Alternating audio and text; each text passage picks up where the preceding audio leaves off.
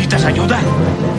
Solo hay un hombre que puede ayudarme. Mr. Satan, me tienes sorprendido. En realidad tú eres el salvador del universo. Recuerden que sin piñata no hay posada. Uy, creo que tenemos otro regalo para Riz. Me pregunto qué será. ¿Quieres despertar a todo el Polo Norte? ¡Buena idea! ¡Un niño se nos olvidó! ¡Arthur! ¡He vuelto! ¡He vuelto! ¡Ha vuelto! No, yo no quiero ser mal. Yo quiero ser buena. ¡Se los dije, muchachos, que íbamos a sorprender a Chabelo! ¡Es Navidad otra vez! Estaríamos despiertos toda la noche viendo la nieve caer. ¡Casi me rompo mi Merry Christmas!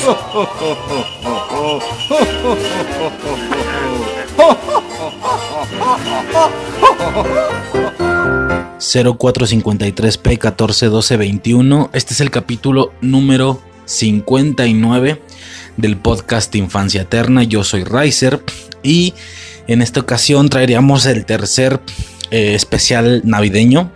Sí, el tercer, eh, el tercer podcast navideño de estos que ya se han estado trayendo. El primero fue de caricaturas, el segundo fue de sitcoms. Que por cierto, que desastre, porque eh, bueno, lo, tengo que explicar aquí, supongo, es el siguiente, es el podcast que sigue. Hubo un inconveniente, va, yo ya había comentado que en esta ocasión o en este año, hablando de caricaturas y Navidad, no iban a ser, eh, ¿cómo decirlo?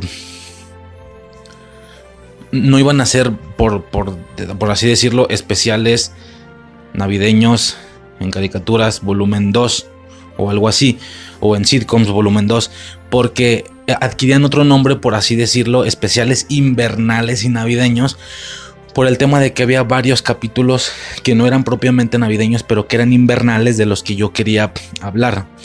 Y esto pasó a que fuera de esa manera, pero no sé, algo, una especie de ansiedad generó que no pudiera en el caso de caricaturas llamarlo así, invernales y navideños, pero que en sitcoms sí le pusiera nada más navideños, por lo que le tuve que poner el mismo nombre para que se vieran iguales, mis mamadas, mis pedos de ansiedad, eh, para, que se, para que se vieran iguales, invernales, eh, que dijera invernales y navideños. Este... Y para poder respetar la regla, pues tenía que buscar capítulos invernales o de frío en sitcoms, cosa que me resultó increíblemente muy difícil porque no había. No sé si por el tema de que son sets en específico y no se mueven mucho ubicaciones o no sé. Y con mucho esfuerzo y de una manera muy tramposa logré encontrar uno que era uno de Kenan Nickel. El especial de Navidad de Kenan Nickel ya lo habíamos comentado el año pasado. En esta ocasión se comentó, ese, se comentó un capítulo invernal y eso por así decirlo porque no es realmente invernal. Es aquel capítulo de la, de la sitcom de Kenan y Kel en el que ellos, toda la familia de Kenan y Kel van como a una especie de restaurante, como de piratas o algo así, y al momento de que Kel va al baño, derriba la flecha y en lugar de ir al, baño va al congelador aparte de que rompe la perilla, entonces nada más se podía abrir, por fuera, pero no por dentro. Entonces conforme, vaya, la gente va entrando poco a poco y se van quedando todos encerrados con un frío, se supone que impresionante, a un nivel casi riesgoso. Y bueno, ya nada tiene de navideño, güey, ni siquiera es invernal, no hay nieve, pero pues no sé, fue mi pendejada. Ya al final incluso en invernales, porque ya luego no sé qué joden en el termómetro y empieza a hacer calor, entonces, eh, no sé, fue como mi manera de por mis huevos meter y respetar el tema de que dijera invernales. Y aún así, de por sí que era mmm, una justificación muy mala y muy tramposa, ni siquiera lo dije. ¿Por qué? Porque la idea era primero tirar todos los navideños y luego los invernales, como pudo haber estado sucediendo en caricaturas, por ejemplo. Pero eh, tenía que decir todos los navideños y como último el invernal, el, de Kenan Nickel, por así decirlo.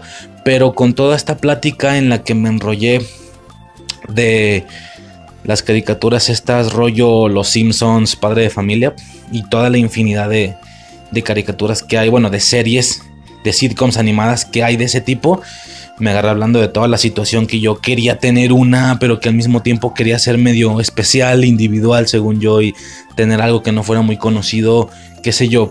Eh, me, envolví como que en esa plática y ya no dije el capítulo final, entonces terminó siendo algo completamente absurdo que, el episodio se llame eh, especiales invernales y navideños en sitcoms, porque no hay absolutamente ningún invernal.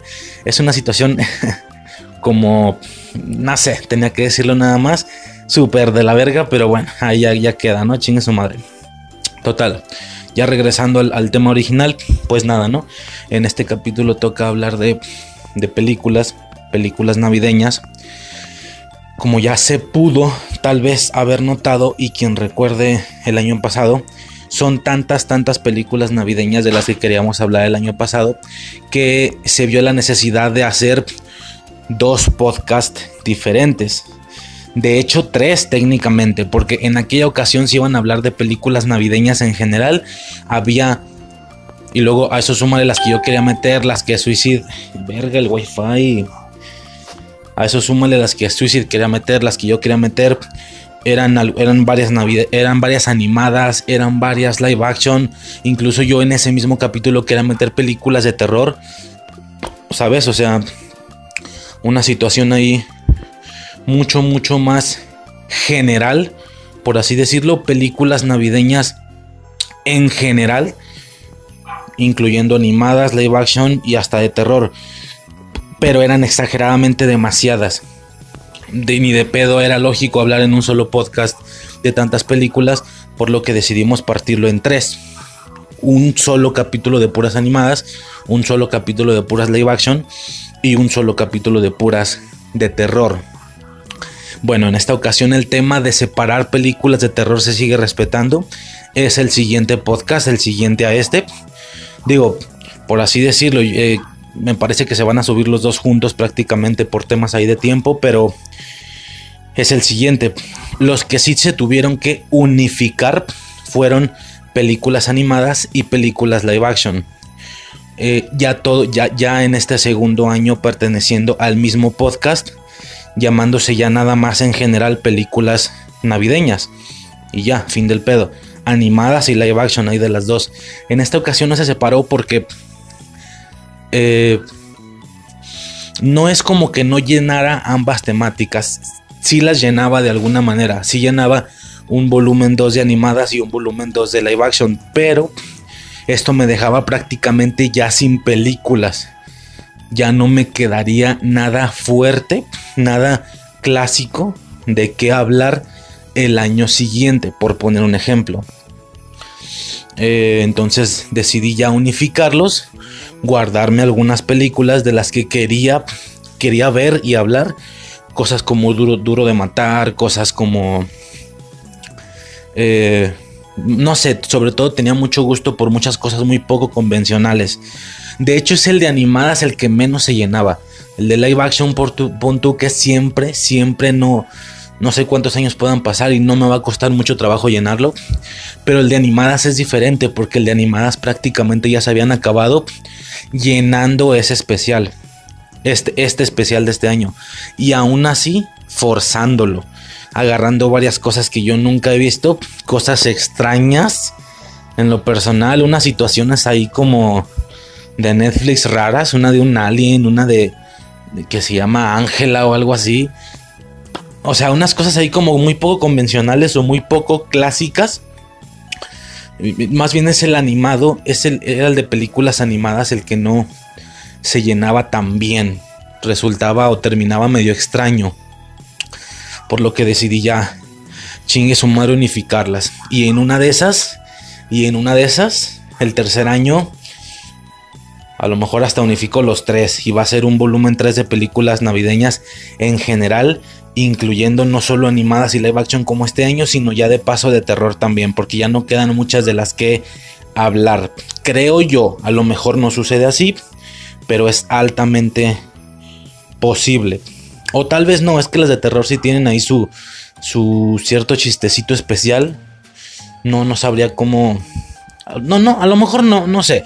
A ver qué sucede, ¿no? Estoy hablando sin pensar, ni siquiera sé si llega un siguiente año para Infancia Eterna. Si llega, pues a ver cómo se maneja todo en aquel año, ¿no? Eh, total, básicamente en este podcast se va a hablar de películas eh, navideñas en general. No sin antes, por supuesto, hablar de el episodio 8 de Chucky. El episodio final. ¿De qué me estás hablando? Bueno, a ver, ahorita cuando pasemos esa parte lo checamos. Eh, entonces, básicamente, el episodio final de Chucky, el episodio, el episodio de Hawkeye de esta semana, por así decirlo, de esta semana, traigo un desvergue con el tema de los tiempos de los podcasts, pero pues bueno, ¿no? A grandes rasgos, el, el episodio 3 de Hawkeye bueno, primero el final de Chucky, luego el episodio de Hawkeye y posteriormente estaríamos pasando al tema. Cualquier cosa, como siempre digo, cualquier cosa de estas que no interese en este o en cualquier podcast, siempre hay marcas de tiempo. Sobre todo porque hay algunas ocasiones en las que me suelto hablando de cosas a lo mejor muy personales, relacionadas con el podcast, por supuesto, pero situaciones, es que yo cuento hasta cuestiones de planeación, de si planeaba algo, pero luego no sucedió de esa manera y por qué no sucedió. Cuando estás de acuerdo que si no salió la luz, pues no se dice y ya. Pero no, yo sí cuento, no sé, me gusta, cuento qué es lo que planeaba y luego ya no se va a armar y por qué no se armó el especial de el de especiales de Halloween en caricaturas especiales de Halloween y terror en caricaturas, técnicamente el volumen 2, el de este año también me aventé una pinche super conversación gigantesca en algún punto del podcast que a lo mejor nada tenía que ver con el tema, pero contaba cositas de este tipo. Bueno, a quien no le interese nada de eso se lo puede saltar sin pedos. Yo siento que esa plática va de inicio para mí, esa madre es para mí y tal vez para los escuchas que asisten muy muy muy metidos en infancia eterna y tal vez les tal vez les entretenga ese pedo, ¿no? Eh, lo digo, lo digo porque en el podcast que viene, en el de películas de terror, también tuve ahí una situación de que conté muchas cosas, varias cosas de más, a lo mejor poco necesarias para el tema, pero relacionadas con el tema de alguna manera, no con el tema en sí, sino la situación personal de lo que planeaba, lo que después no se armó, una situación ahí bastante extraña, ¿no? Total, son cosas personales. Aclaro esto. En este no hay nada de eso, pues, pero en el siguiente sí. Yo lo aclaro por esto, por el tema de a quien no le eh, guste mucho ese cotorreo, le pueda incluso aburrir, pues ahí van a estar siempre. Yo en estos podcasts desde el inicio siempre he puesto marcas de tiempo. Se puede saltar o se puede saltar lo que no se quiera escuchar o incluso escuchar únicamente la sección que se quiera escuchar. Habrá gente que, no sé, tal vez puede ser, esté siguiendo la serie de Marvel y solamente quiera estar escuchando la parte de la serie de Marvel de cada podcast e ignore todo lo demás. Lo de Chucky, el tema. Habrá gente que solo se mete a escuchar lo de Chucky y lo demás le valga verga. Pues puede ser, ¿no? O que solo quieran oír el tema y no lo demás, qué sé yo. Ahí están las marcas para cualquier situación que se quiera manejar de ese tipo, ¿no? Y pues nada, ya sin más dilación, podremos pasar directamente al tema del podcast sobres.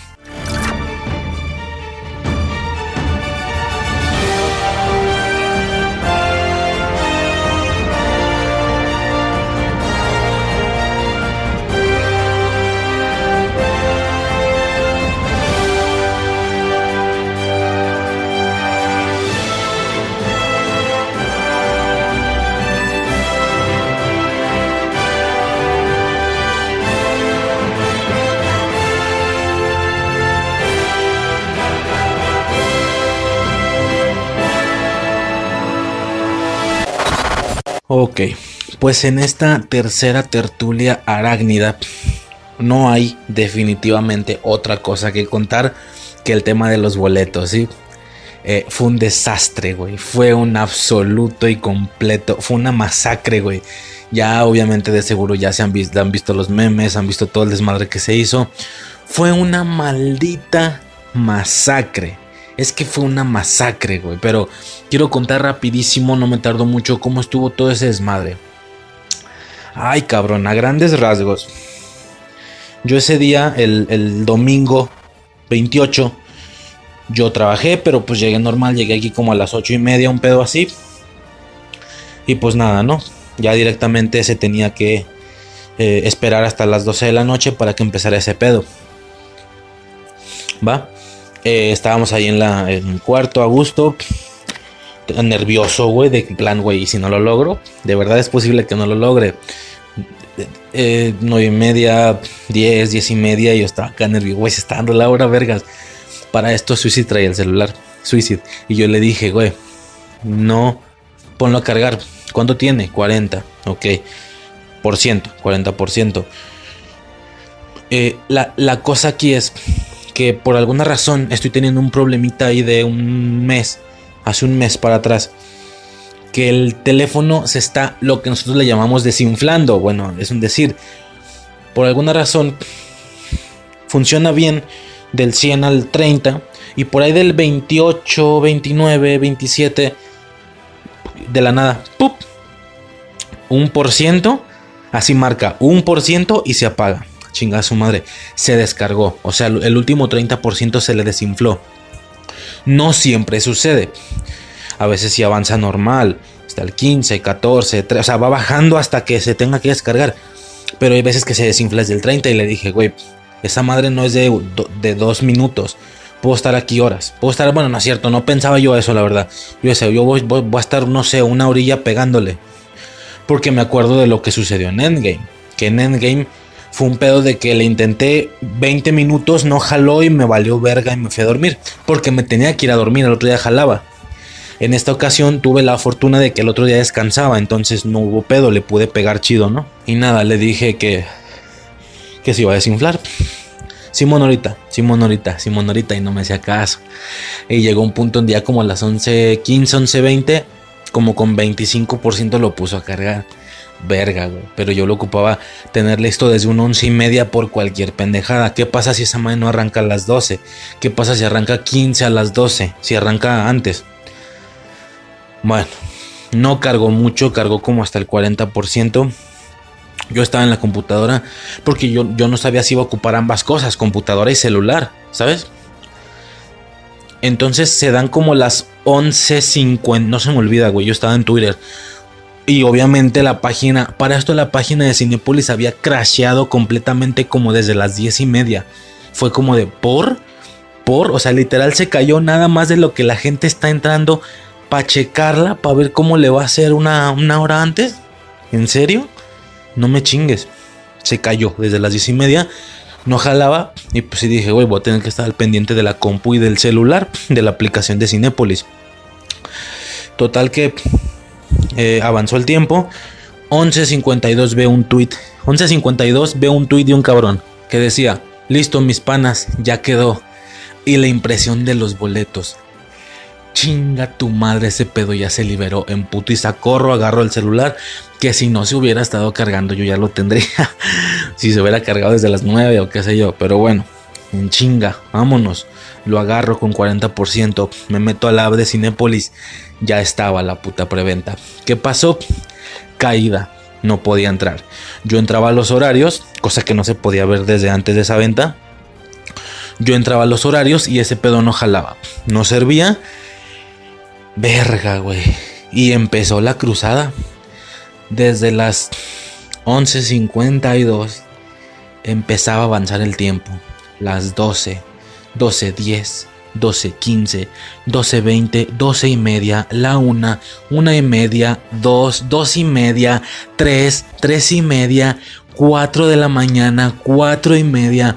Toda esta, en fin, todas estas más de 4 horas Suicide me abanderó, se quedó despierta conmigo, yo estaba, la página ni se diga, la página era inservible, la página no entraba. Había error como si no tuvieras internet o qué sé yo. El teléfono es el que te daba, mínimo te dejaba ver la portada, te dejaba ver los horarios, los cines, nada más que al picar a tu horario aparecía un mensaje de error, ¿sí? De hecho hubo un punto como a las, ¿qué serán? Como 3.20, que me quedé dormido Me quedé dormido, hubiera valido verga si no es porque Suicide me despierta. Me dejó dormir como 20 minutos y algo me despertó. Eh, güey. No sé si te enojes, yo creo que no, yo creo que preferirías que te despertara. Sí, güey, sin pedos. Ahí estamos, ¿no? Y fueron cuatro horas, obviamente amenas, porque estábamos ellos, estábamos platicando. Eh, ella me decía, me leía memes porque ya estaba también en Facebook y leyendo memes, obviamente todo relacionado con los boletos, que ya valió verga, que infinidad de memes, güey, que sí, ya, ya señores, ya quedó, nada más tengo otro problema, este, ¿cómo le hago para llegar a Panamá? Y pendejas así, o sea, una infinita cantidad de memes de, relacionados con ese tema, ¿no? De que chinguen a su madre, dejen de poner que ya los compraron y sálganse de Cinépolis, quiero estar solo y mamás así, ¿no? Bueno, fue un desmadre. Fue un completísimo desmadre. Yo pensé que ya no lo habíamos logrado, señores. Yo dije, güey, han pasado cuatro horas desde que se abrió la preventa. Ya se acabaron los boletos. Jodido de los primeros dos días. Todas las funciones de todos los cines de los primeros dos días. Ya se acabaron los boletos. Aquí, ¿cuál es la bronca? Obviamente, pues los spoilers, señores. O sea, ya olvídate tú que quieres entrar a la primera función. No, no, no. No si entro un par de horas después. Pero que sea el primer día. Porque al segundo día ya hubiera valido verga. Al tercero lo mismo. Y así, ¿no? Entonces yo tenía como que esa bronca, por así decirlo. Total que sucede lo que tenía que suceder. Como las 4.52, de hecho Suicide ya se había rendido, ya dijo que se iba a dormir, ya estaba acostada, ya se estaba durmiendo, yo todavía estaba en chinga pegándole al celular ah, para esto como a las cuatro y media, yo estaba calando entre dos, entre dos cines que nos, que, nos quedan cerca relativamente. Calaba de más para checar, pero la idea era comprar en esos dos cines, en alguno de esos dos. Las funciones eran, hablando de las primeras obviamente, era algo así de 11, 11, 12, 1, 2, algo así, ¿no? La primera a las 11. Ah, otra cosa, no hubo en cuanto entré y vi los horarios me percaté de que no iba a haber función nocturna. Eso va a ser hasta, el, hasta en el día del 15 del miércoles. Pues total, se hizo el pinche desmadre, una maldita masacre, estaba todo, todo caído. Y ya, en algún punto, cuando entro, ¡pum! Se abre esa madre, me dejó entrar, güey, después de cuatro horas y media. Eran como las cuatro y media. Me deja entrar no sé si ubiquen el primer plano de la pantalla del celular, es que te muestra eh, eh, boletos de adulto, de niño y de, y de tercera edad. Y con un símbolo de más presionas cuántos quieres de cada uno. En putiza era picarle dos veces adulto. Pum, pum, uno, dos. Suicidillo, obviamente. Vámonos. Le doy dos, le doy continuar, me saca, no me dejó. Chinga tu madre. Le seguí intentando y ya en los siguientes 20 minutos me dejó como cuatro veces entrar a esa parte, pero me sacaba. Fue como de verga, güey. Y luego también en la última media hora sucedió mucho que ya no me marcaba el mensaje de error. Ahora me decía que esa función ya no tenía que ya no había boletos para esa función, es decir, que ya estaba retacado y yo, güey, pasó lo que pensé que iba a pasar, se acabó, se acabaron los boletos, se acabó, ya se acabó, güey todo el día está lleno, tal vez el mediodía del siguiente. Qué desastre, qué desastre. Entonces me pongo a revisar y, y nada, le seguí intentando. Pero hubo una ocasión en la que una función primero me marcó que ya no tenía boletos la función, que ya estaba llena, pero luego me dejó entrar a esta primer pantalla y es como, ah cabrón, si está llena, porque a veces sí me deja entrar al primer plano? o a la primera pantalla. Entonces, ¿está llena o no está llena? Total. Entraba yo a las 11 de la mañana, no me dejaba, entraba a la 1, no me dejaba. Total que hubo un momento por ahí en el que le intenté a las 3.40, yo estaba pique y pique y pique. Si se hubieran contabilizado las veces que la piqué, señores, que le piqué tan, tan, tan, no tengo ni idea cuántos pudieron haber sido, pero fueron muchos. Hubo un momento, como a las 4.50 de la mañana, Cinco horas después, técnicamente, en el que yo le pico a las 3.40. Ah, claro, esta es nuestra función para el miércoles 15 de diciembre, a las 3.40 de la tarde. Unas horas después de las 11, que es la primera función, pero pues no pasa nada, ni modo, ¿no? Es lo que hay. Eh, esa función va a ser en el centro de nuestra ciudad, en el centro de Guadalajara. Entonces pues, tenemos, hay que, hay que hacer unas cosillas, hay que comprar unas cosillas. Entonces tenemos planeado irnos pues, antes, salirnos de aquí a las, pues a las 11, a las 10. Vamos a andar en el centro con datos apagados, pues no pasa nada, no nos vamos a spoilear por esas horas antes. O sea, habrá gente que a la una, una y media ya la vio. Y nosotros todavía no entraremos. Y todavía nos faltarán dos horas para entrar.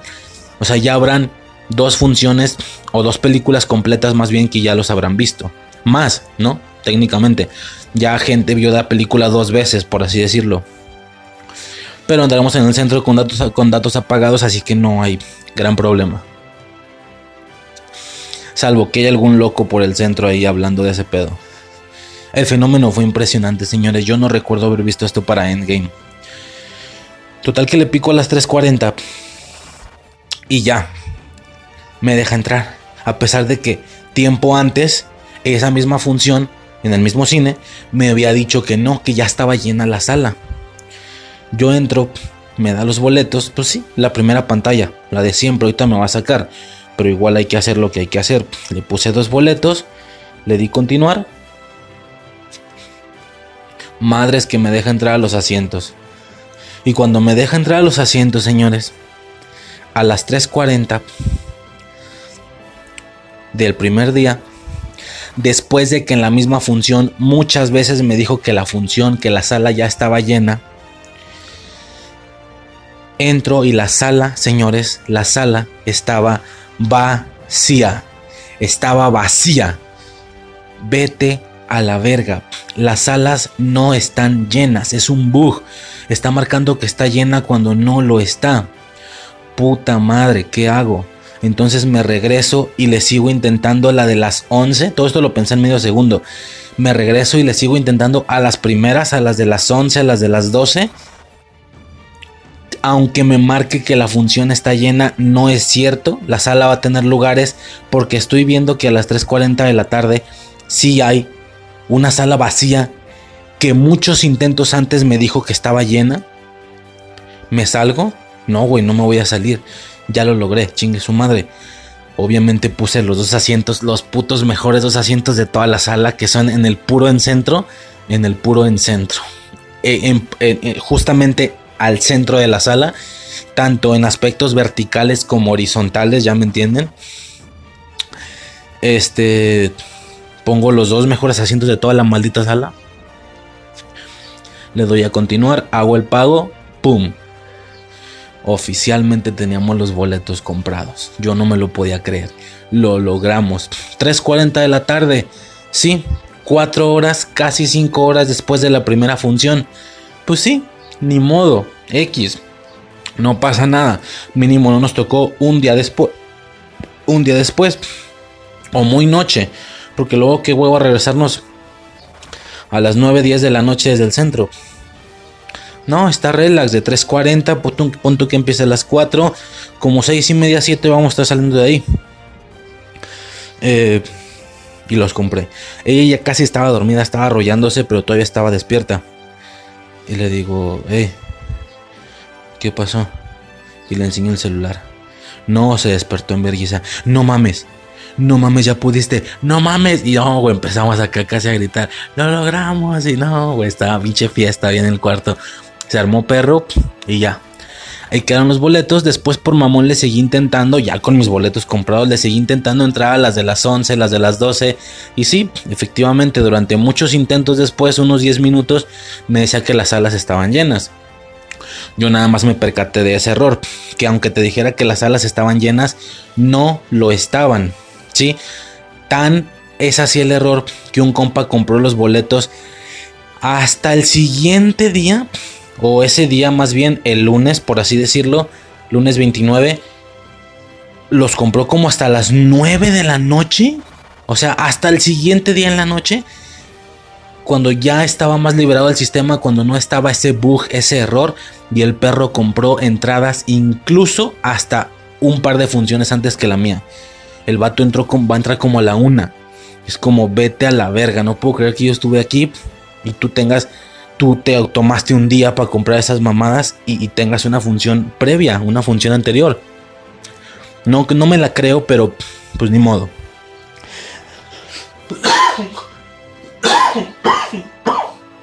Ni modo, ¿no? Es lo que hay. ¿Qué se le va a hacer?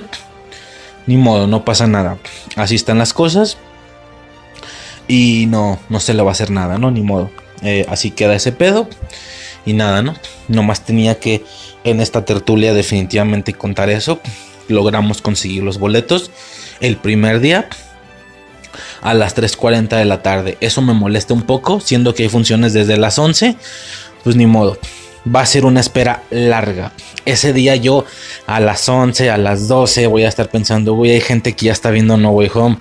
A la una, una y media, güey, hay gente que ya salió de No Way Home, no puedo creerlo y a nosotros todavía nos quedan dos horas para entrar a la sala. Dos horas para entrar. Pero bueno, al final se consiguió el primer día, que era lo importante. Yo ya me veía comprando boletos tres días después, de verdad. Ese y luego yo trabajo viernes, sábado y domingo. Entonces, si no podía conseguir en miércoles o en jueves, ya me veía yo yendo hasta el puto lunes siguiente. No, no mames, qué desastre. Entonces, al final se logró el primer día. No vamos a estar conectados a redes sociales desde las 11 de la mañana, vamos a andar fuera, entonces no creo que haya ningún problema, salvo que algún payasito al entrar a la sala, quien ya vaya saliendo, quien ya haya salido, quiera ahí tirar pendejadas, se, se puede armar fea. Un podcaster, un podcaster que yo escucho, que me gusta mucho, se llama Estoico, del podcast Palomazo Podcast, me gusta mucho ese podcast un, un vato dice una vez vi, güey, si llega a pasar algo, no, no me acuerdo él con qué otra cosa lo aplicó, pero dice, tengo tres niveles de agresividad. Si llega a ser algo que no me agrade, voy a meter el primer nivel. El primer nivel de agresividad es darle un zape y decirle, cállese, güey. Darle un zape, güey, a una persona desconocida completamente. Imagínate, güey. Darle un zape, cállese, güey. Ahí, ya te imaginas tú cuáles son mis otros dos niveles de agresividad, dice el vato. Entonces, pues nada, ¿no? Así quedó más o menos ese rollo. Conseguimos los boletos. El fin se logró. Y pues nada, ¿no? Ya en su momento estaremos reportando. Por supuesto, ese día, ese mismo día en la noche se estará yo creo que grabando el podcast. Spider-Man No Way Home, señores, cada vez estamos más cerca. Ya se viene. Y pues nada, ¿no? Ya podremos pasar entonces. Bueno, esta tenía que ser la tertulia arácnida de esta semana. Definitivamente definitivamente. Eh, algo que no conté.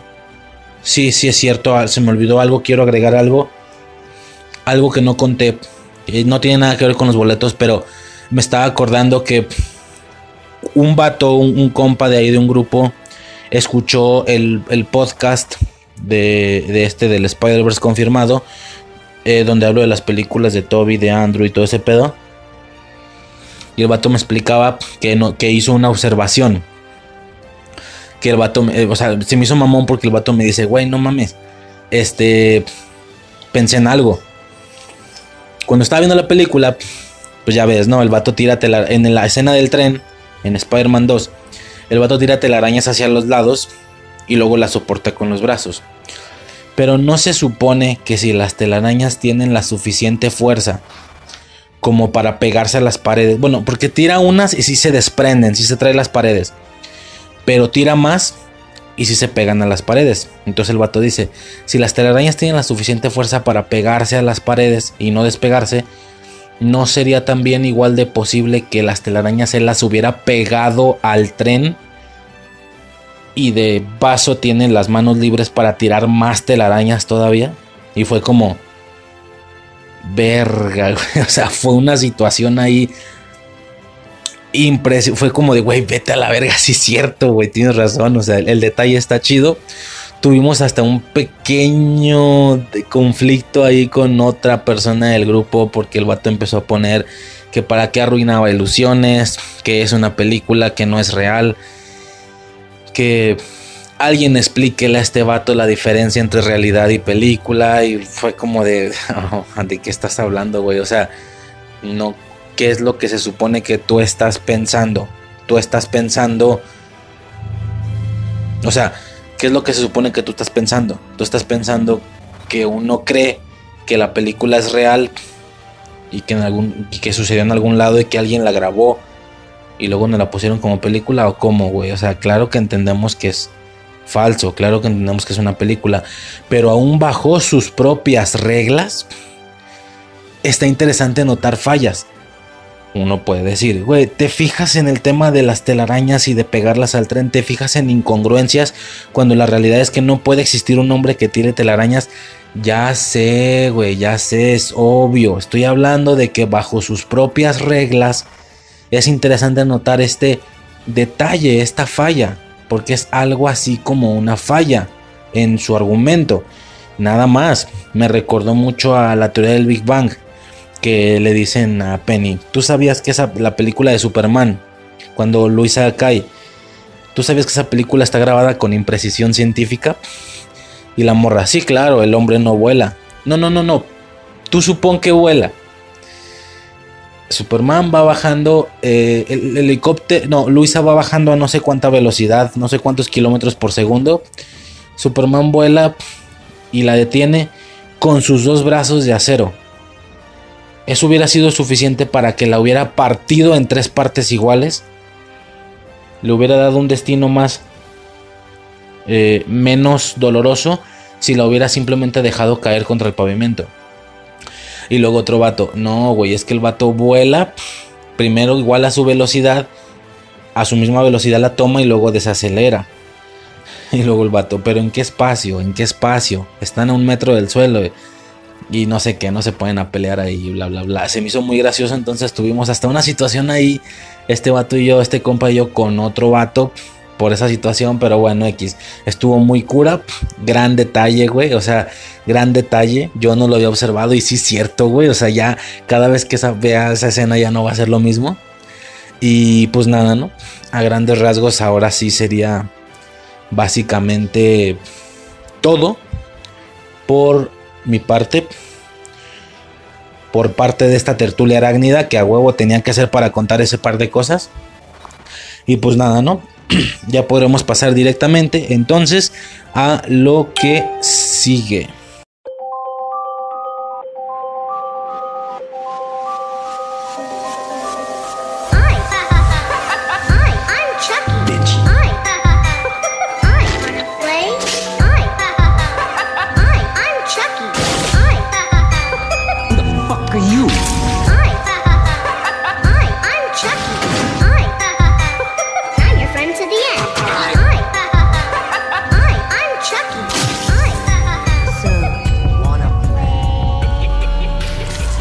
Ok, señores, pues empezamos entonces con eh, la serie de Chucky, el episodio 8, el episodio final de... Ah, a ver, ¿de qué me estás hablando? O sea, me agarró por sorpresa, güey. Me agarró por sorpresa. Mal pedo. Pero de veras, mal pedo. O sea, yo pensé que iban a ser 10, güey lo he estado comentando a lo largo de los episodios de Chucky, que en algún punto ya conté todo ese desmadre de que Cuevana actualizó como los moldes o algo así.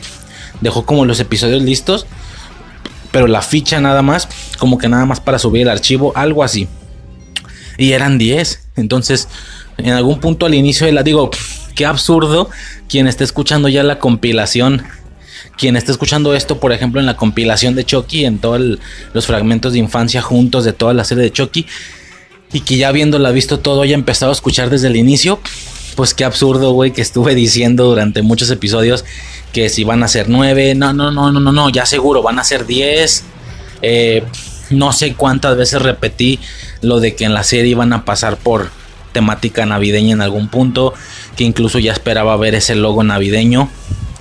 Eh, porque luego cambia cada episodio, digo, eso ya, ha quedado claro. Eh, y que ese logo iba a ser navideño, ¿no? En el 7 yo todavía dije, quedan tres episodios, 8, 9 y 10. El décimo cae así de que a mediados de diciembre, entonces a lo mejor no quieran mermar, por así decirlo, el episodio 10 con temática navideña, pero el 9, güey, el 9 tranquilamente, o desde el 8 tal vez, no sabemos, 8 o 9 pasó por Halloween porque temporalmente la serie estaba pasando por Halloween, pues Navidad, ¿no? Incluso la volverá una serie muy interesante porque habrá tenido su especial de Halloween y su especial de Navidad, güey. Pero quedé como payaso, güey. O sea, aquí sí fue la clara representación de que quedé como payaso. ¿Qué sucedió, güey? O sea, ya lo había yo ya había, ya lo había, eh, ya lo había dicho anteriormente que los capítulos cada vez tardaban más en que en su versión libre de impuestos lo subieran rápido. El episodio salía el miércoles. En YouTube se notaba que había gente que hablaba del episodio desde desde temprano, desde el miércoles a las 12 del mediodía ya estaban los videos y así. Gente que lo pude ver temprano. Yo conforme avanzaban los episodios, cada vez los podía ver más tarde. A veces salían hasta el miércoles en la tarde noche. En algunos salió hasta el jueves. Y si no me equivoco, el séptimo, si no me equivoco, no me acuerdo bien lo que dije, creo que lo vi hasta el viernes. De que era jueves en la noche y todavía no había salido en su versión libre de impuestos, repito. Y es como, mames. Entonces el 8 era más o menos lo mismo. Se dio el miércoles, se dio el mediodía. Yo no lo había visto. No hay pedo, güey. Me espero al jueves o al viernes, güey. No pasa nada. Madres que empiezo a ver en YouTube que era el final de la serie. Y yo, ¿cómo que el final? ¿Cómo que el final? ¿Cómo que ya se acabó? ¿Que no eran 10 episodios? Ah, cabrón, no, pues en chingo me puse a buscarlo por otros medios. Ya una situación ahí de. Por supuesto, dentro de la versión libre de impuestos, pero ya de una manera más directa, ¿no? Vaya, una situación ahí de de descarga básicamente, de descarga eléctrica, para que el algoritmo no, no, no es cierto. Bueno, ya me entienden. Entonces, pues nada, ¿no? Ya tenía el episodio el mismo miércoles a las 2, 3 de la tarde. Lo, lo chequé en la tarde, de hecho, lo, me, lo, me chingué en la tarde. Eh, ¿Qué pasó, güey? O sea, y obviamente, pues no fue navideño, güey. No cruzaron por Navidad ni nada. O sea, quedé como payaso, güey.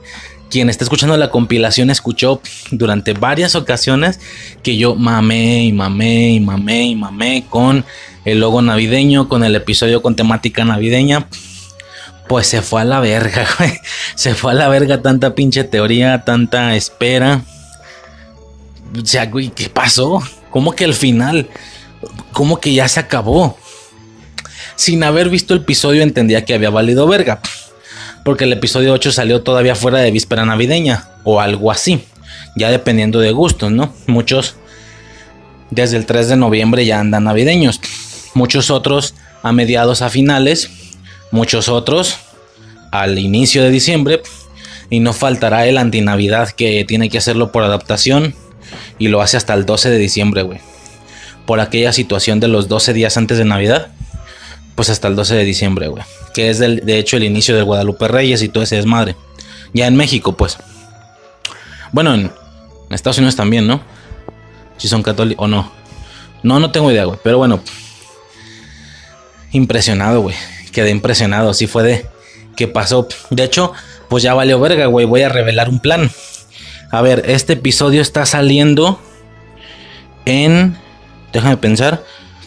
Ok, es que no sé bien, güey, como grabo todo en partes iguales. De hecho, me puse a pensar el otro día, ya es absurdo que diga el día y la hora en la que se está grabando el podcast al inicio, cuando eso, eso que digo del día y la hora solo aplica para ese pedacito de intro. Porque las secciones, por ejemplo, la serie de Marvel, la serie de Chucky, se graban en días diferentes, eh, antes o después, principalmente antes. Normalmente ya tengo todo listo, el tem los tracks, los pedazos de audio listos, por así decirlo. Ya tengo el tema, ya tengo el episodio de Chucky, ya tengo el episodio de Hawkeye listo. Ya nomás como tengo todo listo, grabo esa partecita de uno o dos minutos donde digo el día y la hora, lo junto todo y va para arriba, pero pues ya es absurdo, güey.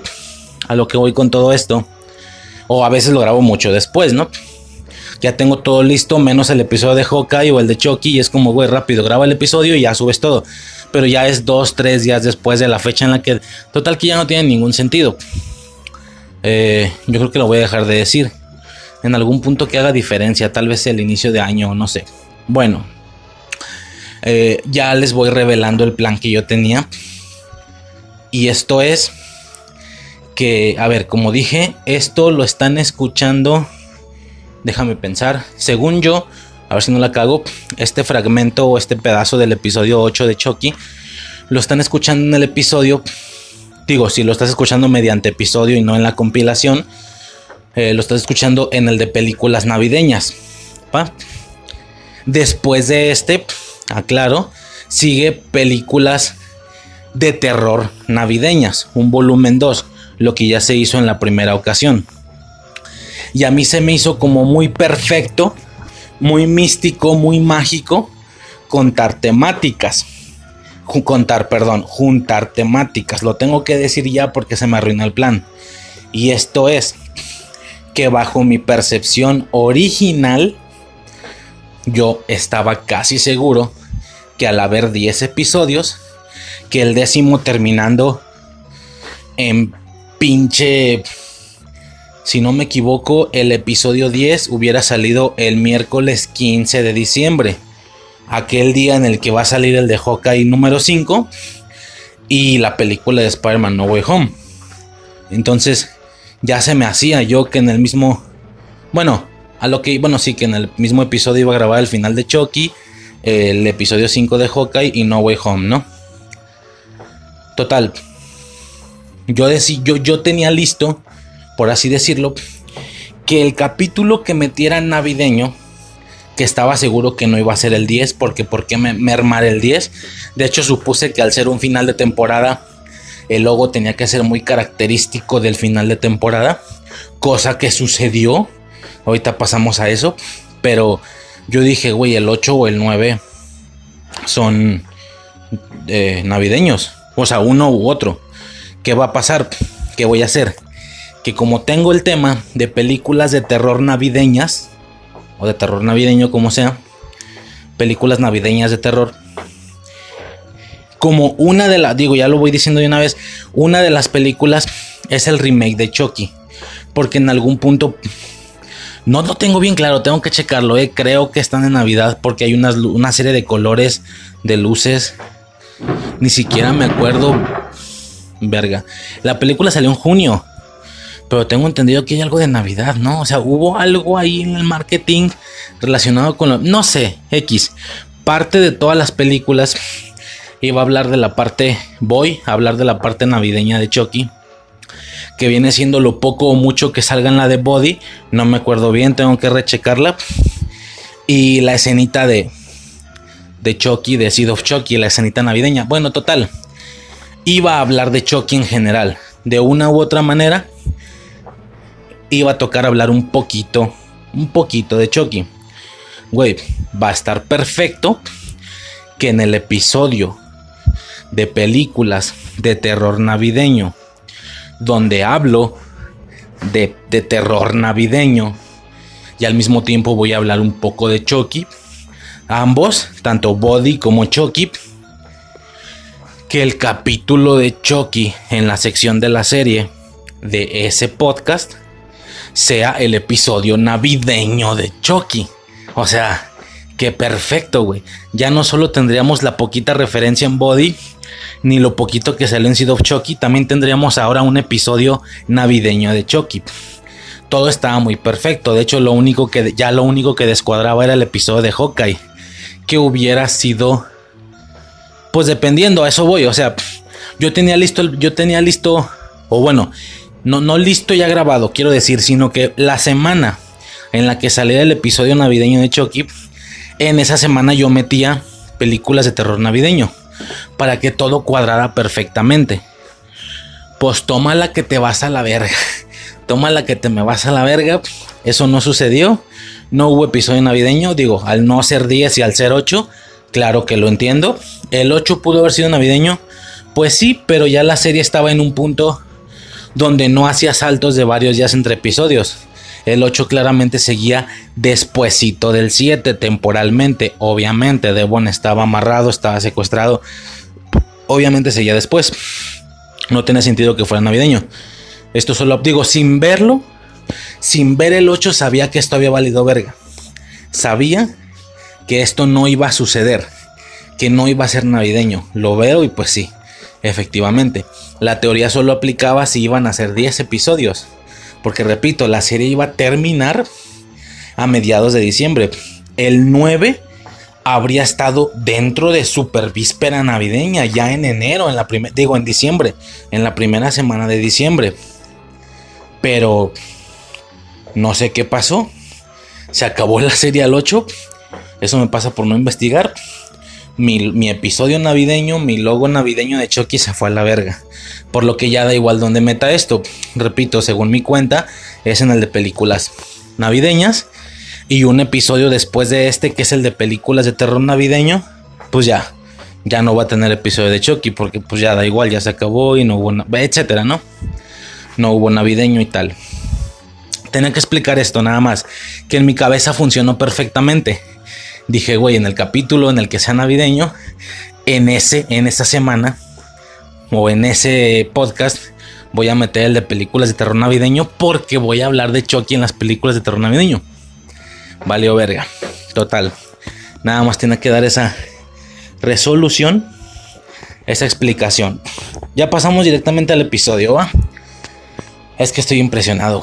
Yo lo puse y fue como que el final, el 8. Ajá. Por. Y el 9 y el 10. Y mi episodio navideño.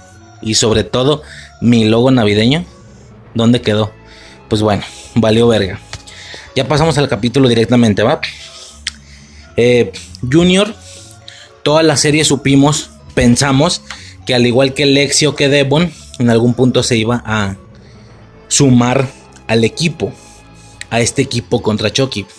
No sucedió. El vato más bien se vuelve de parte de Chucky. Directamente. Eh, digamos que son ellos tres contra Chucky y Junior. ¿No? Junior está eh, digamos que aplicando la misma función que tenía Jake en los primeros dos episodios, pon tú. Pues está bien, es algo nuevo, eh, no me lo esperaba así.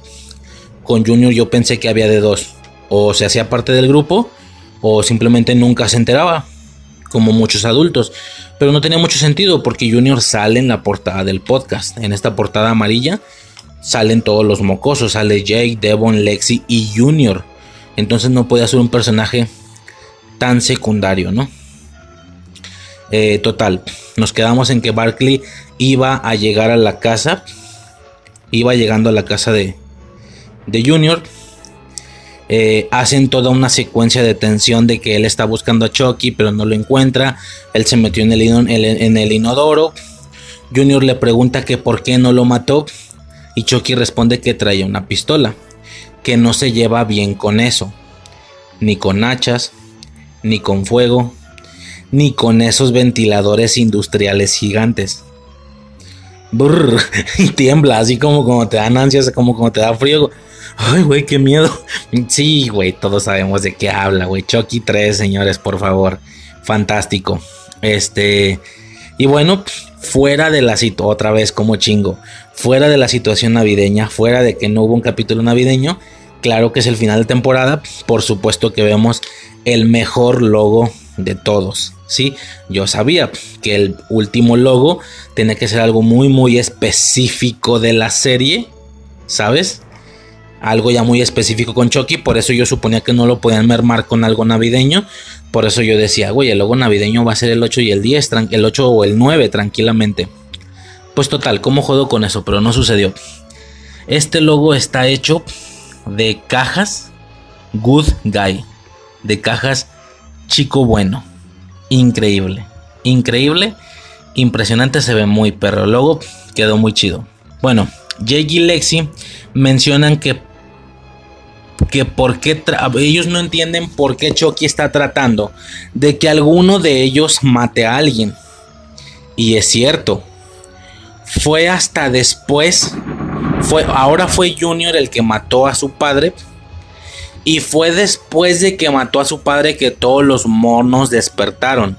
Tanto se supone que todos los que tenían almacén como, como el mono con el que nunca habían tenido ellos contacto directamente. Y era el mono que Jake interceptó y que ahora estaba en su casa. En la casa donde estaba Jake y Lexi. También despertó aunque no hayan tenido contacto con él. Esto fue después de la muerte. Esto nos da a pensar que Jake no tenía ningún lazo con Chucky en sí. Nos lo, nos lo preguntamos al inicio de la serie, güey, ¿por qué lo cuida tanto? ¿Será alguien? ¿Será algo? ¿Será Glenn? ¿Será otro hijo? ¿Por qué lo quiere tanto? Jake le vale a verga, nada más fue el primero que se topó y fue el que se le ocurrió parecer que estaba de su lado, incluso defenderlo un poco, para que luego él consiguiera que matara a alguien. Y tiene sentido, ahora que ya vemos la serie en retrospectiva, es cierto, desde el inicio él estaba intentando que matara a Lexi, no porque realmente le importara que Jake terminara con sus problemas con ella, sino porque él necesitaba que Jake matara a alguien. No lo consiguió, pero Junior sí lo hizo, sí lo hizo, y esto hizo que los monos despertaran, ¿va? De hecho, como él como el mono de la casa despierta, pareciera que les va a hacer algo cuando de la nada llega Kyle, Kyle, ya sé cómo se llama, Kyle, la hermana de Barkley, la hermanastra, y lo revienta de un plomazo, güey. Lo revienta de un plomazo. Técnicamente, aunque ya la habíamos visto, pero técnicamente es la primera vez que entra en escena de acción después de aquel final de Cult of Chucky, hace ya más de cuatro años. Aquella escena final donde Kyle llegaba con Barkley y le decía, ¿qué onda? ¿Qué hay que hacer? Verga, güey. O sea, Kyle se une al cotorreo. Ya lo habíamos visto, repito, en la serie, sí, no fue su primera aparición, pues la vimos con Barkley, incluso la vimos un poquito de alguna manera en acción con, la, con el otro mono este que estaba con la niña. Pero bueno, como ya directamente la trama, este es su regreso, por así decirlo. Chingada madre. Desde aquella situación del final de Cult of Chucky, ¿no? Eh, esta morra explica la regla. Explica la regla de este nuevo hechizo vudú. Es que aquí se sacan hechizos vudú del fundillo, señores. Hace una semana solo había tres monos tienen que, eso explica la morra, para que él pueda clonar su alma, tienen que ser good guy, porque el recipiente debe de ser idéntico. Si el recipiente no es idéntico, Chucky no podrá traspasar su alma de una cosa a otra, aunque sea diferente. Pero solo puede clonarse si el recipiente es idéntico. Ajá. ¿Y Nika? Nika no es idéntica claramente Nika no es o no luce como un Chucky, porque se supone que sí pudo clonarse en el cuerpo de Nika. Esto no tiene ningún sentido. O es debido a esto la inestabilidad, es decir, sí pudo meterse en Nika, pero como Nika no es idéntica a los demás recipientes, por eso falla la posesión, por eso ella a veces despierta, a veces no, o cómo está el pedo. Total, como ya, aunque ya explica la regla, él ya lo logró, ya hizo que Junior matara a su padre y ahora tiene un ejército de Chokis. ¿Sí? Eh, yo lo había comentado, güey, esta temática es bastante caótica. Ya siendo el 8 el final, es decir, al final del 7 vimos como todos los Chokis despiertan y es como no mames. Qué caótico.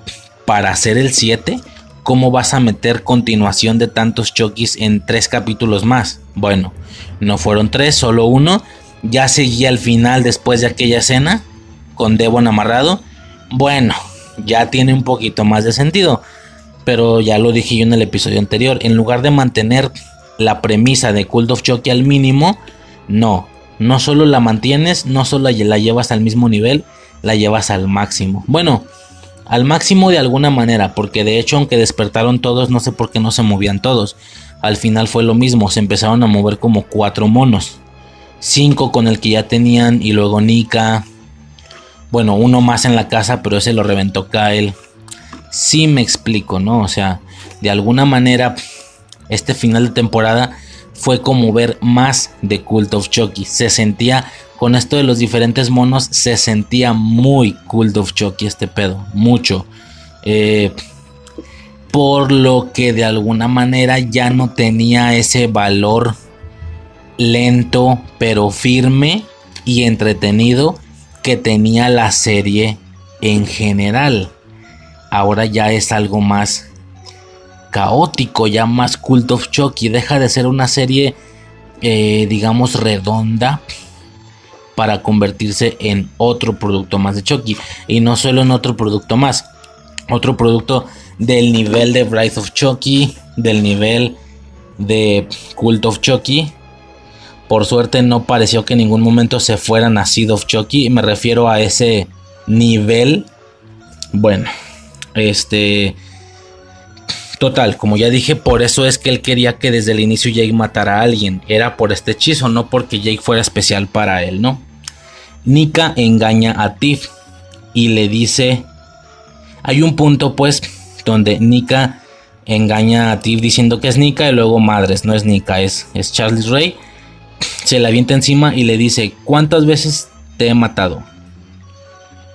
¿Tres? Cuatro. Cuatro contando a los contando a cuerpos y a muñecas. Así dice Nika. Y yo, cuatro. Y Simón, güey, así tiene razón. La primera cuando mata a Tiff en Bride of Chucky.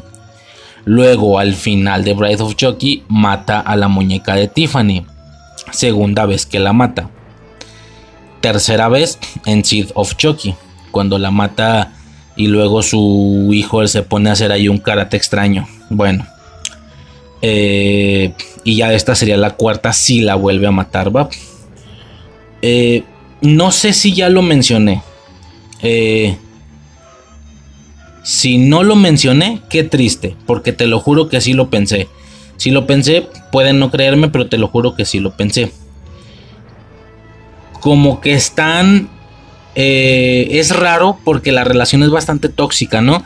Ya desde el inicio, cuando tú ves que están como haciendo equipo, que Nika y Tiff pueden estar hablando normal otra vez, me puse a pensar, güey, que no se supone que terminaron en pedos. De hecho, pensé lo mismo en Seed of Chucky, o sea, ya era raro, ya era raro ver que estuvieran juntos en Seed of Chucky después del final de Breath of Chucky. No sé si me explico. En, en, la novia de Chucky, ellos al final terminaron peleándose, disparándose, dándose palazos, matándose. Para que cuando en Seed of Chucky, en el hijo de Chucky, cuando Glenn los despierta, no empiezan de nuevo desde cero con ese problema. Pareciera que andan normal, como si nada, con una relación normal. O sea, qué raro. Para que al final de Seed of Chucky se vuelvan a querer matar y a pelear. Y aquí, ya en el cuerpo de Nika, de nuevo vuelven a estar juntos. Para que al final se quieran matar. Es como, güey, de verdad no importa cuántas veces se maten. La siguiente vez que vuelvan a estar juntos, otra vez son relación como si nada. O sea, qué tóxica relación. Y eso lo pensé desde que se vio Tiffany, güey. Desde que se vio que Tiffany, eh, en lugar de estar contra Chucky, por así decirlo, no sé si me explico. Que, para cuando saliera Tiffany en la serie, ella tranquilamente, por todos los problemas que sucedieron en, en Bride of Chucky y en Seed of Chucky, ella no estuviera de su lado. Más bien, incluso por el tema de la protección a sus hijos, de que ahora tiene hijos y los ama. Y claramente Chucky sería como este padre que los abandonó y que se fue de criminal y, ¿sabes? Aún con las locurillas que hizo al final de Seed Chucky de matar a la niñera y todo ese desmadre. Pero, güey, ese que ya no entendimos tampoco, ya no hemos visto directamente continuación de ese regalo al niño con el bracito de Chucky que luego se le lanza al cuello. Ya no hemos visto nada de eso. Bueno, a lo que voy yo es que Tiffany tranquilamente pudo... Ah, no lo mencioné, en la escena de Kyle, Kyle los duerme para protegerlos. Los duerme y se vaya sola.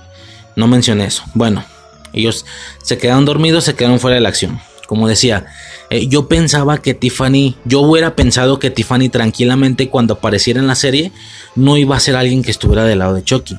Yo siempre pensé que podía, por los problemas con los que terminaron, que terminaron mal en Seed of Chucky, ella podía ser tranquilamente una persona como Kyle o como Barkley. Es decir, que estuviera ayudando a las víctimas de Chucky por lo que ha pasado que estuviera interesada en que Chucky ya no hiciera más daño. Una, un comportamiento así por parte de Tiffany hubiera sido bastante normal por cómo terminaron en Seed of Chucky, pero la realidad es que no.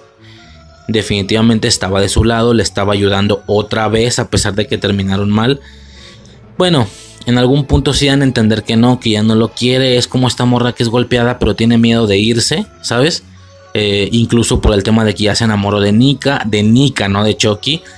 Eh, es una especie de proporción gigantesca de una pareja muy tóxica técnicamente. Pero bueno, total. Llegan Junior, llega Junior y ese Chucky, ¿cómo te explico? Hay, un momento pues donde llega Junior y ese Chucky a salvar a Tiffany, a salvarla de Nika, que también es Chucky. Llegan a salvarla, le dan a entender que todavía la necesitan y no sé qué. Y esa escena, esa comedia donde vemos a un mono o a más de un mono moviéndose, también vemos a Nika, repito, no es diferente, no es diferente a ver Cult of Chucky al final, ¿sí? Eh, no es ver la serie de Chucky que al inicio a mí a mí me resultaba bastante redonda. Ahora ya es comedia X como en Cult of Chucky, comedia de humor negro con Chucky en todos lados, en 3 4 monos, en una morra. Bueno, pero ¿sabes qué pensaba yo? Ya da igual, güey, ya vale verga. Yo lo dije en este podcast o en, estas, en estos fragmentos. En algún punto la serie se puede caer y a mí no me va a dar miedo decirlo. Si se cae lo voy a decir. Pues sí, sí se cayó. No al nivel de Seed of Chucky siento, pero sí al nivel de Cult of Chucky. Básicamente, ¿no? Bueno. Eh, se sentía muy culto, muy culto a Chucky al final, pero mira, ¿sabes qué? Ya al final yo pensé, me vale verga, güey. Ya es el 8, voy a la mitad del episodio. Ya, ¿qué más da, güey? Este pedo ya se acabó. Lánzame lo que tengas que lanzarme, yo lo atrapo. Ya, da igual. O que me pegue un balonazo en la cabeza, no hay pedo, ya. Ya se acabó, güey. Ya, ching su madre. Muéstrame lo que tengas que mostrar. No hay pedo. Eso pensé en ese momento. Luego me di cuenta que hablé sin... Ah, ya me acordé. Todavía no salen más Chokis. Nada más era Nika y un Chucky. Peleándose entre ellos. Y Chucky le decía, hey, hermano. Le decía hermano, creo. Porque son el mismo güey, ¿no? En ese momento fue cuando yo pensé, güey, ya da igual, ya se acabó la serie. Aviéntame lo que quieras. Pero qué rápido hablé. Qué rápido hablé. Estaba equivocado. No era lo más que me podían mostrar porque tan solo segundos después me sueltan esa escena de comedia frente al ejército. Eh, donde cuatro chokis, creo, del ejército despiertan y empiezan eh, a hablar con ellos. yo estaba que no me lo creía yo, güey. En serio, así terminó la serie de Chucky. Una serie que empezó tan bien no digo que esté mal, pues, nada más que repito, es ver Cult of Chucky otra vez, tal cual, pero bueno. Eh, ni, ni modo, ¿no? Esto empezó tan bien, ya no sucede. Que por cierto hubo una cosa que se me hizo sumamente extraña. Ya no entendí cómo sucede el clonado de alma. Porque el clonado de alma se refiere a que tú te estás clonando en otros monos hasta ese momento en el que te clonaste técnicamente es como una transferencia a ese cuerpo sin que el cuerpo del que estabas haciendo la transferencia deje de tener alma. No sé si me explico. Es como clonarte, pero clonarte en ese momento y luego pasar una de las dos copias al muñeco. Ya lo que empiezan a vivir después, pues ya cada quien tiene su percepción, ¿no? Como Nika que se quedaba con Tiffany y como el otro mono que es el que estuvo viendo todo lo relacionado con los mocosos, con Jay, con Lexi, con Devon. De hecho, la Chucky Nika ni siquiera ubicaba todo ese desmadre, porque desde su percepción ella no vio nada. Y tampoco es como estén, como que estén conectados para que el conocimiento de uno les llegue a todos o les lleguen visiones, nada de eso. Eso queda clarísimo. Este, ¿qué más? Ah, decía, no me queda claro el copiado de almas. A mí no me queda claro porque se supone que es eso lo que ya acabo de describir. Y aquí no. Aquí nos muestran una especie de... ¿Cómo decirlo? Nos muestran una especie de renacimiento. O sea, es como si Charlie Ray se pasara a los otros monos pero los otros monos son tontos.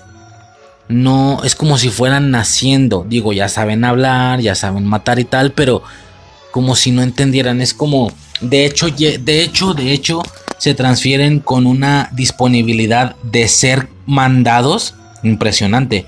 Que no tendrá sentido que como todos son Charlie Ray, todos son ese antes de la transferencia. No sé si me explico. Imagínate que tú vas a hacer una transferencia. Tú, tú con tu personalidad, tú, tú ahorita que te estoy hablando, tú vas a clonarte y vas a pasar tu alma a un muñeco.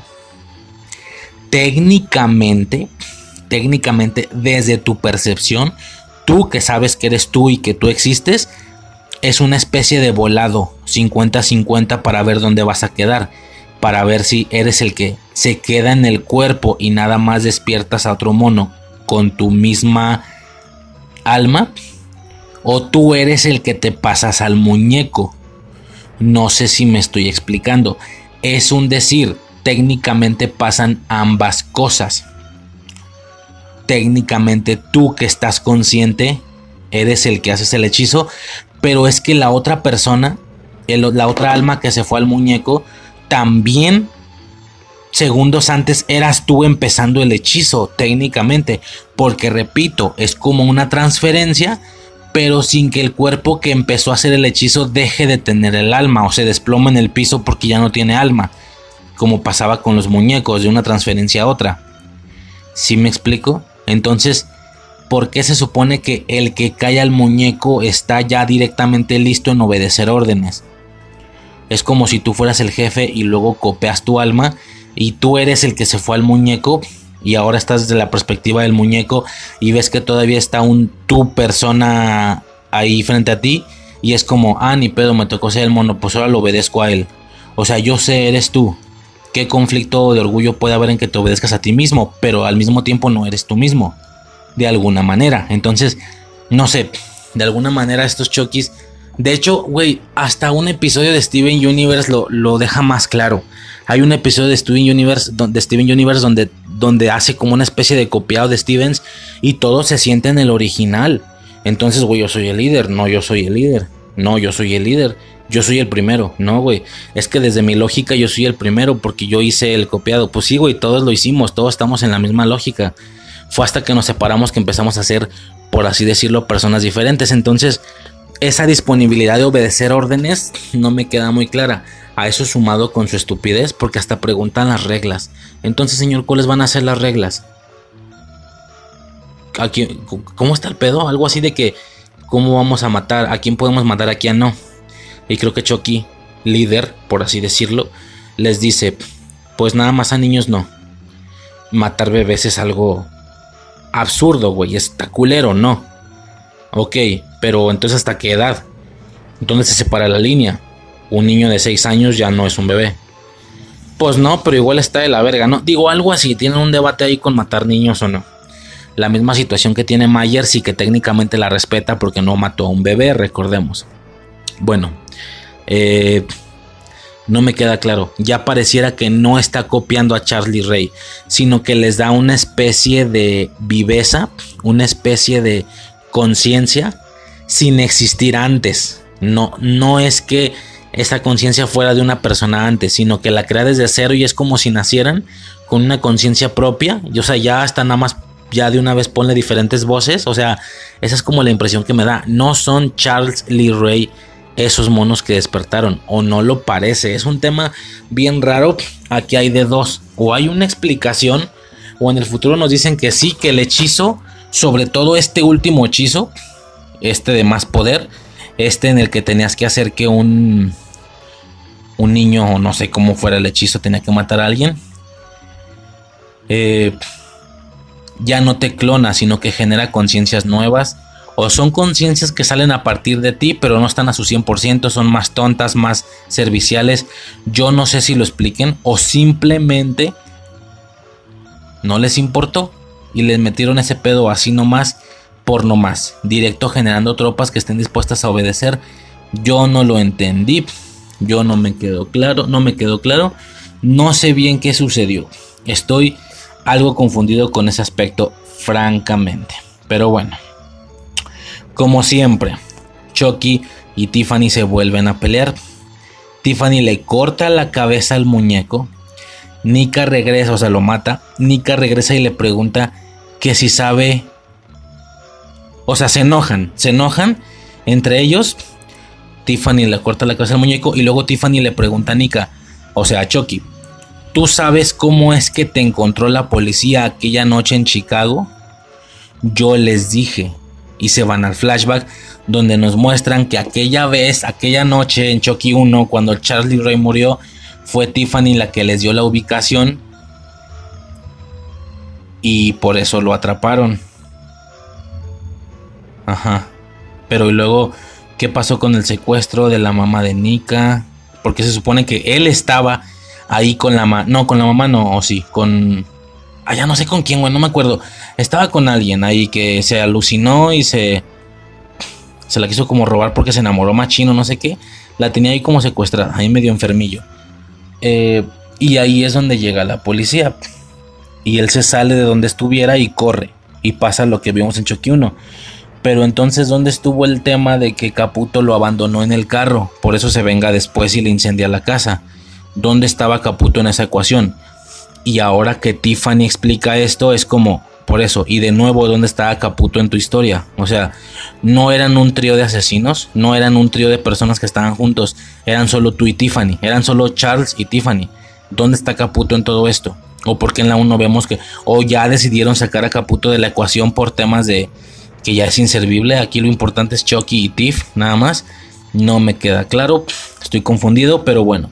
Se supone que la revelación técnicamente debió de ser algo épico, algo wow. Después de tantas, después de décadas, me entero que Tiffany fue la que le reveló su ubicación a la policía de Chicago, porque desde aquellos años tenían problemas de toxicidad, evidentemente, ¿no? Un gran detalle todo el tiempo nos hemos estado preguntando dónde está Glenn, dónde está Glenda, porque ahora ya son personas separadas y específicamente el muñeco de hijo de Chucky está en el niño. La niña es la que Fíjate que fíjate que Suicide me hizo pensar en algo el otro día. Hasta donde yo tenía entendido, según yo, Glenn, la alma de Glenn pasó, que por cierto es una alma personal nueva, no perteneciente a ningún humano antes nació en el muñeco, esa alma nació en un muñeco. Bueno, no sé si por esto las condiciones sean diferentes y tenga sentido lo que a continuación voy a explicar. Eso yo el otro día me, Suicide me hizo pensar en eso. Hasta donde yo tenía claro, el alma de, de Glenn, o sea, bueno, del muñeco, la pasan a uno de los dos niños, porque nacieron dos niños, niño y niña, de Jennifer Tilly hijos de Chucky técnicamente y del Chucky muñeco, no de Charlie Ray, un pedo ahí extraño con su semen y todo ese pedo. Eh, se supone que no sabemos a cuál de los dos se fue el alma. Incluso hay un punto en la película donde vemos como Glenda mata y es como, ah, pues va a ser la niña, va a ser Glenda, ¿no? Porque los dos se llaman Glenn y Glenda. Pero no. Luego vemos el tic en el niño y es como, ah, Glenn que se supone que era el asesino, termina, que sí, hasta cierto punto no, porque a veces quería y a veces no, justo de ahí viene mi, teoría, bueno, la de suicidio no es mía. Ah, ok, quedó en el niño, lo que significa que la niña es la original, es decir, nacieron dos niños, ¿estás de acuerdo? Niño y niña, ambos con sus almas propias, sus almas individuales. Técnicamente el alma del niño fue la que se perdió porque pusieron a Glenn ahí. El alma de la niña es la que sí es la oficial, la natural de nacimiento. Y ella es la asesina, qué curioso. La que no es Glenn es la asesina en lugar de la inversa. Tampoco tiene mucho embrollo, pues si es la hija de Chucky de manera biológica, pues tiene bastante sentido hasta cierto punto, ¿no? Ok, pero, pero, pero, pero, hay un punto, hasta ahí todo bien. El niño es Glenn, el niño es el muñeco y la niña es la niña natural que nació, esa es su alma que tuvo desde el inicio, es ella. Pero es cierto, el otro día Suicide me comentó, ¿y no son ambos? No, no mames, ¿cómo van a ser ambos? Eh, la transferencia no funciona a modo de, o sea, la transferencia funciona así, a modo de transferencia. Incluso con estos nuevos contenidos nos hablan del copiado, pero es un copiado al 100%. No es una separación, no es como que tu alma se parta en dos y se vaya a dos personas diferentes. Bueno, así lo explican ellos. Ellos hablan de partir el alma, pero no es partirla, es clonarla. Bueno, salvo esto del ejército que estoy diciendo que ya no me quedó claro, pero es clonarla, dejar otra alma en tu 100%. Ella hablaba de una especie de separación donde ciertas actitudes se vayan a uno y otras a otro. Algo así como... Pues no sabría cómo decirte, güey. Lo vimos, bueno, yo lo vi en la caricatura de Kirby, que un monstruo los partía a la mitad y se volvía niño y niña. Y técnicamente ninguno de los dos era el original. Era tal cual la parte masculina y la parte femenina del personaje. Eh, hay un episodio de Danny Phantom donde separan al Danny normal del fantasma. Y el fantasma es muy heroico pero ahí no es una clonación, es una clonación. Literal es, separar comportamientos del mismo personaje en dos diferentes. Total, ella me dice, güey, Glenn tenía problemas de bipolaridad. ¿Sí? Porque cuando era niño, por así decirlo, era muy calmado, muy relajado, con miedo, no quería matar. Pero hay un punto por ahí en la película donde se aloca, donde se pone un vestido, creo, se pinta, se maquilla y es malvado, quiere asesinar. Habla con una voz diferente, incluso como muy de morra. Bueno, un vato haciendo voz de morra, como muy trans ese pedo. Yo no sé de eso, perdón si lo estoy diciendo mal, ¿eh? muy trans, muy trans, no sé. Eh, y es con la voz con la que habla de soy yo, soy tu, soy un pedacito de ti, pero ya habla muy alocado, ya habla muy eso, muy alocado sin problemas para matar, se ríe culero y todo. Y ella me dice, güey, tiene problemas de bipolaridad. Y total, si estamos viendo tanto hechizo donde la transferencia de toda la vida, pero también clonado, pero esto, pero el otro, ¿no será que se separaron? Porque al final tenía pedos de bipolaridad, de personalidades. ¿No será que la calmada se fue al niño y la más loquilla por eso es asesina? Es decir, ese Glenn que vimos maquillado al final de la película, todo loquillo, ese es lo que entró en la morra. Entonces ninguno de los dos niños tiene el alma original del bebé que nació. Y es como, ok, pues habría que checarlo porque no queda claro, pero es buena teoría. Digo, hasta ahorita no nos, no nos han mostrado precedentes de una separación de actitudes o una separación de personaje. Pero bueno, de inicio se sacan hechizos del fundillo. De inicio. Segundo, definitivamente es un Chucky, perdón, es un Glenn que se gestó o que su alma nació en un muñeco. Tal vez el caso aplique diferente. Tal vez el alma no tiene valor sagrado propio. No sé ni cómo describirlo. No sé. Es un tema bien extraño. Eh, pero bueno. Total. Que al final, bueno, ¿qué más? Eh, divagué demasiado, güey, pero sí es algo que me llamó mucho la atención. Ah, bueno, decía todo esto porque hay un momento donde por fin y después de tantos episodios no había sucedido, mencionan a Glenda. Nunca se sabe qué van a descanonizar de una serie. Lo, digo, perdón, para un contenido nuevo nunca se sabe qué tanto van a descanonizar y qué no. En Halloween ya vimos que descanonizaron un chingo para Halloween Kills. Aquí por el tono relajado que empezaba de un solo muñeco al inicio, mucha gente supuso que habían descanonizado todo el desmadre caótico de Chucky, que nada más habían dejado la 1 y la 2, decían, o la 1, la 2 y la 3, algo así. Pero bueno, al salir Tiffany fue como de, ah, no, no, bueno, la novia de Chucky también cuenta. Y luego sale Nika, ah, no, no, pues esa ya es hasta Cult of Chucky, porque se pasó a ella. Entonces, todo es canon menos el hijo de Chucky porque es lo más loco. O sea, según ellos, no, güey, todo es canon. Aquí no han descanonizado nada. Ya mencionaron a Glenda. Claramente ya creció. Al parecer es una persona mucho más grande. Al parecer asesina, se dedica a ese pedo. Eh, y Tiffany sí dice, eh, Tiff tiene una bomba y ella dice que se la regaló Glenda. Ok, bueno. Este... Ya dije lo de las almas nuevas. Ok, Kyle llega a la casa, activa un sensor y madres que explota la casa. Digno final de temporada de telenovela mexicana, güey. Explota la casa con, con Devon, Kyle y Barkley adentro. ¿Sí? Eh, y luego se escucha una rola. Al momento que la casa explota se escucha una rola, como ya dije, rollo dark, rollo cuando mataron a la mamá de Junior. Entonces yo pensé, neta, güey, neta que ya se cargaron a Devon, vete a la verga, ¿cómo que se cargaron a Devon? Pero no, ya después Devon llega con Jake, se salvó y no sé qué, pero él se salvó, Barkley y Kyle no. Ah, bueno, Devon, que era yo creo que mi personaje favorito, ok, se salvó, pero Barkley no, hijos de puta, tiene sentido, los personajes más eh, más eh, viejones, más antiguos, a lo mejor sean los que de los que se quieren deshacer para que queden los morros en la franquicia o no sé. Mm, entonces yo dije, güey, entonces sí me mataron a Barkley, ¿no? Ni pedo, también era un personaje muy muy bueno porque es el icono de la serie, o sea, no de la serie, el icono de la serie Jake, pero me refiero a el icono de la franquicia. Él y Nika, porque también Nika ya te, o sea, Barkley estuvo en la 1, en la 2 y en la 3 esposa de Chucky no tiene, no tiene un personaje en sí que se haya salvado. Eh, y Nika, quieras que no tiene su par de películas también. Su, esa madre pudo haber sido tranquilamente otra trilogía, güey. Eh, Curse of Chucky, Cult of Chucky. Y otra cosa que empezara con Q, para que se viera mamón, pero pues ya no existió.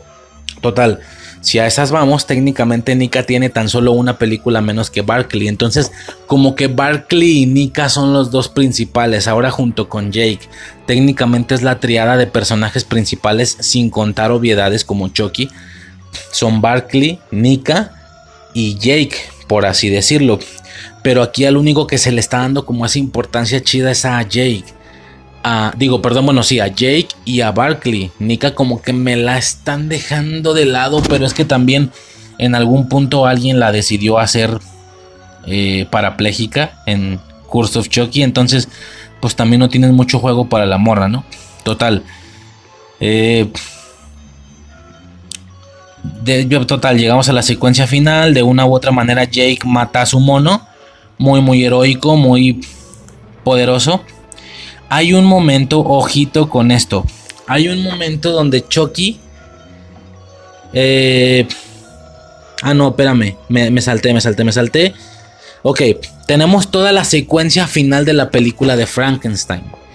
Esta especie de alusión a que es como Chucky porque despertó después de no estar vivo y no sé qué. Bueno, toda la secuencia del cine de la película de Frankenstein y nada más lo voy a... Güey, es que ni siquiera sé si puedo decir esto. Déjame ver si es legal decir esto o no. Antes de cualquier pendejada. Lexi Chucky. Lexi Chucky, la actriz, se llama Al... Alivia Alin Lind. Alivia Alin Lind. Carolina del Norte. Verga. Verga. Qué bueno que no dije nada. Carolina del Norte, 27 de julio del 2007, güey. ¿Es en serio? Tiene 14 años. Sí, ¿no? A ver, 2007, 2021 son 3 y 10, 13 y 1, 14. maldita sea, casi la cago. Casi la cago. Bueno, nada más voy a decir que eh, el, el, el departamento de vestuario hizo un gran trabajo con el personaje de Lexi en toda la secuencia final de la serie, es decir, la secuencia del cine, es decir, la película de Frankenstein. El departamento de vestuario hizo un gran, literal, gran trabajo, literal, doblemente gran trabajo con el personaje de Lexi. Eso es todo lo que voy a decir. Eh, un, un trabajo muy bonito. Esto es lo que voy a decir, ¿va? Ya, no mames. Eh, sí, verga, no seas mamón, 14. Es que no los parece, güey. Pero bueno, X. No me voy a enflascar mucho en ese pedo. Valiendo verga, güey. Ya, ya, bueno, ya, X. Eh, total, toda la secuencia de, Frankenstein, la película. Yo no sé si es mi alucín, creo que no. Pero creo que intentaron redimir bromas de prácticamente dos décadas. Es decir, ustedes recordarán que durante toda la vida desde la escuela, yo en mi caso, en mi punto temporal, soy del 94, en la primaria, en la secundaria, cuando se hablaba de Chucky, siempre era de, güey, yo no entiendo cómo les pasa eso a los de las películas. Es un puto muñeco, dale una patada, agárralo y zarandéalo a la chingada, golpéalo contra la pared. Eso, patealo, desmádralo tú, güey. Si uno se pega tiros con personas del vuelo, ¿cómo es posible que no puedas contra un mono? Patealo, o sea, si es la típica, ¿no? No, yo lo pateo, pinche Chucky, lo, pinche lo pateo yo, yo lo pateo, lo pateo yo. ¿Sabes? O sea, era como muy ese rollo. Mm, ajá, ok. Pues sí, tiene sentido, ¿no? Yo toda la vida sí fue como de, güey, pues es que sí tiene sentido, pero pues, güey, sí tiene que ver peligroso el mono, no mames. Ok, toda la vida alguien siempre hizo. Yo, yo creo que tú que estás escuchando esto alguna vez escuchaste esa broma de, ah, mames, yo lo pateo, yo no sé por qué no lo patean, está bien fácil. Bueno, ok. O cuando te saltaba en la espalda, güey, en un chingo de escenas que, que te saltaba el Chucky en la espalda y no se lo podían quitar. O sea, literal no podían agarrar sus manitas, abrirlas y zafárselo y aventarlo a la verga. Que es de hecho cuando se le lanza en la espalda y mueve las patillas pinche animatrónico mueve así las patillas machín. Eso se ve bien mamón. Siempre, siempre hacen esto en este, en esta franquicia, güey. También lo hicieron. Se vio sobre todo mucho con la madre de Devon. Bueno, yo no sé si están intentando dar una explicación o redimir bromas de edad de dos décadas. Porque hay un punto donde Chucky se le tira encima a Jake. Y Chucky le dice. Te sorprende que tenga tanta fuerza, ¿verdad? Y Jay le dice, no tiene sentido que tengas tanta fuerza. Por lo que eres, eres un muñeco de ese tamaño de trapo, no tiene sentido que tengas tanta fuerza. Y Chucky le responde, es por Dambala. Ok. La transferencia no sé cómo funcione, no sé si lo van a explicar después o no, pero sí me están entendiendo, ¿no? Claramente fue la explicación a tantos años de bromas. De güey, no es como tú piensas. Chucky, así como lo ves, es muy fuerte. Muy, muy fuerte. Pueden imaginar un mono de ese tamaño, de ese calibre, siendo increíblemente fuerte. Al nivel de que, imagínate que el pinche monito te agarra así el pantaloncito de la parte de la pantorrilla y de un jalón te tumba la verga. ¿Pueden imaginar esa fuerza? O que se te eche encima y literal no te lo puedas quitar de un aventón porque está muy fuerte. O que cuando se te avienta la espalda y te cierra las manos en tu cuello, tú tomas las manos con tus manos y no puedas separarlas de lo fuerte que es. Esto claramente le daría sentido a toda la absoluta y maldita franquicia a toda. Yo creo que fue eso, yo creo que fue arreglar problemas. No, no problemas, bromas. Aunque para arreglar un problema, no un problema, aunque para arreglar una broma de décadas, de dos décadas, se le pudo haber dado mucho, mucho más desarrollo a esa premisa, ¿no? A que explicaran que Chucky es muy fuerte. Pues no, o sea, fue un comentario rapidísimo.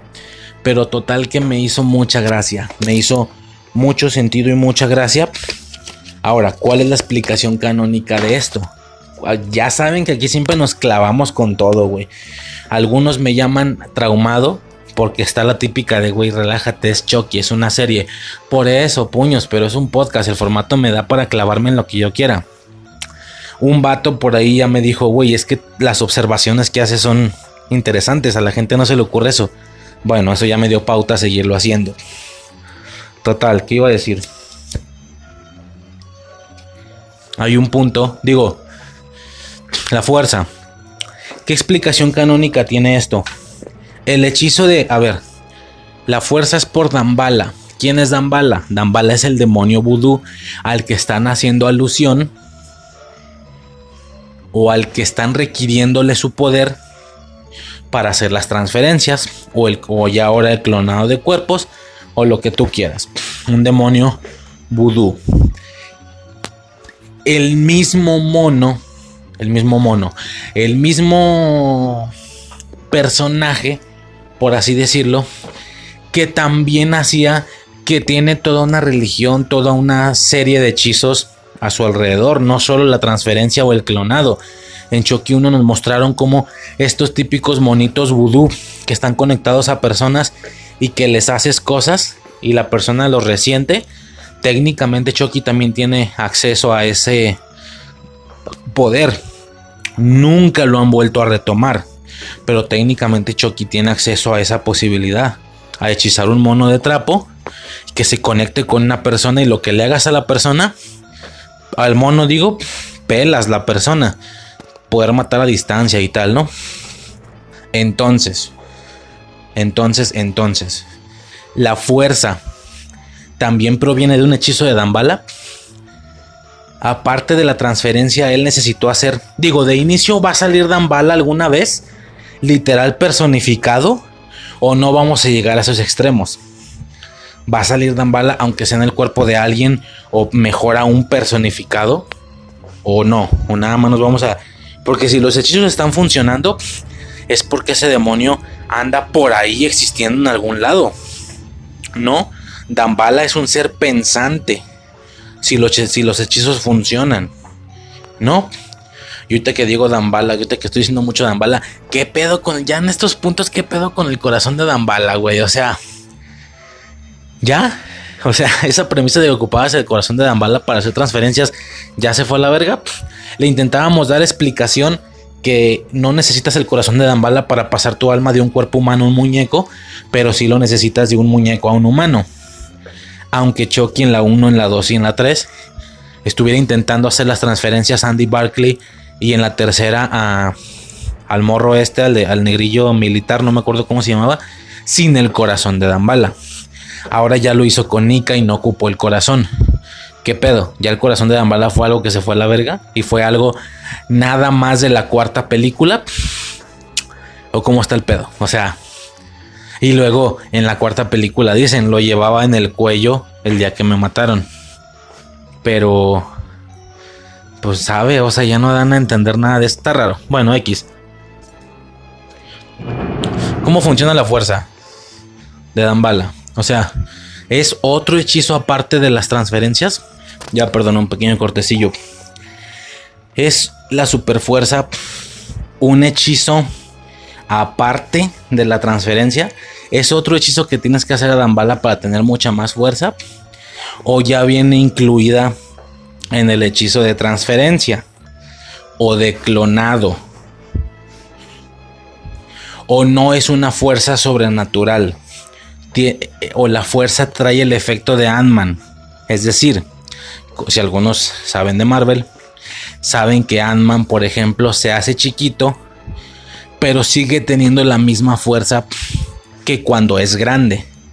Incluso por el tema de la proporción, lo hace bastante peligroso, eficaz, porque él puede pues, cruzar ¿sabes? No, o sea, literal se dispara como una bala o, o él puede estando arriba, arriba de tu puño, así el monito arriba de tu puño, toma el puño y hace, te da una voltereta al suelo y te cae, o como, o sea, algo así. Entonces, no es una super fuerza natural, simplemente es la fuerza de Charles Lee Ray, que aunque se pase a un muñeco, la, la fuerza de Charles Lee Ray se sigue manteniendo a proporción. Entonces imagínate, o sea, es un señor.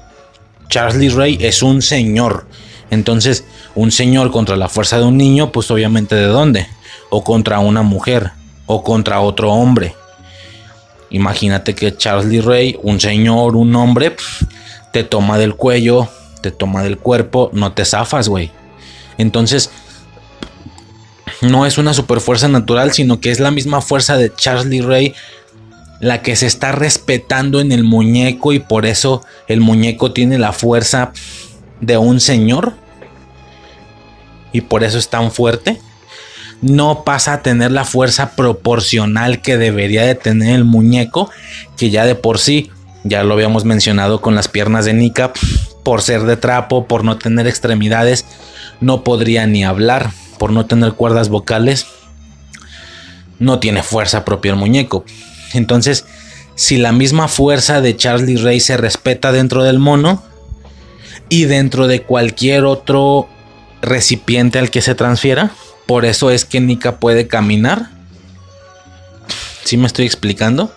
Es decir, entonces que si Nika, que si el alma de, de Nika se transfiere a un mono o a cualquier otra persona, aunque la persona por defecto sí puede caminar, como Nika naturalmente su alma no le sirven las piernas, al pasarse a otra persona deja de, no sé si me explico, imagínate que Nika se transfiere al cuerpo de Tiff, deja de caminar, o sea, todo el tema, porque la fuerza no solo está en los brazos, está en las piernas, la fuerza se respeta y Chucky tiene la fuerza de Charles Lee Ray, o es un hechizo aparte y la fuerza es todavía mucho mayor que la de un señor, es una fuerza demoníaca, una fuerza física demoníaca, o cómo está el pedo.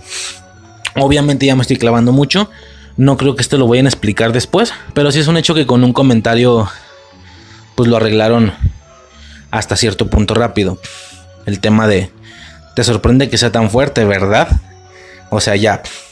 Bromas de dos décadas completamente invalidadas. Me gustó ese, ese detalle. Total, ¿qué más? Junior hace el clásico movimiento de redención en el pleno momento de acción cuando parece que va a matar a Lexi. En el mero momento de acción decide redimirse y se va por Chucky y se matan entre los dos. Ok, Junior muerto, de acuerdo. Aunque fuera el personaje del, aunque fuera un personaje de la portada, ya se murió, pero en qué momento se murió tiene bastante sentido, ¿no? Muy bueno la verdad. Como digo, el movimiento de redención al menos momento de acción es clásico, pero igual estuvo chido me hizo acordarme mucho de Hawk. Hawk en, en, Cobra Kai, en esta última temporada, en la pelea esta en la casa navideña, que al mero momento que parece que va a golpear a Dimitri, golpea a los otros dos güeyes. Entonces fue un gran detalle, hasta cierto punto, ¿no? Y bueno, al final, cuando parece que ya todo se resolvió, de alguna manera, todavía falta el camión lleno de good guys, ¿sí? Falta todavía el camión lleno de good guys. Y ya cuando parecía que todo estaba resuelto, todavía faltaba el camión lleno de good guys. Se supone que ya despiertos, ¿no? ¿O cómo está el pedo ahí? Bueno, total. ¡Pum! Sorpresa. Barclay sigue vivo y está manejando el camión, ¿sí? Esto me alegró mucho porque como repito, como que le tengo mucho cariño al personaje. Es el icono, bueno, Nika pertenece a esta segunda generación que repito casi pudo ser una trilogía pero no lo fue. Pero Barkley es el de la trilogía original, ¿no? Hasta eso no ha salido toda la franquicia, pues, nomás las primeras tres. Ok, este se lleva el camión, pone la típica rolita de final de serie. Y de nuevo, cuando todo parecía de nuevo que ya todo se había acabado, que todo se había resuelto. Madres, chinga tu madre. Tiffany iba arriba del camión. Pero Tiffany, de hecho, o sea, la Tiffany normal ve como Barkley se lleva el camión y es como, pinche perro, vete a la verga. Pero cuando Barkley va en el camión, oh sorpresa, que va Tiffany muñeca arriba del camión y le apunta con una pistola referencia a Chucky 4, bueno, a la novia de Chucky claramente. Ya se habían tardado hasta cierto punto. Yo, desde Cult of Chucky, sabíamos que una muñeca de Tiffany estaba viva. O sea que ella también ha aplicado clonado de almas. Suponiendo que sea ella, suponiendo que no fuera Charlie Ray en el cuerpo de una muñeca Tiffany. Pero pues no, no tenía mucho sentido. Tenía que ser Tiffany. Total. Por única y última vez, vemos a una muñeca de Tiffany despierta en la serie. Eso fue un gran, gran detalle. Este, que es un clonado porque acabamos de ver la Tiffany normal arriba del carro. Le apunta con la pistola y nada, ¿no? Ya no sabemos qué sucedió. Tal vez lo peor de toda la serie. Yo pensé, eh, lo que viene tal vez sea lo peor de toda la serie. Ya acabo de mencionar hace algunos minutos que Nika se me hace casi tan importante como Barkley. Es este otro personaje principal de la nueva o de la o de esta segunda oleada de películas de Chucky después de Seed of Chucky. Eh, que ella era, digo, como ya dije, la novia de Chucky y el hijo de Chucky no dejó a un humano como tal principal. De las primeras tres era Barkley y de las siguientes dos era Nika, un personaje bastante importante. Técnicamente son Barkley y Nika y ahora Jake es un tercer protagonista, por así decirlo, ¿no? Yo todo el tiempo, por alguna razón, alguna situación vudú no sé qué, yo no sé, algo ahí con el tema de las todas las ocasiones en las que Chucky estuvo en su cuerpo, pues yo supuse que iba a agarrar algo de esa energía o qué sé yo y salir caminando de todo esto. Y chinga sa tu madre que como Tiffany está enferma y está enamorada de ella y la quiere, pero sabe que Charlie Ray va a estar despertando parcialmente, la maldita puta loca de Tiffany le corta todos los miembros. Aunque las piernas no le servían, bueno, repito, ya despertando como Chucky sí que le servían, entonces le corta las piernas, le corta los brazos, quedan así los cuatro muñoncitos. Típico que le pones venda a los muñoncitos y que se ve el puntito de sangre de que todavía está sangrando. Repito, porque ella la quiere a ella. Pero si Chucky despierta, pues no le va a poder hacer nada porque no tiene piernas, no tiene brazos. Güey. Que, y luego el grito de ella, la desesperación de ver cómo ya no tiene los cuatro miembros. Qué maldito puto infierno. Pobre al chile, güey. Yo pensé, pobre morra, güey. ¿Qué hizo para merecer tanta mamada? Yo en lo personal la prefería como heroína de guerra, igual que Andy. ¿Qué vergas pasó aquí? ¿Por qué la serie, por qué la franquicia me está tratando a Nika de esa manera? Yo no lo entiendo. ¿La escena fue impactante? Sí. ¿Cumplió su objetivo? Sí. Pero yo no entiendo por qué me le están haciendo esto. Yo te juro que no lo entiendo. Yo pensaba que iba a ser otra Andy, por así decirlo. ¿Qué es esto? ¿Qué es esto? Y lo que más me impresiona es que si nos salimos a la realidad, esta chica es la hija de Brad Dourif, o sea, es la hija de Charlie Ray. Tendrá el sentido que la trataran muy bien, que en una de esas no me sorprendía que en algún futuro de la franquicia pasara a ser más importante que el mismo Barkley. Pero no, o sea, no la han matado, sigue como personaje de la franquicia, pero es que ¿por qué me la están tratando de esta manera? Yo no entiendo. Ahora, ¿qué juego tiene el personaje para una siguiente temporada? Que ya está confirmada. Por cierto, ya confirmado en la segunda temporada. No, no sé, güey. O sea, fue impactante, sí. La escena cumplió su objetivo, al menos en mi caso, sí. Pero no se me hace justo, güey. ¿Por qué pasó eso? Se ve tan traumante la escena. Ella sin los cuatro miembros, güey. ¿Por qué? ¿Por qué? No, no, no es justo. ¿De qué me estás hablando?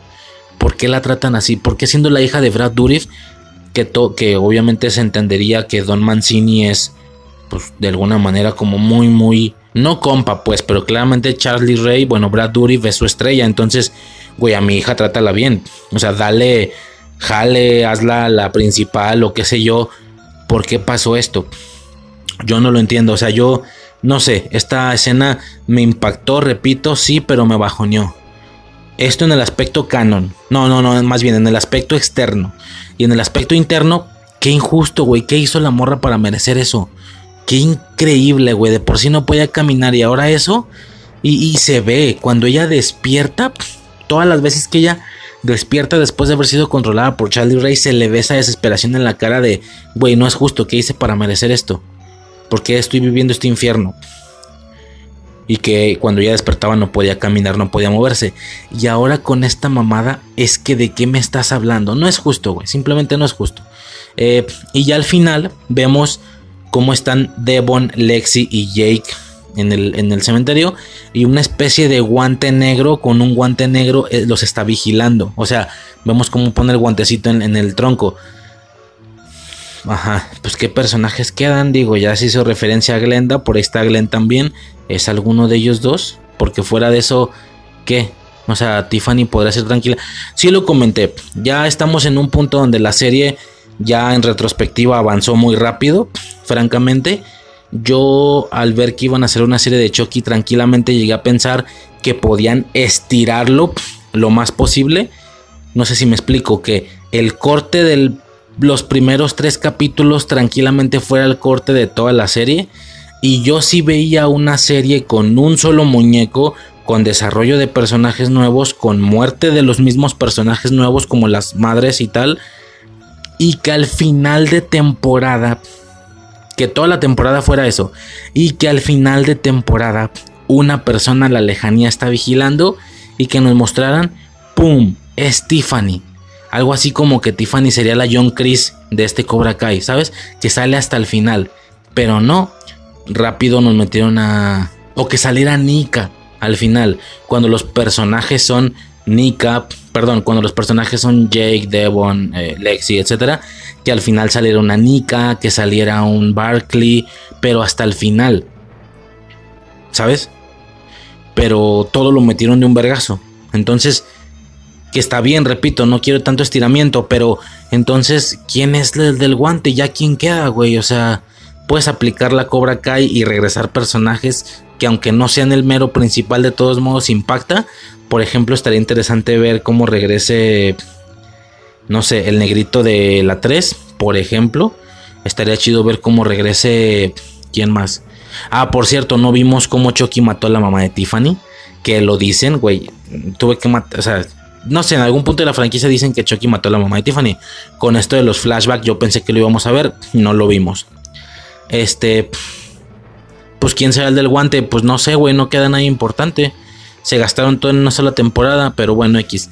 Eh, ya por último, vemos a Chucky ya rompiendo la cuarta pared. Técnicamente es el Chucky anfitrión de la serie el que nos está hablando con este abriguito sentado en la, en la fogata. Yo creo que eso es lo más navideño que podemos tener de la serie.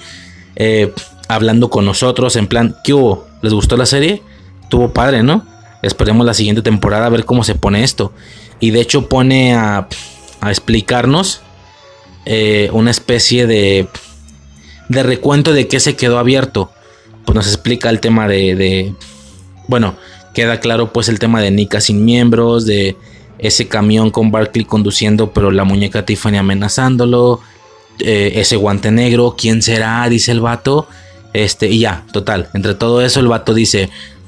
Y haciendo un body count, o sea, clásico que de estas películas y de estos mames, uno, uno como fan, yo no soy muy, fan de eso, ya lo había dicho, pero los fans hacen los body counts, que son las, las cuentas de cuerpos, que es como cuántos mató. Bueno, aquí no se la pelen, body, no lo, body, pendejo. Eh, Chucky nos lo explica, explica eh, para que no te la peles contando, contándolo tú, ¿sí? Eh, nos explica el tema de, mira, fue este, luego este, luego este, fueron tantas muertes. Y güey, ni, Chucky explicándomelo lo apunté, se me olvidó, güey, me vale verga. Pero bueno, sabe, la serie sabe que es algo muy entre fans, pues ahí está un body count, ¿no? Este, y ya como último tenemos esta especie de, de, pues ya de final pero abierto a que va a haber una segunda temporada. Se supone que para el siguiente año, evidentemente aquí en Infancia Eterna estaremos checando ese pedo. Y ya no. Eh, yo siempre gradúo la serie, no, no la serie, siempre gradúo la franquicia de Chucky en tres niveles. Un nivel es Chucky 1 y Chucky 2, que dentro de su absurdez es bastante serio. Un segundo nivel que es francamente el que más disfruto, un Chucky 3 y 4, o sea, la novia y ya un nivel absurdo sexual es la eh, Seed of Chucky. Es así absurdo, es humor negro y del culero. Curse of Chucky pasa a, recuperar el toque de la 1 y la 2. Cult of Chucky pasa a recuperar el tonito de la 3 y de la novia de Chucky, sin ser tan absurdo. Yo tenía miedo que la serie fuera muy Seed of Chucky y sí tuvo uno que otro momento, como la de We got the we got... No, ¿cómo era? We got the. Cuando se pone a cantarle a Junior, o sea, no entendí eso, eso estuvo muy Seed of Chucky. Pero yo creo que salvo ese momento y algún par más que no recuerdo, pero sé que hubo. En general la serie se mantuvo muy bien al inicio en tono de Chucky 1 y 2. Y la segunda mitad, sobre todo los últimos dos capítulos, estuvo muy en el corte de, de Chucky 3 y 4. No hemos visto mucho de Seed of Chucky, ese estilo digo. Y pues nada, ¿no? A ver qué pasa. Con esto llegaríamos oficialmente al final de la serie, después de tantos capítulos. Eh, fue divertido, Simón, tuvo chido, Simón. estaremos a la espera de la segunda temporada. Y pues nada, ¿no? A grandes rasgos esto ya básicamente por parte de la sección del episodio 8, el final, es que todavía no me la creo, de Chucky. En este episodio, películas navideñas sería todo. Eh, si estás escuchando esto en el compilado de Chucky, pues bueno, este es el episodio final. Ya sería todos los episodios. Eh, espero les haya entretenido un rato. Estuvo chido. Eh, ya estaremos checando lo siguiente. Y pues nada, ¿no? Ya podríamos, ya hablando desde quien escuche el podcast, pues ya podríamos pasar directamente a lo siguiente, que sería la serie de Hawkeye, el episodio de Hawkeye. Y pues nada, sobres. Laura Marvel.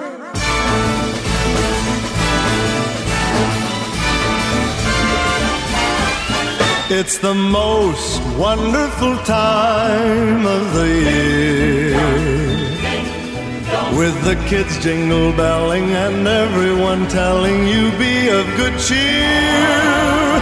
It's the most wonderful time of the year.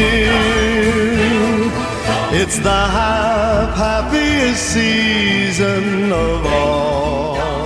Ok, señores, y empezaríamos con el episodio 3 de esta serie navideña Hawkeye. Sí, primero que nada, eh, el episodio inicia con lo que tranquilamente sería lo más aburrido que he visto de la serie. Tal vez incluso, no sé si de todas las series del MCU.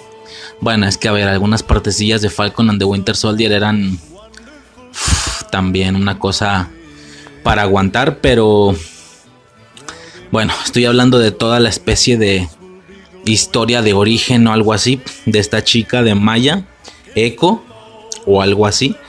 Eh, toda la historia de origen, ¿no? Todo el tema de cómo era como karateca, que desde morrilla no tenía el pie y aún así se fletaba y no sé qué. Bueno, definitivamente yo, a ver, yo no entiendo.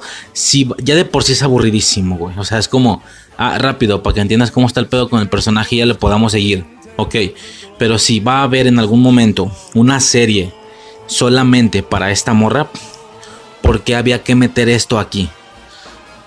¿No era más fácil meterlo en su serie?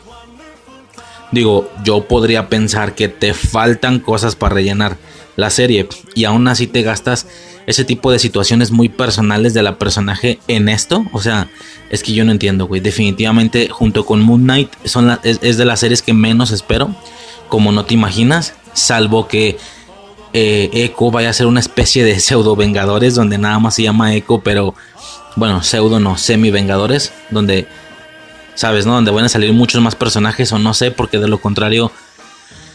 Yo no entiendo esto, güey. Yo no entiendo, pero bueno, está aburridísimo el chile. No entiendo por qué tengan que ponerlo acá, va. Eh, como decía, con toda esta infinidad de escenas de un padre conviviendo, enseñándole cosas a su hija de la vida. Intentan hacer que, que con algunos minutos se supone que la muerte del padre te cale, pero la verdad es que me valió súper verga. Eh, fue Ronin, por cierto, fue Ronin. Ahí explican el. Bueno, a lo mejor entiendo que esa parte, estrictamente esa parte, sí ha sido necesaria para entender por qué Maya odia a Ronin y por qué se lo quiere bajar. Pero fuera de eso, Uf, ta, güey, o sea, no, no, no lo entiendo. Aburrido, así de sencillo. Karate, bla, bla, bla, eh, todo ese desmadre, ¿no? Pero esta, esta secuencia de niña podría tener tal vez algo rescatable y esto es técnicamente el se- internet se volvió loco el posible quizá yo creo que sí cameo de Wilson Fisk sí de el Kingpin el Kingpin, este líder mafioso, este supervillano del MCU sin tener poderes, siendo una persona completamente normal, es un gran, gran villano en el tema del MCU. Digo, se supone que es lo suficientemente grande para poderse pegar un tiro a puño limpio con Spider-Man. Que aunque no tenga poderes, pues se supone que lo grande le da una fuerza impresionante. Me acuerdo de Spider-Man Into the Spider-Verse, que que lo desmadra, o sea, de un, de un vergazo lo mata, entonces como wow. Pero bueno, esa parte sí me emociona, por supuesto, sobre todo porque dicen que va a ser Vincent Donofrio. De hecho, se supone que se no se filtró, pues, un insider. No sé si ya había hablado de insiders aquí, creo que sí en el podcast. A grandes rasgos son estas personas que de una u otra manera se supone que tienen contacto con gente en el interior y de alguna manera saben cosas antes de que sucedan, ¿no? Y uno de los más famosillos, yo creo que el más firme ahorita es Daniel RPK. Y este vato dice, ya había confirmado incluso desde antes, que Vincent Donofrio, el mismo actor de Daredevil, regresaba como el Kimpin, pero que su imagen iba a ser cambiada con CGI para hacerlo mucho más grande, mucho más eh, monstruoso como el Kingpin debe ser. Espero no lleguen al nivel de la pared que es en Into the Spider-Verse, por favor. Pero fuera de eso, se supone que sí lo van a hacer mucho más grande, ¿no? Incluso yo supongo que algo así como un Hulk, como un Thanos, ¿sabes? Incluso si ya de por sí Hulk y Thanos se ven muy reales, si te crees que están ahí. A diferencia incluso de un Spider-Man de Tom Holland que con el traje puesto no sientes que esté ahí. Es un, es un tema extraño incluso. Pero bueno, con Hulk, con Thanos, se les ve la barba de los tres, así de barba de 3, 4 días. Bueno, en mi caso, barba de dos semanas. Así se me ve con dos semanas. No tengo, eh, soy malísimo yo para que me crezca esa eh, barba. Pero bueno, hay mucha gente que con tres días ya se le ven así, ¿no? Esos pelillos. Eh, de alguna manera logran que la piel se vea real, pero verde o morada tan realista es que los tonos no son tan directos, no es un morado super vivo, no es un verde super vivo, es un verde y un morado, estoy hablando de Holgitanos obviamente, es un verde y un morado mucho, mucho más opaco, pero eso da como el ejemplo o da la alusión de que es real. Y si ya con ellos dos les sale bien, pues cómo no les va a salir un cabrón que es color piel por naturaleza y que la cara se tiene que ver, la cara, que la cara se tiene que ver normal de humano por naturaleza, la cara de Vincent Donofrio. Lo que me lleva a pensar, si Kingpin viene al MCU, pero sin el aspecto que tuvimos en Daredevil, que en Daredevil no era ni siquiera muy grande, o sea, no era muy grande, no era muy gordo, sí se sentía que era fuerte, se le sentía la potencia, pero no era grande a dimensiones, eh, bueno, respecto a un humano, grandes, ¿no? Entonces, eh, pues que no, esto significaría que sí, que Daredevil está completamente descanonizado. Oficialmente Daredevil y todos sus defenders están fuera del canon del MCU. Digo, ya con el Darkhold se supone que Agentes de Shield está fuera, salvo cualquier otra cosa que pueda suceder. Mm, está extraño. Ahora, por ahí mucha gente está diciendo, no, pues es que con el tema del multiverso, entonces la serie de Daredevil es una serie variante, ¿sabes? O sea, va a salir también Matt Murdock. Yo creo que la definitiva va a ser el traje. Cuando veamos el traje de Matt Murdock en el MCU, ahí sabremos si es canon o no. Pero yo podría hacer esta pregunta. Tiene mucho sentido que en el punto tan avanzado en el que vamos, que los trajes están siendo algo increíble, algo impresionante, algo perro, muy comiquero y tal. Tiene algo de sentido que Daredevil vaya a mostrar el mismo traje de la serie ese traje como tan tinto con mucho negro no tiene sentido. Lo ideal sería que si Daredevil se está renovando, está entrando un nuevo Daredevil en el MCU, sea un traje distinto. Definitivamente eso es lo que espero. Un traje distinto, un traje diferente, pero esto conllevaría que también están de alguna manera descanonizando lo que como repito, ya el hecho de que alguien diga y si se cumple que Wilson Fisk va a llegar pero con CGI para ser más grande, significa que no es el mismo Wilson Fisk de la serie. Entonces, pues básicamente es eso, ¿no? La serie está descanonizada, pero esos dos actores no. Por ahí dicen que ninguno de todos los demás tampoco. También van a usar los demás actores. Hablando de los Defenders, se supone que Jessica Jones sale en Secret Invasion. Entonces, ¿eh? o sea, ¿eh? o sea, a ver cómo está el pedo, ¿no? Pero bueno, si siguen, si básicamente todo lo que no sea, todo lo que fue Marvel TV se llamaba, o Marvel, sí, Marvel Televisión, no me acuerdo cómo se llamaba la división. Si todo aquello queda descanonizado, agentes de Shield, todas las series relacionadas con los Defenders, ¿qué más había? Pues no más, ¿no? ¿Qué más había? Espera. Estoy recordando. No, creo que es todo, ¿no? Bueno, importante. Ahí hubo una situación con Inhumans y no sé qué, pero bueno, X, güey, se va a la verga. Sí, bueno, todo lo relacionado con Defenders y Agentes de Shield. Si esas dos van a ser descanonizadas, pero siguen recuperando a los mismos actores, me explico. que también de alguna manera podamos ver a, a esta morra, ¿cómo se llamaba? La hacker de los agentes de Shield, que era Quake, como tipo terremoto, como tipo terremoto, Quake. Bueno, ya después que tiene poderes, sí, porque también dicen que esa ruca sale en Secret Invasion, entonces si vamos a seguir recuperando o sea, si las series están descanonizadas, pero vamos a seguir recuperando personajes representados por los mismos actores, entonces tranquilamente se puede oficializar o algo así, que lo que vimos fueron universos variantes, ¿no? Así como en algún momento tuvimos la posibilidad de ver en tres películas el universo de Tobey Maguire, y ahora resulta que era otro universo, ¿no? Y que solo en algún punto del tiempo tuvimos la posibilidad de asomarnos a ese universo igual que, el, igual que el de Andrew Garfield. Es decir, hay universos a los que hemos tenido posibilidad de asomarnos y hay, universos a los que nunca nos hemos asomado. Por ejemplo, de donde venga el pinche Loki negro. Por ejemplo, que él habla de un Capitán América, de un Iron Man, Kid Loki, que él habla de un Thor, personajes que no vimos. Incluso le puedes hasta mamonear, pero ya se me hace mucha mamada, que el Loki negro o el Kid Loki son los del universo de Toy Maguire, por ejemplo. O sea, no, no, los dos a la vez, obvio, uno, uno u otro. Que, que su Spider-Man es el de Toy. O sea, ellos pertenecen a ese universo, por ejemplo. ¿Me explico? Este. Porque bajo la temática de los cómics, técnicamente en todos los universos existen todos. Pero no, más vimos Spider-Man en las tres películas o algo así, no sé. No sé, y es un desmadre, pues, pero si siguen recuperando actores, por ejemplo, a Quake, a los mismos actores de los Defenders, a, no sé, se, se hablaba también de que íbamos a recuperar al, motorista fantasma, bueno, en este caso es un conductor fantasma, bueno, el, el, Ghost Rider que salió en Agentes de Shield, que era Robbie Reyes, el Ghost Rider este latino con, con carro. Sí sé que también dicen que ese güey, por ahí no. Si seguimos recuperando los mismos actores, entonces, pues qué, eran variantes.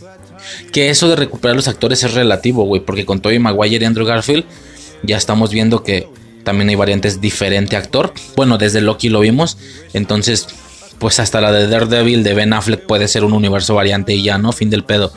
Eh, no sé, pero bueno, yo creo que con lo de Wilson Fisk y el CGI queda comprobado que no es la serie de Daredevil y sus acompañantes parte del MCU, ¿no? Bueno, una cosa extraña. Eh, ¿Qué más? Yo sigo impresionado. Sigo impresionadísimo, en serio, con estos criminales del corte Mi Pobre Angelito. Así, güey. O sea, los dos villanos que salen en Mi Pobre Angelito, así. Son estos cabrones los deportistas, son tan estúpidos, tan imbéciles, se puede hablar con ellos de manera normal, incluso un vato le empieza a contar a Kate sobre su vieja o no sé qué chingados, y es como, güey, es que qué absurdo, no me la creo. En serio no me la creo. A comparación de, que, lo que nos mostraron en Endgame. No voy a hablar más de eso. Como ya dije, no, no, no estoy muy cómodo hablando de esos temas. Sí le tengo mucho, mucho respeto. Pero bueno, se entiende la idea, ¿no? A lo que voy, de que nada que ver esta agrupación criminal con las personas con las que se supone se metió en problemas Hawkeye en Endgame. Y más que meterse en problemas, más bien las que erradicó. Hablan incluso de agrupaciones eh, mexicanas, ya sabemos de qué tipo. Cuando lo, cuando lo, haga, cuando lo agarra Black Widow, eh, también son agrupaciones yacuzas que también a lo mejor no es tan sonado a nivel noticias como lo de México, pero pues también se supone que tienen ahí su, su cuidado, ¿no? Entonces, pues nada que ver, güey. O sea, son viles, viles eh, malandrines, rollo mi pobre angelito. Pero pues bueno, ¿no? Ni modo que se le va a hacer. Eh, Echo es sorda, ¿sí? Esto no lo sabíamos, creo. Echo, Maya, como chingado se llame, es sorda. Más personajes con señas, igual que Macari, güey. Igual que Macari, está chido. Digo, Echo me vale verga. Pero ya había dicho, estoy muy interesado en ver a Macari en una película de Vengadores. Cuando ella, que ella ya sea parte de la agrupación. Necesitamos un velocista, señores. Si no va a llegar Speed pronto, entonces Macari, güey, un ratillo. ¿Qué más? hubo una cosa que me impresionó mucho, güey. Eh, Hawkeye dice que mataron a Ronin y Echo pregunta quién la mató. E incluso solo Hawkeye solo hace la pura seña. Bueno, no Hawkeye. Hawkeye lo dice pero sin ruido, o sea, no escuchamos el sonido. Perdón, un pequeño cortecillo. Entonces, eh, este vato Hawkeye dice, dice el nombre. La, el vato que le estaba traduciendo a, Maya hace la seña y, y no lo vemos. Hasta después vemos que dice Black Widow. O sea, de alguna manera y por el tema de la sordera hicieron que el momento se viera como épico, como, ay güey, Black Widow lo mató. Y, el vato es como, la morra le dice, qué conveniente, ¿no? O sea, ambos muertos. De a principio podrá parecer que es una mentira y ya. Y el primer nombre que se le ocurrió pudo haber dicho cualquier nombre, güey. Pero el nombre que dijera, pues técnicamente lo iba a inculpar o la gente lo iba a poder o lo iba a querer buscar pudo haber dicho Iron Man, por ejemplo. Pero se entiende que de inicio es lo que trae en la cabeza todo el tiempo. A Black Widow. Entonces, pues tiene sentido, ¿no? Black Widow. Nada más por decir el nombre o no sé, porque lo tiene en la cabeza todo el tiempo. Pero también está este significado claramente doble en el que es una mentira rápida para que estas personas ya no sigan aferradas con Ronin, pero al mismo tiempo también es una situación en la que metafóricamente está diciendo la verdad. Black Widow mató a Ronin. Ronin es el personaje que se genera a partir del blip. Esto hace que él tenga mucha furia, mucho odio y empiece a acabar con todas estas personas que en aspectos legales no están haciendo las cosas eh, de manera correcta, por así decirlo. Bueno, al menos legalmente, repito. Eh, ya cada quien tendrá su criterio, ¿no? Pero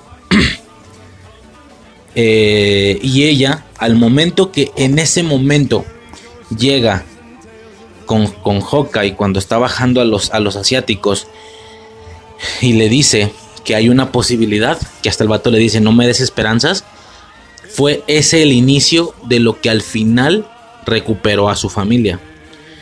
Y, y, Ronin es eso, un ser de odio, un ser de... Creo que se entendió la idea, ¿no? También hasta cierto punto y de manera metafórica, Black Widow mató a Ronin, acabó con ese personaje lleno de sufrimiento. ¿Por qué? Porque le regresó a su familia. El, el significado doble es muy emotivo, güey, está muy perro.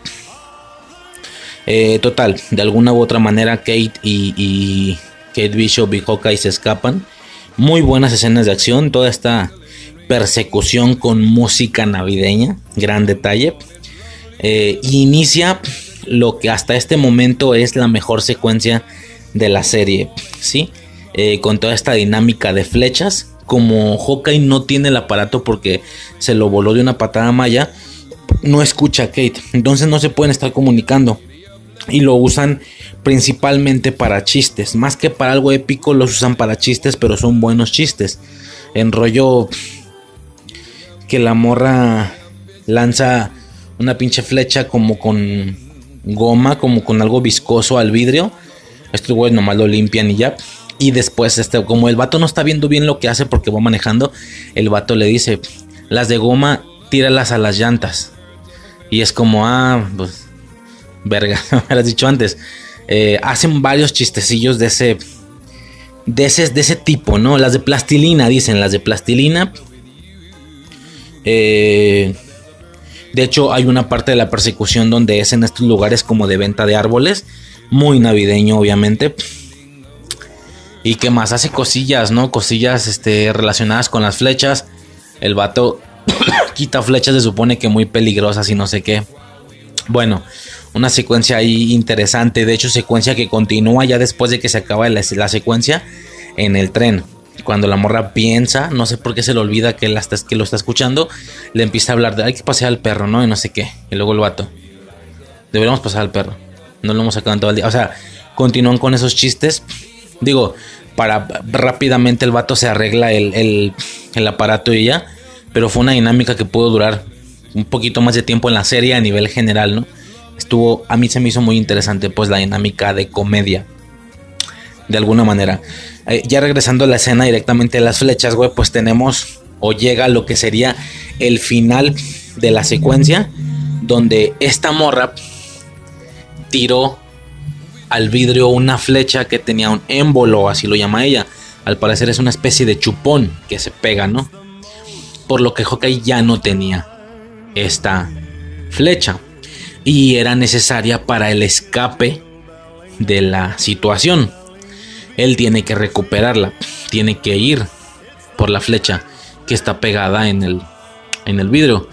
El vato le da una flecha normal a ella y él tiene otra que de, principio se ve bastante gruesa de la punta, se ve una punta de metal muy muy gruesa, muy gorda, con luz, con luz como tipo luz LED azul. Es como, güey, esa flecha hace algo interesante, parece hasta de juguete, pero claramente es importante, está grande, está muy grande la punta.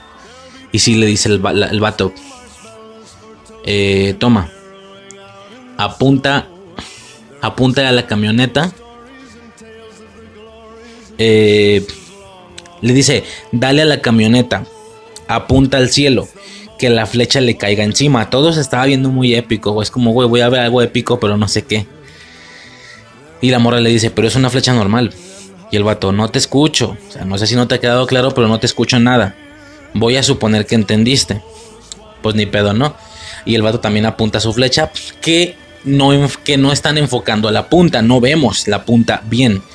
Vemos la cara de Hawkeye. Ok. La morra tira la le dice una, dos, tres. Ya. La morra tira la flecha. Luego este vato está dispuesto a lanzar la suya. La cámara hace este movimiento de enfoque que o enfocas adelante o enfocas atrás. Entonces la, la cámara está enfocando hacia la cara de Hawkeye, que es lo que está atrás, y no vemos la flecha. Se hace el cambio de enfoques donde la cara de Hawkeye atrás se hace borrosa para mostrarnos en, en alta calidad la flecha y dice PIM en azul. P Y M. Dice PIM y es como what the fuck, güey, o sea, está muy perro, güey. Está muy chido saber lo que va a hacer antes de que lo haga. Me sentí como se han de sentir los comiqueros, güey. Así en plan. Eh, no mames, va a hacer esto. No mames, ¿sabes? O sea, un rollo así. Este, entonces yo me acuerdo que en medio se digo, ni siquiera tenía bien claro que le iba a disparar la flecha y le iba a hacer gigante, nada más como que entendía que iba a agrandar o a empequeñecer algo, cosa que siempre es épico y más en esta serie que nada tiene que ver con esos con esas habilidades. Entonces, un agrandamiento o una un empequeñamiento de algo era épico. Digo, lo pudo haber tirado a la camioneta y que fuera para hacerla chiquita y que la flecha normal le cae. No sé, güey, o sea, ni siquiera tenía bien claro qué era. Eso sí voy a ser bien sincero. Nada más tenía claro que iba a agrandar o a empequeñecer algo y me emocionó, güey. Y es como, pim, pero así en cuanto se ve yo. Pim, no mames. Y, pues bueno, yo estoy más metido en este pedo que Suicide. Me acuerdo que en ese momento, antes de que todo pasara bien rápido, me dice Suicide, ¿qué es eso? Y le dije, Hank Pim. No ocupé explicarle nada más. No le dije, ah, es el vato de Ant-Man que bla, bla, bla, el güey que inventó la, la fórmula PIM y que por eso se hacen chiquitos, bla, bla, bla. No, no tuve que decir todo eso, nada más dije el nombre completo, Hank Pym. Y me dice, ah, ya. ¿Sabes? O sea, fue todo muy rápido. Pero con el puro Pim, como que no lo relacionó. Pero en cuanto dije, Hank Pym, ah, ya. Con eso, sobres, tira la flecha, güey. Le apunta a la otra y la flecha se hace gigante, güey. Por Dios, güey, pinche momento tan épico no sé, güey, a mí me gustó un vergo. Fue, ah, su puta madre, güey. Qué, qué, qué gran serie, güey. Estaba bien alucinado, güey. Se me hizo muy chido. Este. Gran, gran momento. Hasta este momento. Hasta este punto. Tal vez el mejor momento de la serie. Este. ¿Qué más? ¿Qué más sucede? Eh. Kate en, un punto están en un café y Kate dibuja el traje comiquero de Hawkeye. Ya hemos visto que de alguna manera estas series están, eh, se están acercando. No sé por qué las series están haciendo mucho énfasis en el tema de los trajes mucho, mucho más similares a los comiqueros. Lo vimos con WandaVision, que tanto tuvimos el traje tal cual y un traje de los cómics tal cual siempre se ve ridículo. Bueno, a Spider-Man le funciona, pero fuera de eso, a Iron Man es fecha que todavía no lo hemos visto tal cual, como se ve en los cómics. Bueno, ahorita ya se ve diferente, pues, es más parecido al MCU. Yo hablo de, por ejemplo, búsquense el Iron Man. Eh, búsquense en el Iron. Búsquense el Iron Man de la caricatura de los noventas de Spider-Man. No sé si se puede encontrar así. Iron Man. Iron Man. Spider-Man. Eh, cartoon. Cartoon 90. Iron Man, Spider-Man, Cartoon 90. Pueden buscarlo así. Ahí está. Ahí sale el pinche traje. Güey, ese traje llevado a la realidad sí se vería muy culero. Muy absurdo. Toda cosa muy tal cual llevada a la realidad siempre se va a ver fellita, güey. Entonces, no fellita, pues, sino poco creíble. Entonces, estas series están haciendo mucho énfasis con el tema de los trajes comiqueros, los trajes tal cual. Como decía, lo vimos en WandaVision con... Primero tuvimos el traje tal cual de la bruja escarlata de cómics, pero con un motivo de Halloween, una bastante buena justificación. También vimos a Visión con la separación de colores exactamente igual que en, las, que, en los cómics, que es, repito, muy absurda, se ve muy chafilla. A diferencia de lo que es Visión origen, de lo que es Visión ya... Pues iba a decir actualmente, bueno, actualmente es blanco, pero ya me entienden, realmente que tiene mucho más eh, juego con los colores, se ve mucho más real. Eh, y para tener al final ese traje también muy parecido a la bruja escarlata, pero ya con esta aplicación de adaptación realista. Ya no hay ningún pedo, ¿no? Por parte de Falcon and the Winter Soldier tuvimos el traje, el que sí es el definitivo, está bastante comiquero. Yo esperaba ver de verdad algo un poquito más oscuro, un poquito más realista sí se ve bastante botargoso, se ve bastante disfraz de Halloween. Yo espero que haya sido nada más para la serie y que la siguiente vez ya es un punto donde todos los personajes tienen un traje diferente la siguiente vez que salen, güey, por juguetes, obviamente. Entonces, yo espero que la siguiente vez que salga este Capitán América Falcon, este Falcon América, no se vea exactamente igual. Espero que ya le hayan hecho una adaptación al traje mucho más realista, con colores mucho más oscuros, un poco más militar. El mismo proceso que le pudieron haber hecho de un Capitán América Avengers 1.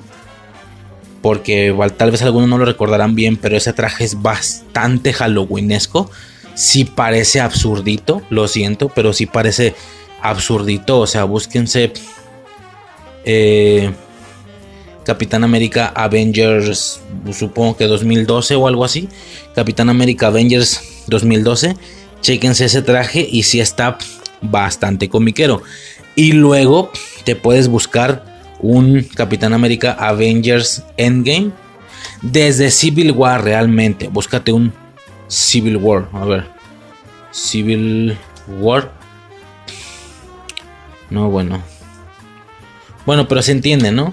Haz la comparación de un eh, Capitán América Vengadores 1 a un Capitán América Civil War. Esa adaptación, ese oscurecimiento de colores, esa aplicación en la textura del traje, en, la textura, sí, básicamente, es que es muy clarito, es muy Halloweenesco el de Vengadores 1. El de. Me explico. Ese mismo proceso de, de conversión que se le hizo, espero que se le haga Falcon definitivamente Falcon, como lo vimos, vendrá siendo un Capitán América Vengadores 1. Bueno, que lo lleven a un oscurecimiento de color y a una aplicación de texturas eh, menos botarguesco incluso para una siguiente aparición, ¿no? Eh, y luego, ¿qué más? Loki. Eh, el, el, Loki anciano. Ahí no nos dieron directamente una representación de Loki de Tom Hiddleston en sí. Pero vimos el traje tal cual de los cómics en el Loki anciano también, o sea, ahí de alguna manera tuvimos la referencia. Y acá la referencia se quedó mucho, mucho, mucho más corta por el tema del dibujo de la morra, que el dibujo lo hace tal cual los cómics. De hecho, ni siquiera está coloreado. Pero la morra explica que va a llevar una máscara donde en los ojos tiene alas de águila, tiene una H en la frente, o sea, es tal cual, sin colorear y mal dibujado obviamente, pero es tal cual el traje. Yo no sé si en algún punto, como ella está constantemente aferrada al tema de vender más su superhéroe, vender más su personaje, con el tema de la máscara y todo eso, yo no sé si de alguna manera sí lo vamos a ver al final. Yo no sé si vamos a tener la referencia, aunque sea halloweenesca, así traje absurdo, O incluso vamos a tener un Hawkeye mucho, mucho más parecido al de los cómics. Algo así como el traje de WandaVision, pero al final. Que sí se parezca al de los cómics sin ser absurdo. Que como ya creo que yo solo comenté a Suicide. Todo el truco, todo, bueno, según yo, ¿verdad? según yo sé mucho. Según yo, todo el truco de hacer un traje comiquero, pero que sí se ve realista, es nada más hacerlo más oscuro que no se vean los colores súper vivos, así un rojo vivo, un morado vivo, no, hacerlo mucho más oscuro y ponerle textura al traje, es decir, que no parezcan mallas, que no sean mallas, que sea una especie de de tipo armadura, tipo acorazada como la de repito el Capitán América, algo así, ¿no? Y la, bueno, y la máscara técnicamente. No creo, yo creo que el dibujo fue ya todo lo que la serie nos pudo mostrar en aspectos de, ah, mira, cada serie ha tenido una, de una u otra manera, aplicación a, trajes comiqueros. Esta es la de esta serie. Fin del pedo, ¿no? Hay un punto donde Barton le dice a Kate que hay alguien más, que Maya no está a la cabeza, que hay alguien dándole órdenes a Maya, claramente refiriéndose tal vez seguramente al Kimpin, ¿no? A, Wilson Fisk. Y ya, por último tendremos a Tony Dalton sorprendiendo a, Mario Santos, le estoy diciendo yo, el de, los simuladores. Tenemos a Mario Santos sorprendiendo con la espada retráctil de, Ronin a Hawkeye, ¿no? En el cuello. Y ahí se acaba la, el capítulo. Eh, muy bueno, definitivamente me quedo con la flecha de tecnología PIM increíble. O sea, todo era muy y todo era muy flechas y tal. Y tener ese detallito de conexión hacia afuera del MCU siempre tiene su, su magia. Eh, digo, yo soy de las personas que todo el tiempo está pensando en la conexión. Todo el tiempo. cada vez que veo a Kate Bishop, aparte de enamorarme más, pienso y sé que en algún momento la voy a ver como parte de una agrupación de jóvenes vengadores. Yo no sé si van a tener su película propia o los vayamos a ver primero en... Dicen, dicen que Ant-Man and the Wasp Quantum Mania, que va a ser una especie de Young Avengers también. O sea, no sé. Digo, con todo este tema de que ya prácticamente los contenidos individuales los están filtrando en las series y las pocas o muchas películas que vaya a ver, si no son de origen obvio, como Shang-Chi o Eternals, todas aquellas que sean yo decía que la tercera parte de cada franquicia, ni siquiera la tercera, güey, de Doctor Strange va a ser la segunda. Multiverso Madness. Ya cada segunda o tercera parte que vaya a ser un pseudo Vengadores, un, semi Vengadores, ¿no? Eh, bueno, en el caso de Quantum Mania, al, a ver, al igual que Multiverso Madness, al igual que de Marvels, también Quantum Mania apunta a que va a ser una semi vengadores. Y más que semi vengadores, semi young vengadores, o sea, semi jóvenes vengadores. Dicen por ahí que va a salir Cassie Lang ya como Ant-Man, que va a salir Kate Bishop, que no sé, que, que si Multiverso Madness ya nos dejó listos a Wiccan Speed, no sé si salgan por el tema de Kang, no sé, a ver cómo está el pedo, a ver cómo sucede, a ver cómo procede.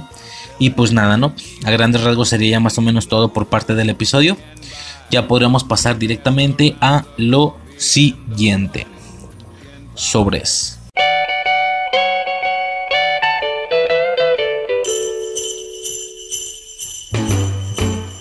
Jingle bell, jingle bell, jingle bell rock.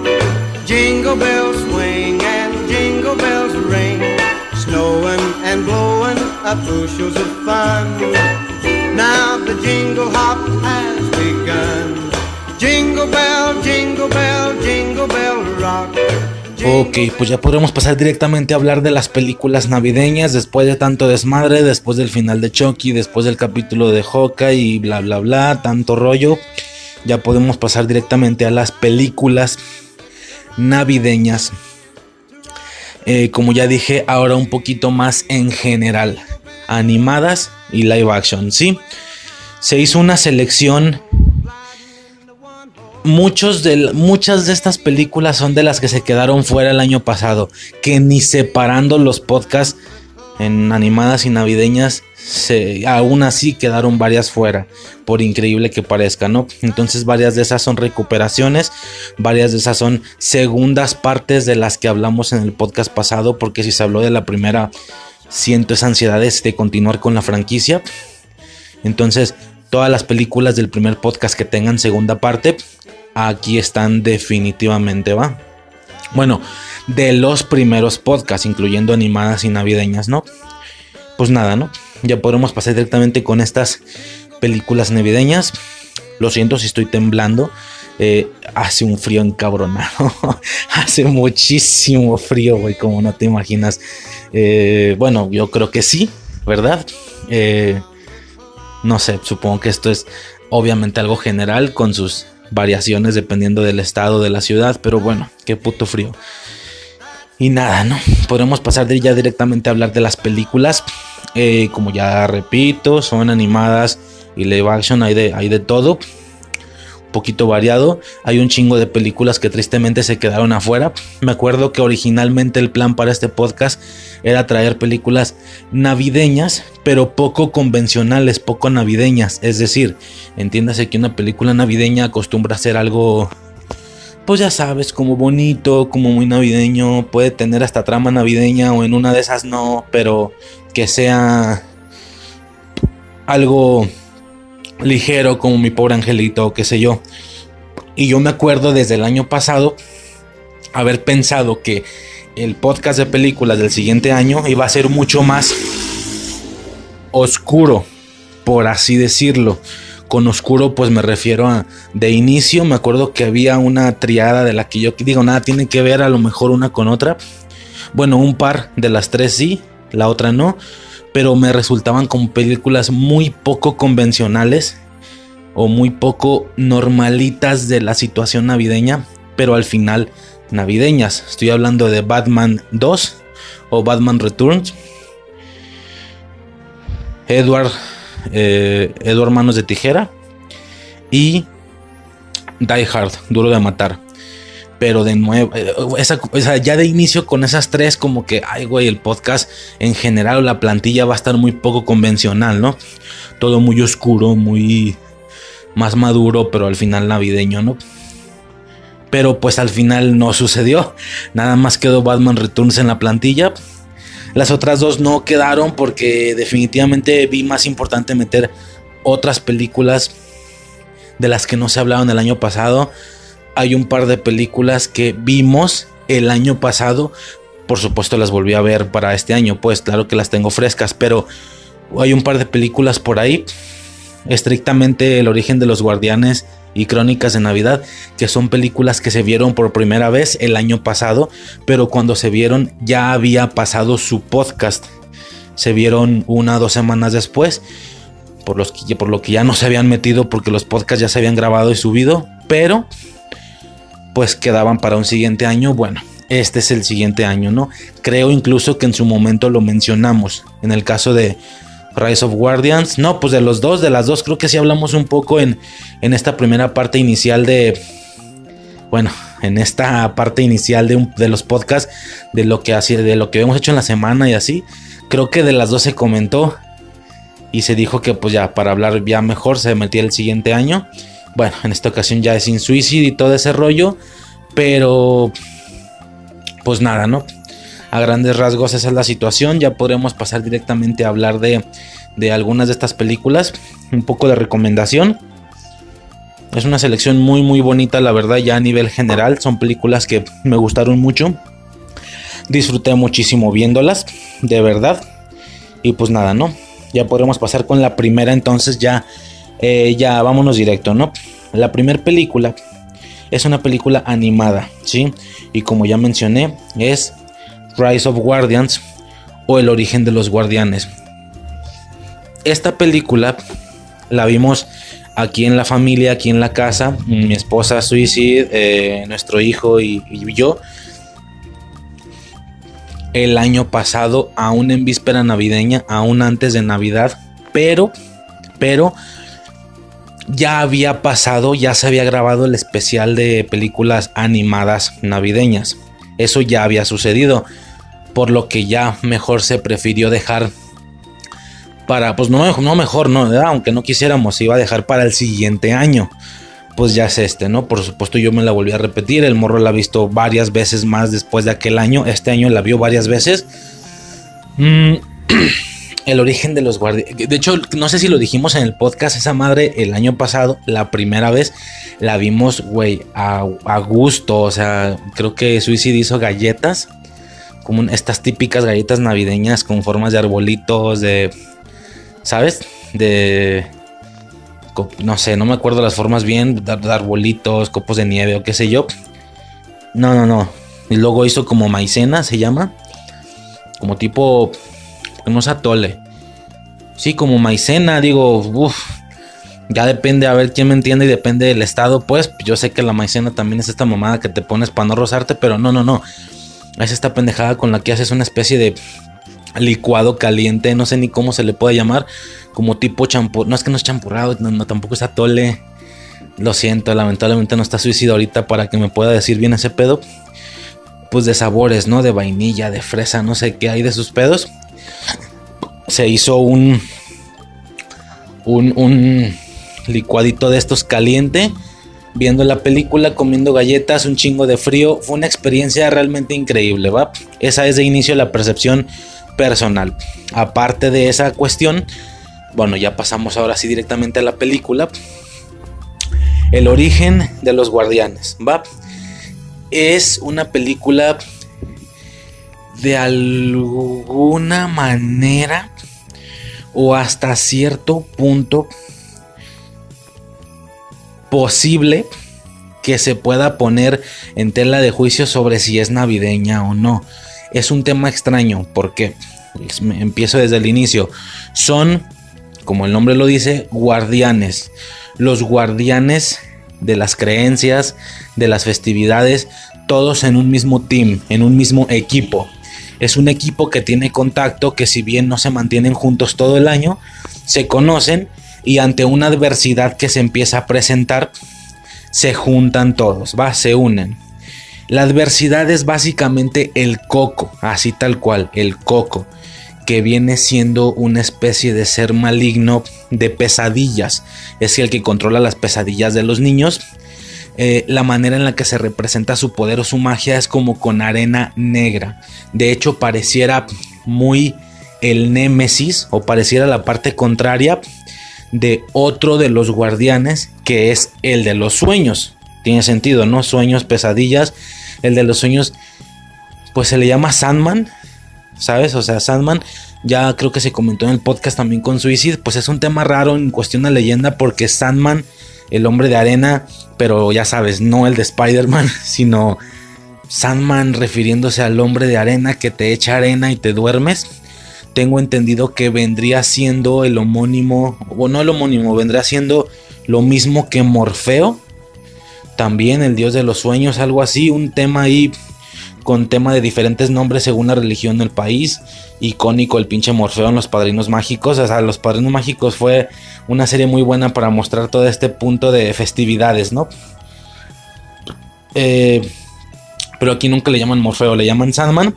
Es un personaje chaparrito, regordete, todo eh, dorado. Y sus poderes se basan en arena dorada, prácticamente. Arena dorada luminosa, brillosa.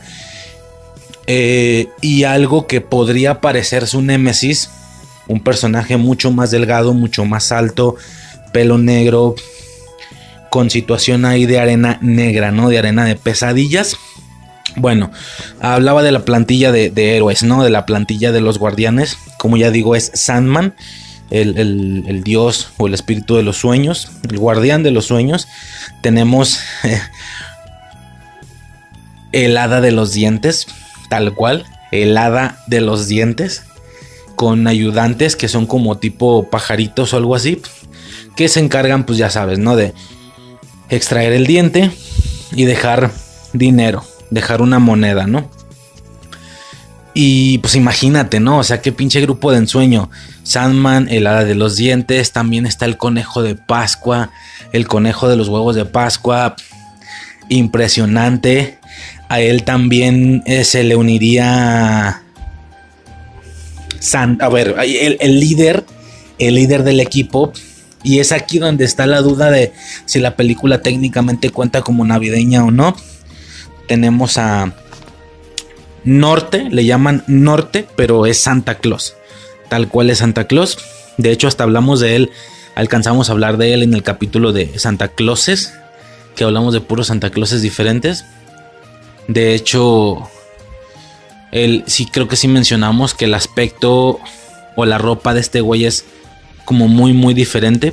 Creo que sí comentamos que su ropa es muy diferente porque sí tiene estos pantalones rojos, pero tiene un abrigo como con mucho peluche, pero café, no es peluche blanco. Y luego tiene un gorro como de peluche café también, sin esta cola o no sé cómo se le puede llamar, sin esta eh, parte larga del, gorro que termina en una punta con bolita blanca de peluche también. No, es un gorro cerrado café. Pues ahí chequen, le pueden buscar Santa. O verse la película de paso, güey. Es que es muy buena. Santa Claus. Eh, Rise of Guardians, ¿no? O el origen de los guardianes, lo pueden buscar así. Eh, y pues nada, ¿no? Básicamente es un Santa Claus muy, muy característico, muy, muy diferente, muy distinto. Pero está padre. Hasta trae espadas, güey. El pinche Santa trae espadas y es como. Está tatuado de los brazos, güey. Es como muy, muy. Eh, distinto. Hasta cierto. Hasta cierto punto, ¿va? De hecho, es inevitable pensar, güey, si se supone que son los espíritus de las celebridades, de las celebridades, de las celebraciones, güey, faltó un cupido aquí, pero duro, güey. Faltó cupido, pero machín. O sea, Machín, porque verga no está Cupido aquí, no mames. Faltó Cupido. Algo de Halloween, supongo, pero pues es que en el tema de Halloween sí, no, tristemente no tenemos una especie de, mm, ¿cómo llamarlo? No tenemos un espíritu, por así decirlo, o un personaje digno, característico de Halloween. De hecho, se hace incluso la, la broma en los padrinos mágicos, que cuando es en, el, en, el, especial este de Navidad, lo comentamos el año pasado de Navidad todos los días, eh, pues sale, sale hasta el bebé de Año Nuevo, según esto se supone que es un bebé, que ese sí está medio sacado del fundillo, sale el bebé de Año Nuevo, sale el conejo de Pascua orquestando la, la pandilla ahí malvadilla, eh, que no quiere la Navidad, pues, sale Cupido y sale el perro de Halloween, según esto, y es un perro como con unas alas de murciélago ahí sobrepuestas de disfraz y una calabaza. Pero pues ya después le quitan la calabaza y güey X es un perro normal. No existe ningún espíritu de Halloween al parecer. En los Teen Titans sí hacen alusión a esto, sí hacen referencia a un espíritu de Halloween. Es que técnicamente tendría que ser ya con Lantern, ¿no? Ya con Lantern, eh, lo, más icónico. Si esas vamos, yo creo, sí, no olvídalo. Más bien sería Jack o, Jack, o, Jack o Lantern, no sé cómo se pronuncia, eh, el espíritu tal cual de Halloween, pero fíjate que no, pues tristemente no lo tenemos en ningún contenido animado. Tenemos a Jack Skellington, Skeleton, no sé cómo se pronuncia, del extraño mundo de Jack. Pero pues no es Jack o Lantern. De hecho, en algún punto sí se ve que está vestido como Jack o Lantern al inicio de la rola en la película. Porque trae la cabeza de calabaza, pero pues no era eso, la traía sobrepuesta. Total que un Jack o Lantern, un Cupido aquí hubiera estado increíble, pero bueno, aún así la selección es muy muy curiosa. Mencionaba por qué específicamente esto pueda o no pueda ser de Navidad. Es interesante y es curioso porque fuera del tema de que Santa Claus aparece en la película, que la sede o el punto de reunión del grupo de la pandilla de los guardianes es en el taller de Santa Claus, por lo que vemos sus duendes, vemos sus gol como tipo pie grandes, vemos su taller, ellos viajan en su trineo con renos, o sea, por esto la película tranquilamente podría pasar como navideña, porque hay obviamente hay mucho de Santa Claus, pero es el líder del equipo, repito, pero fuera de esto, la trama o los intereses del sujeto del coco en cuestión no están relacionados con la Navidad, porque están lejos de la Navidad. De hecho, ellos explican que la temporalidad canónicamente de la película están, están pasando abril, están pasando sobre abril.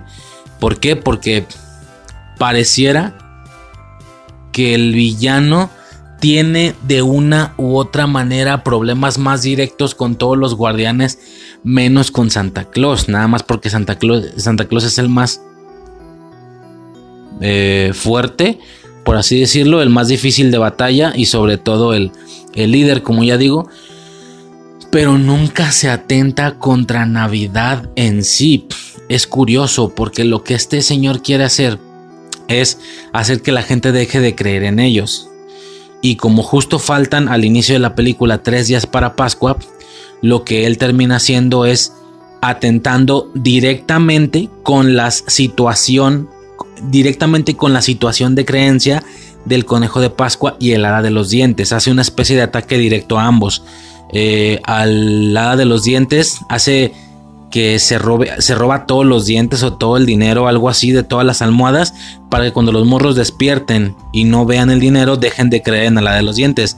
Eh, por parte del conejo de Pascua, o sea, en la película, en la trama, pasan por encima del día de Pascua, cosa que también hace que desaparezcan los huevos y dejen de creer en él. Entonces, con respecto a sus ataques o a sus intentos de ganarles, están enfocados en pegarle a la temática de la de los dientes, que no tiene una celebración en específico, esto puede ser todo el año. Sus ataques se refieren o, se especifican. no, de hecho, técnicamente atenta contra los tres. También con Sandman. Porque en varias ocasiones Sandman provoca sueños a los niños. Y este güey toca el polvo dorado que dejó Sandman volviéndolo negro. Porque repito, su, su animación de poder, su animación de habilidades es la misma, nada más que de diferentes colores, negro y dorado. Entonces él toca y vuelve los sueños pesadillas. Entonces por ese lado también hace o intenta que los niños dejen de creer en Sandman, por así decirlo, aunque Sandman más que un ser en cual creer o no, pues es más funcional que de creencia, ¿no? A diferencia del hada de los dientes o de el conejo de Pascua. En el caso del hada de los dientes lo tengo que decir ahorita porque si no se me va a ir.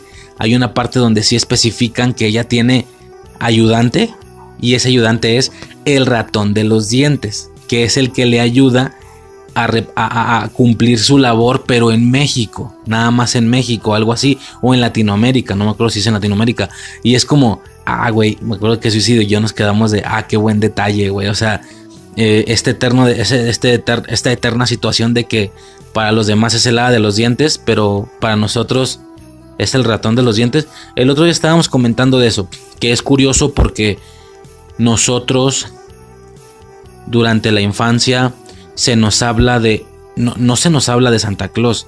A nosotros no nos entregaba Santa Claus, nos entregaba el niño Dios o el niñito Dios. ¿Sí? Nos entregaba el niño Dios y el ratón de los dientes está bien, está padre, pero quieras que no, sí choca porque cuando uno ve sus caricaturas, sus programas, ves que de manera general y en todos lados, o bueno, no en todos lados, pues, en Estados Unidos, pero bueno, X, uno ve sus caricaturas y tú ves que en las caricaturas no es el niño Dios, es Santa Claus. No es el ratón de los dientes, es el hada de los dientes.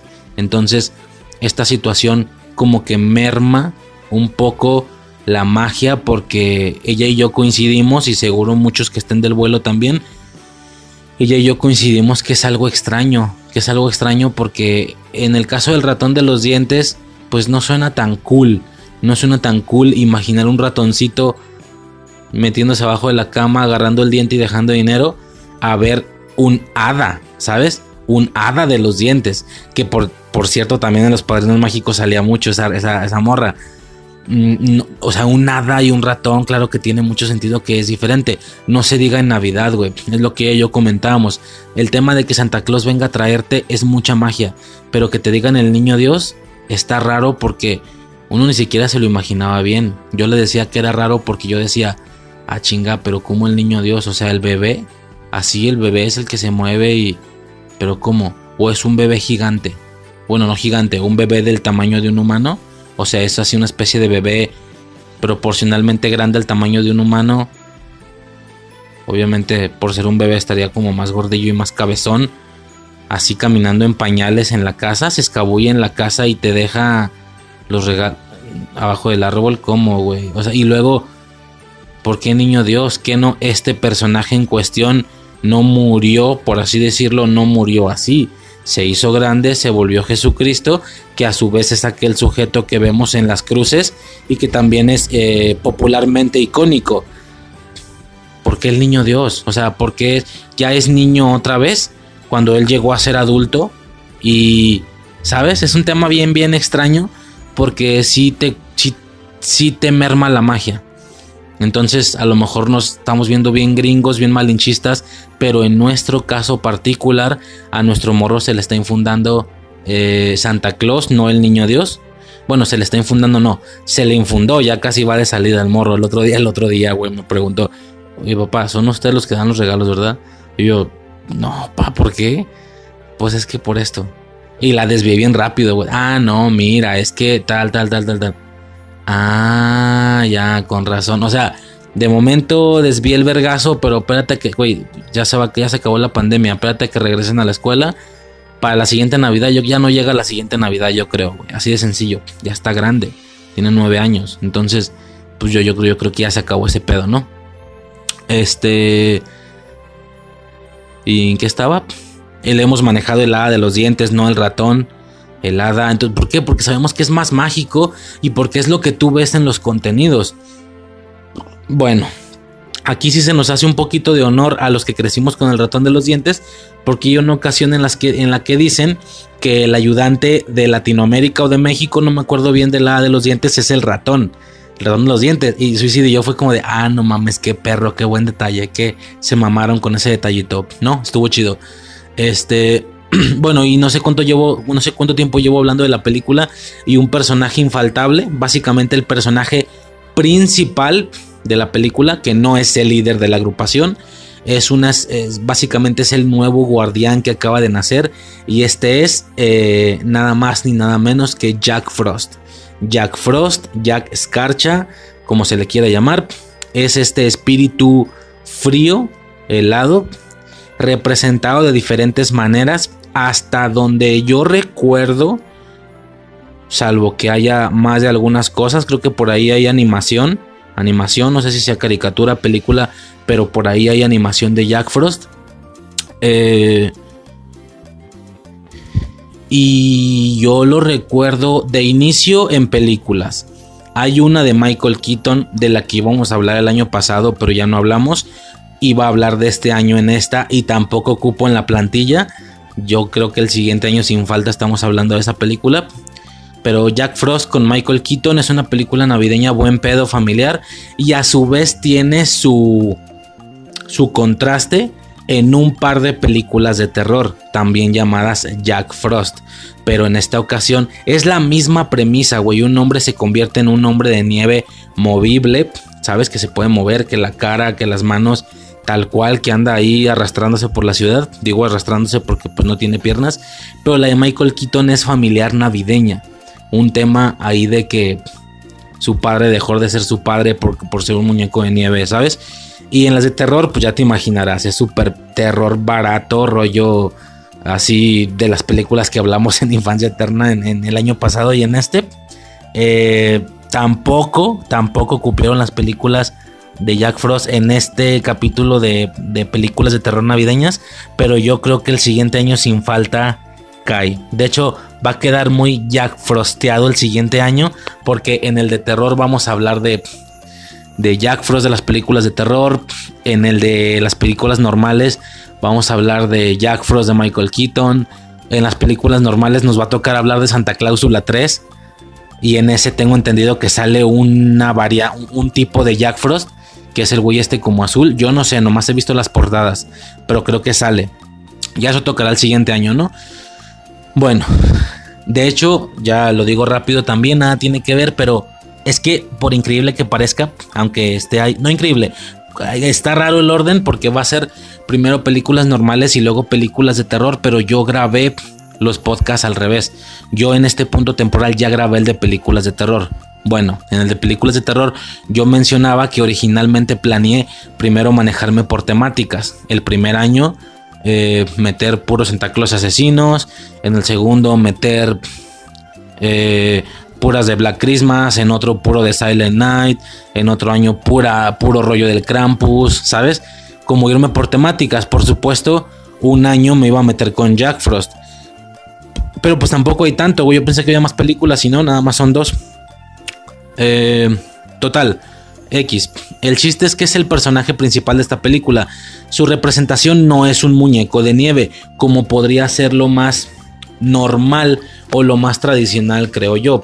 Así como el de Santa Claus la 3, que resulta muy muy distinto en apariencia, este Jack Frost también es muy distinto. Es un niño, técnicamente es un niño, un morro, pero con el pelo blanco, con una playera azul, descalzo, con un bastón y congela. Obviamente tiene poderes congeladores, ¿no? Este es eh, técnicamente el, personaje principal de la película. Entonces, como el personaje principal es invernal, es frío, también por esto la película se podría sentir bastante navideña, pero como te digo, es que está raro. No sé si cuente como película navideña o no. No sé si cuente como película navideña o no. Por lo que estoy describiendo, la situación es la situación es básicamente el coco haciendo que las personas no crean en ellos. Como ya dije, durante el largo de la película, su batalla es contra todos los guardianes, efectivamente. Pero la manera directa en la que ataca es como están en abril, ataca la celebración de Pascua, desapareciendo los huevos para que dejen de creer en el conejo en cualquier día. De hecho, si no me equivoco, pasa un poquito. A ver, lo del ataque a la de los dientes, esto de que desaparecen los dientes, pasa poquito antes del evento de, de los huevos de Pascua. Pero la película empieza faltando tres días antes. Entonces, el momento o esa secuencia, digamos, esa secuencia en la que se genera esta situación de los dientes, que por supuesto todo el equipo se pone a ayudar y todo el equipo se pone a, ves a un conejo de Pascua, ves a un Santa Claus, eh, cambiando dientes por monedas, cosas que no son, o sea, eso no lo hace Santa Claus, pero como se está presentando ese inconveniente, todo el equipo ayuda. De hecho, vemos a todo el equipo haciendo cosas de cada, de cada uno de los integrantes. Bueno, no, nada más del conejo de Pascua y de la de los dientes, no sé si me explico, es decir, bueno, a lo, que iba a decir primero es que técnicamente el ataque a la de los dientes tiene que ser en algún punto de dos a tres días, de, de uno a tres días antes de Pascua. Entonces, definitivamente la película se desarrolla en abril. El mes no dio, bueno, canónicamente quiero decir, el mes no dio como para que este personaje, este enemigo, atentara directamente con la celebración navideña porque no estaban en Navidad, ¿sí? Por lo que, como ya digo, los intentos de ataques son alada de los dientes con dientes al conejo de Pascua con huevos de Pascua, es decir, desaparecerlos para que no se creen la celebración. Entre estos enfrentamientos le toca pelear en más de alguna ocasión con Jack Frost o con Sandman. Que eh, a Sandman en sí no le jode ningún hecho en específico más que generar pesadillas. Pero, eh, pues sí, como te digo, aparte de que parece el Némesis, pareciera que el villano es el Némesis de Sandman. Es un tema extraño, es como... ¿Cómo te explico? Es, es, como cuando veías que se juntaban en las caricaturas, los, por ejemplo, ¿no? Cuando ves que en las caricaturas se juntan los Vengadores, pero el villano principal es solo uno de ellos. ¿Cómo te explico? Por ejemplo, Red Skull, Red Skull es villano de Capitán América. Pero como están todos juntos, el villano ahora es de todos pero el lazo más directo que tiene o la enemistad más directa que tiene es el Capitán América. Es como si peleara contra el Capitán América y sus amigos, por así decirlo. O, tal vez otro ejemplo sería la Liga de la Justicia.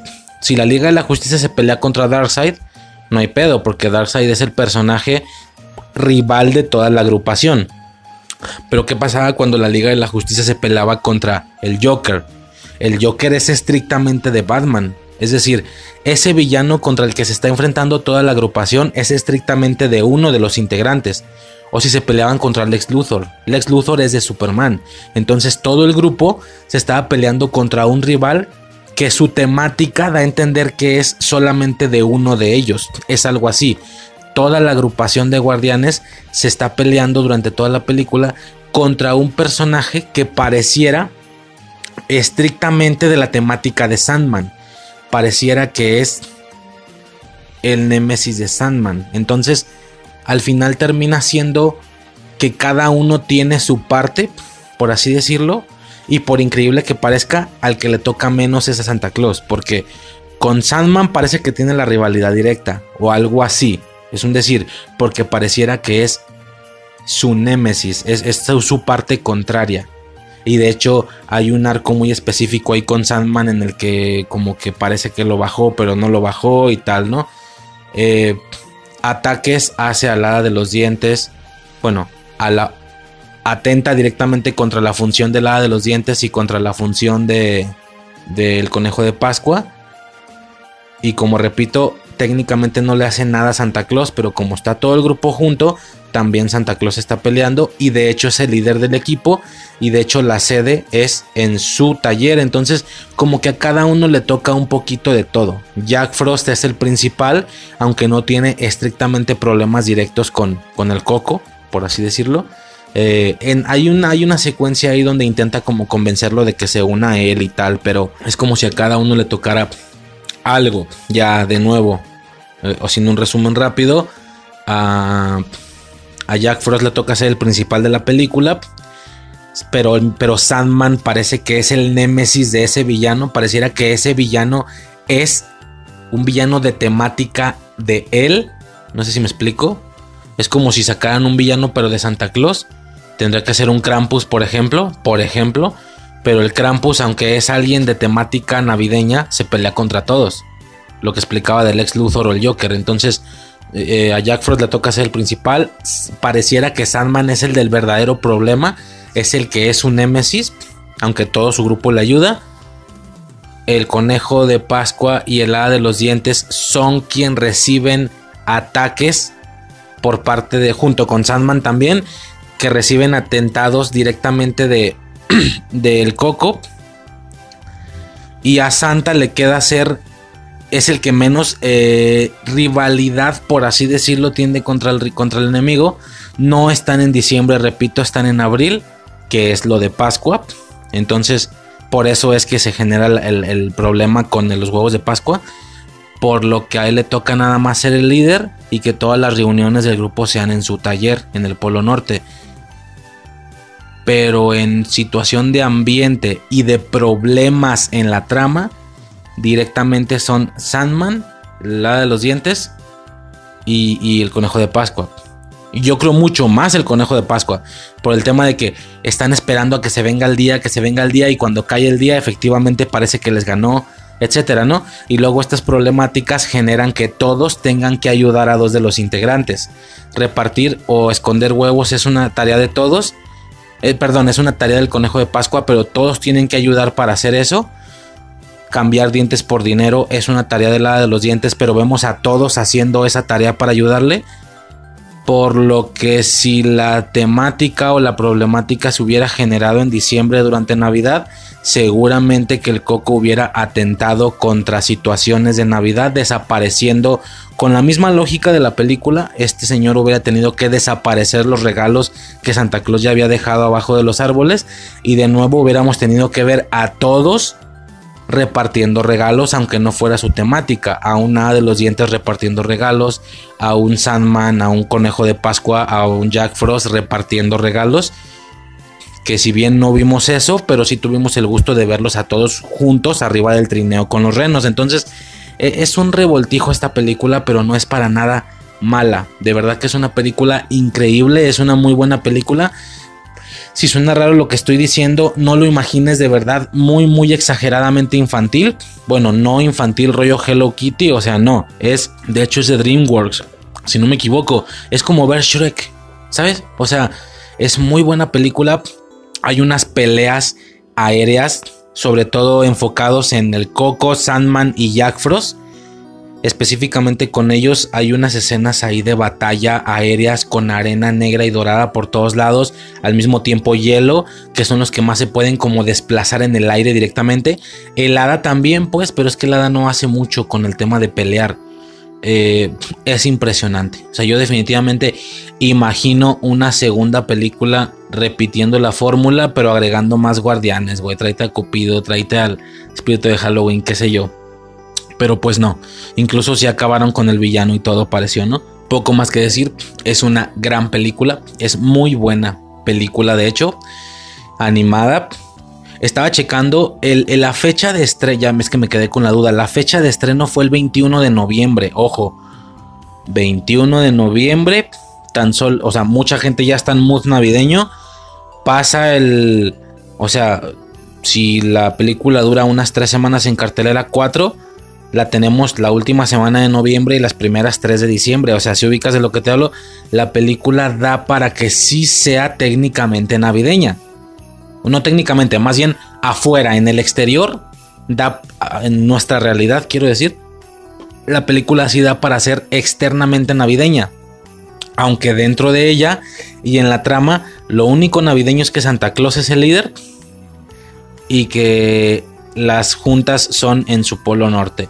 Porque fuera de eso la temática se basa, o, el problema, la problemática se basa en Sandman, en la celebración de los huevos de Pascua y en el tema de cambiar los dientes por dinero. Y, y, aparte un conflicto más ahí interno con Jack Frost. Un tema ahí de que no sabe de dónde viene, por qué surgió el tema de su hermana, todo ese rollo más sentimental por lo que ya en cuestiones de trama el que menos tiene que ver aquí es Santa Claus técnicamente, en ningún momento atentan contra él. Pero sí que los vemos en su trineo, los vemos en su polo norte, entonces como que es un revoltijo de todo. Me acuerdo que en su momento Suicide y yo llegamos a pensar, güey, si te pones a pensarlo de esta manera, la película se puede ver en cualquier punto del año. Sobre todo en abril quedaría muy bien por el tema de Pascua. La película se puede ver en cualquier punto del año. Pero yo te pregunto, no me digas que no cala ver mucho a. Digo, somos niños, güey, somos infantiles. Ya hemos dicho que nos dan cosita. Nos da cosita saber de Navidad cuando no estamos cerca de Navidad porque te deprime. Somos raros, pero ya lo hemos comentado. De hecho, la situación relacionada con. Creo que la comentamos en el podcast. La situación relacionada con crónicas de Navidad. Creo que en su momento lo dijimos. Que nos tocó verla como en un rollo 3 de enero, una mamá así, no me acuerdo. Y fue como de, güey, qué deprimente es estar viendo una película navideña y muy navideña. La película está muy potente, ahorita hablamos de esa, en 3 de enero, güey. O sea, sí que sí pega bien feo. Entonces me acuerdo que ella me dice, bueno, y eso que yo no había checado la fecha. La fecha ya coincide mucho más con que la película técnicamente sí sea navideña, porque es el 21 de, el 21 de noviembre, pero yo me acuerdo que si comentamos, güey, pues técnicamente la película funciona en cualquier punto del año. De hecho, la trama principal se basa en la Pascua. Digo, en Sandman y en la de los dientes también, pero ellos dos no tienen como mucha relación con algún día en específico. Eso es, dormir y soñar y los dientes, el dinero, eso es de todo el año, por lo que está estrictamente enfocada en Pascua. Pero al mismo tiempo vemos muchas escenas nevadas por Jack Frost, entonces es un tema muy curioso, es muy raro. Entonces ya yo comentábamos, pues técnicamente funciona todo el año, pero yo te pregunto, ¿tienes ganas, te dan ganas de ver un Rise of Guardians en abril? Yo sí le dije, güey, con ese Santa Claus, con el trineo, con el Polo Norte, con los duendecitos, la verdad es que sí me da ahí un poco de pesar, un poco de tristeza, güey. Pues entonces se chingó, la película queda como navideña y se chingó, fin del pedo. Y así lo íbamos a manejar nosotros, ¿no? una mamada nuestra, pues, pero así nos pasa, güey. Así nos pasa, ni pedo. Y bueno, pasando a la siguiente película. Es eh, una continuación de una película que elegimos el, el año pasado, ¿sí? Digo, por si no lo había mencionado, creo que no lo estoy mencionando en ninguno de los especiales. Creo que de una manera un poquito ahí más rápida. Sí debería de mencionar de qué de qué películas se, hablaron, ¿no? Yo creo que sí sería algo muy, muy adecuado. O sea, ¿qué, qué, tuvo el primer especial, por así decirlo? No mames, no lo hallo. A ver. Bueno, más bien, en live action primero hablamos de Mi pobre angelito, calle, eh, Milagro en la calle 34, Santa Cláusula, El regalo prometido, El Grinch, Jesús el niño Dios, las eh, bueno, una mención ahí rápida, las crónicas de Narnia y la del, Santa, del Santa Claus contra el Diablo, ¿no? Esa tan icónica película mexicana que como ya hemos comentado en nuestra infancia, esa fue la película de Navidad. Eh, Y en animadas hablamos de El extraño mundo de Jack, de Barbie en el cascanueces, Mickey y sus amigos juntos otra Navidad, Klaus, Los fantasmas de Scrooge y Operación Regalo, ¿va? Entonces, de las que tuvieran, bueno, ahorita una cosa que me acordé que vi el extraño mundo de Jack, eh, regresando un poquito al origen de los guardianes, lo que decía de que pues la trama es difícil decir de a qué celebración o cuándo se puede ver la película, pero que suicidio dijimos, güey, no sé tú, pero yo no puedo ver tanto de Santa Claus, aunque ni siquiera sea tan importante en la trama, yo no puedo ver tanto de Santa Claus.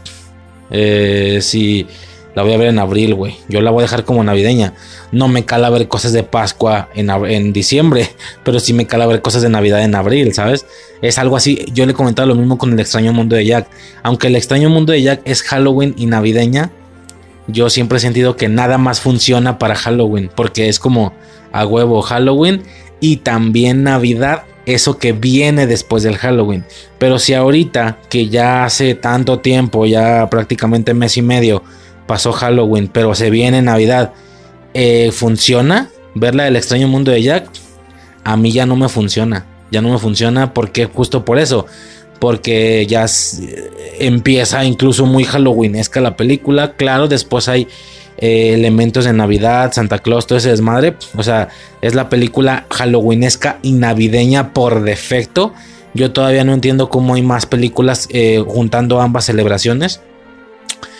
Bueno, yo creo que este tipo de cosas serían de lo más cercano al juntar cosas, pero, pero no Halloween, pues, hablando de la de los dientes, de, de Pascua, Navidad, etcétera, ¿no?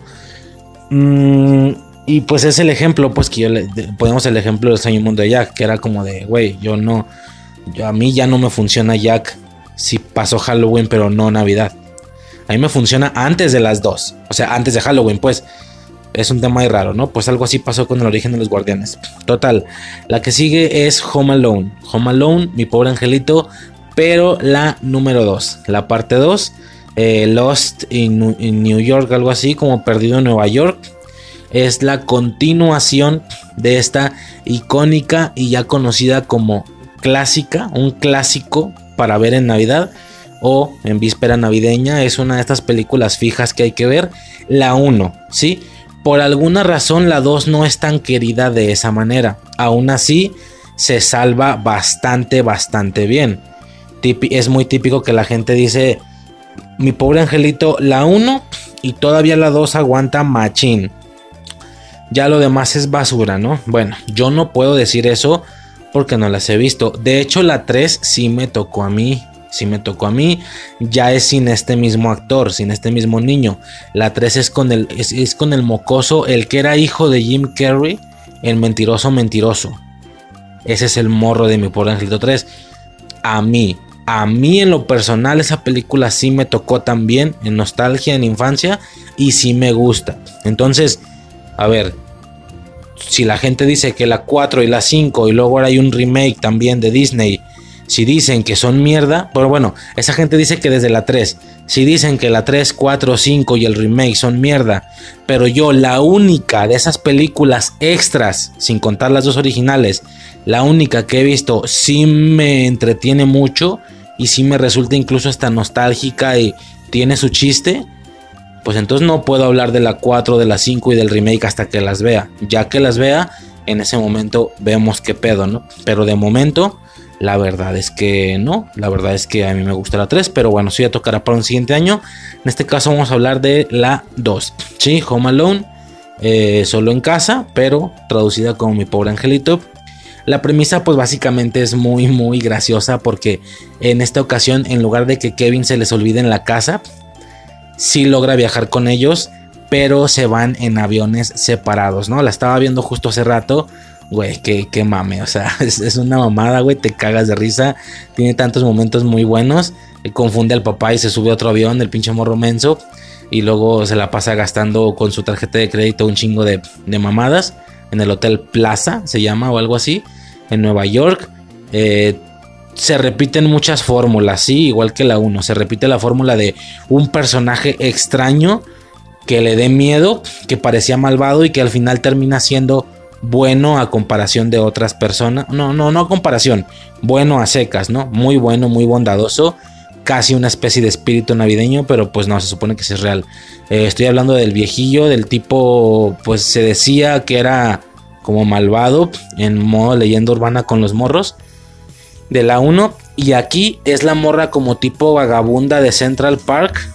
Bueno, no Central Park, es como un bosque, no me acuerdo de las palomas, la ruca de las palomas, que tiene un chingo de palomas, a la doña a la que le da las tórtolas, también algo indicativo de esta película, las tórtolas, este par de palomitas adornos de, de Navidad, que da más como para entender que es una situación amorosa, pero pues aquí lo usan para el tema de la amistad.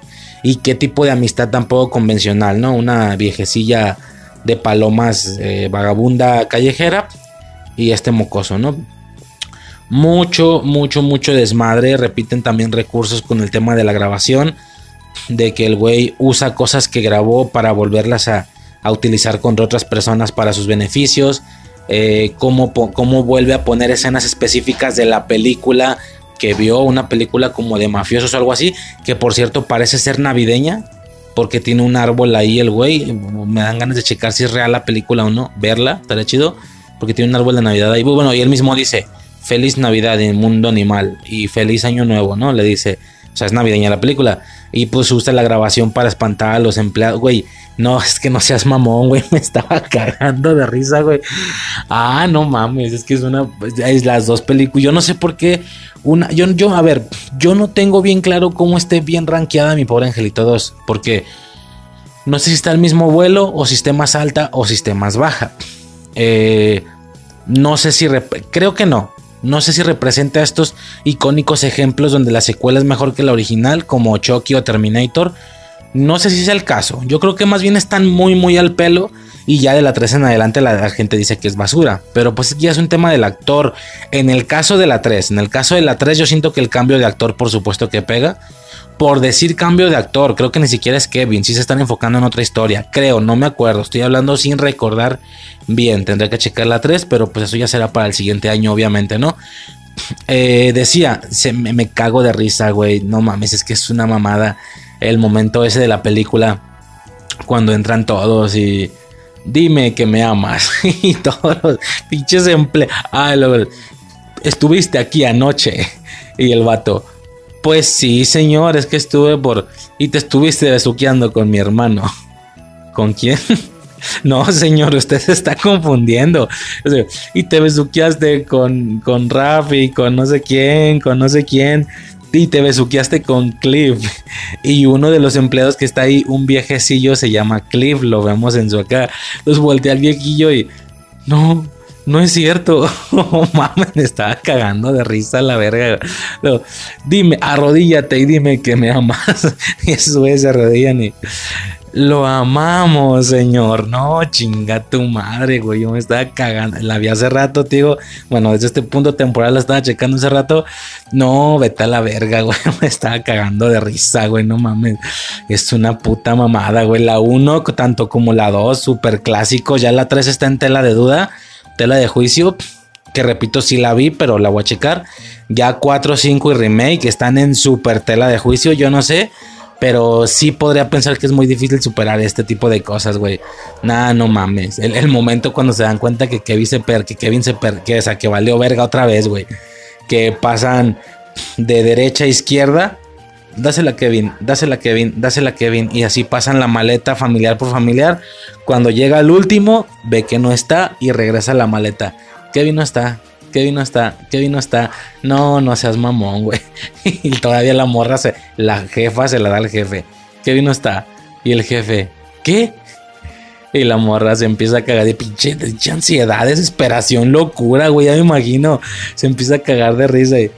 Kevin y se desmaya. No, vete a la verga, güey. Es que es un puto peliculón, güey. Digo, yo lo comentaba, bueno, lo comentaré técnicamente en, en la de Gremlins. Creo que tocó hablar un poquito de ese tema en la parte de Gremlins de la película de terror, las películas de terror navideñas, volumen 2, que yo especificaba que mi pobre angelito yo podría pensar que al no ser su trama navideña, de hecho creo que este digo, tampoco es algo, uff, descubriendo el hilo negro, pero que, creo que este principio en alguna ocasión lo mencionó Suicide, que ella hablaba de que había dos películas navideñas.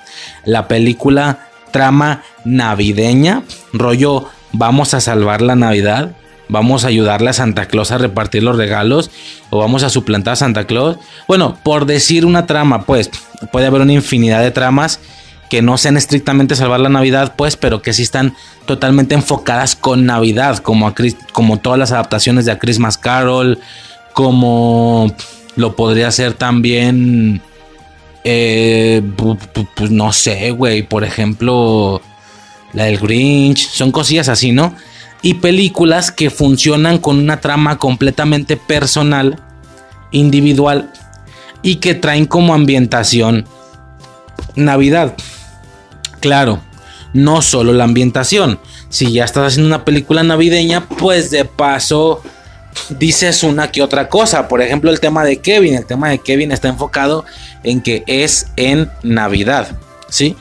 Eh, yo pregunto, ¿la la pelicularía, güey? ¿La película funcionaría exactamente igual si le quitas la Navidad? Yo podría pensar que sí. Porque mi pobre angelito es buena por sí sola, pero también es buena, o sea, es buena por sí sola, pero también con el tema de que es navideña, esto la hace aparecer o figurar en, en, listas de películas navideñas y se ha vuelto una de las películas clásicas navideñas. Clásicas, junto con Mi Pobre Angelito, junto con El Grinch, junto con A Ojos de Algunos, no sabíamos hasta el año pasado, El Regalo Prometido, cosillas así, ¿no? Eh, muchos de nuestra generación les tocó la de Santa Claus contra el Diablo. Sí comentábamos ese tema de que hay muchas películas navideñas, pero también para muchos tienen la, la película navideña. Por supuesto, esto está sujeto a gustos. Está sujeto a gustos completamente. Pero si tuviéramos que hablar de una manera mucho más lineal, yo creo o más bien he escuchado, porque ni las he visto, he escuchado que lo más similar o lo más cercano al centro, sin basarnos en percepciones, técnicamente vendrían siendo cosas como qué bello es vivir o Blanca Navidad, según yo. Y son películas que ni he visto. Son viejas y me da hueva, pero igual en alguna ocasión tengo que darles la oportunidad. Qué bello es vivir y Blanca Navidad. Hasta donde tengo entendido es como que el punto central de que sin basarnos en percepciones o en gustos, en preferencias, ¿cuál sería la película navideña? Bueno, y en un aspecto un poquito más contemporáneo, por así decirlo, porque también ya son cosas clásicas de hace ya prácticamente 20 años, y es increíble de repito, está sujeto a percepciones. Habrá algún loco que te saque una película súper diferente. Eh, porque así fue su infancia, su, vida. Pero yo creo que ese top 5 que están respetables para hacer la película navideña, yo creo que son cosas como hasta donde tengo entendido, y no lo digo que sea para mí, sino que entiendo la situación. Creo que podrían ser cosas como Home Alone, como El Regalo Prometido, como el Grinch, definitivamente fuera del tema de Santa Claus y el Diablo, si no fuera por esa, yo creo que el Grinch sería mi la película navideña, ¿sabes? O sea, sería mi película navideña, la principal. Yo creo que sería el Grinch. Durante mucho tiempo no faltó en, no verla, ¿sabes? Este. Ah, decía un Home Alone, un regalo prometido, un Grinch. Eh, no sé, o sea, yo creo que va por ahí el pedo, ¿no? A lo mejor alguna se me está pasando definitivamente. Pero bueno, a grandes rasgos y ya básicamente pues son... Eh, esa es la situación con, mi pobre angelito 2. Muy buena, muy entretenida. Se vuelve a repetir la fórmula de, de llegar a esta parte donde él pone un chingo de trampas a los mismos ladrones que por una u otra razón también están en Nueva York, pero esta vez de hacerlo en su casa lo hace en una especie como de eh, edificio abandonado por supuesto, hay mucha gente tirándole a esta película en cuestión de varias cosas. Por supuesto, y obviamente, juzgando la inteligencia y la habilidad de poner trampas de un niño. güey, pues es que yo, yo soy de los primeros que está en contra de lo que voy a decir, pero aquí sí lo voy a utilizar. Pues es una película, o sea, es para que se vea chido, para que te cagues de risa. Claro que eso está bien cabrón de que suceda. De inicio, el nivel de riesgo por parte de los criminales es absurdo. Lo mencionaba con Hawkeye, que Hawkeye está presentando rivales de, de la talla Mi Pobre Angelito. O sea, Hawkeye está teniendo muy navideñamente, porque la serie es navideña, Hawkeye está teniendo criminales, mi pobre angelito. O sea, no me chingues. Mm, para nada lo que se dice o de los problemas en los que se metió en Endgame. Nada que ver. Este, no, no que se metió, pues a lo que se supone que atacó o a las agrupaciones que atacó en Endgame, ¿no? Definitivamente, pues es una situación ya muy a gustos, ¿no? Pero, pues no, güey. O también se dice el tema de, Güey, es que con específicamente esa trampa lo hubiera matado. Sí, claro, güey, obviamente, pero pues no, porque la película no va de eso.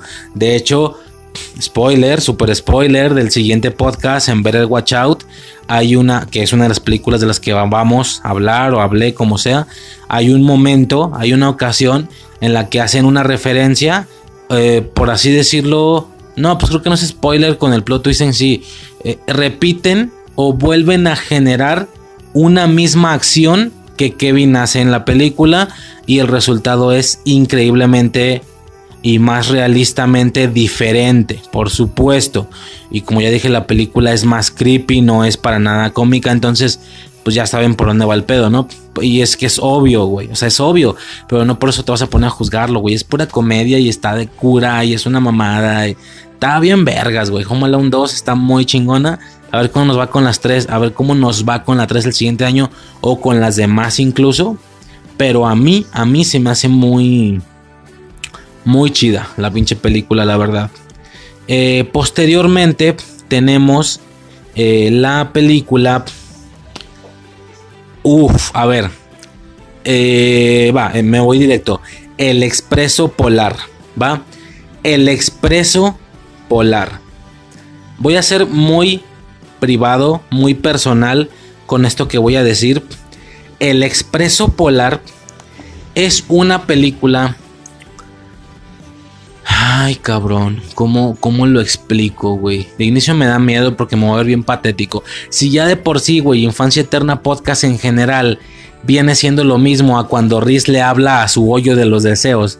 O sea, Infancia Eterna para mí es mi hoyo de los deseos. Si te acuerdas de ese pedo, ¿no? Que, que le habla como un hoyo en un tronco.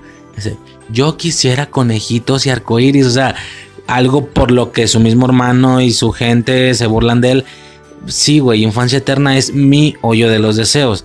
Eh, a veces digo cosas tan, tan pateticonas infantiles, eh, ideas, eh, sensaciones. Me vale verga, güey, lo voy a decir, sentimientos con el tema de los anclajes a algunos contenidos o algunos productos audiovisuales.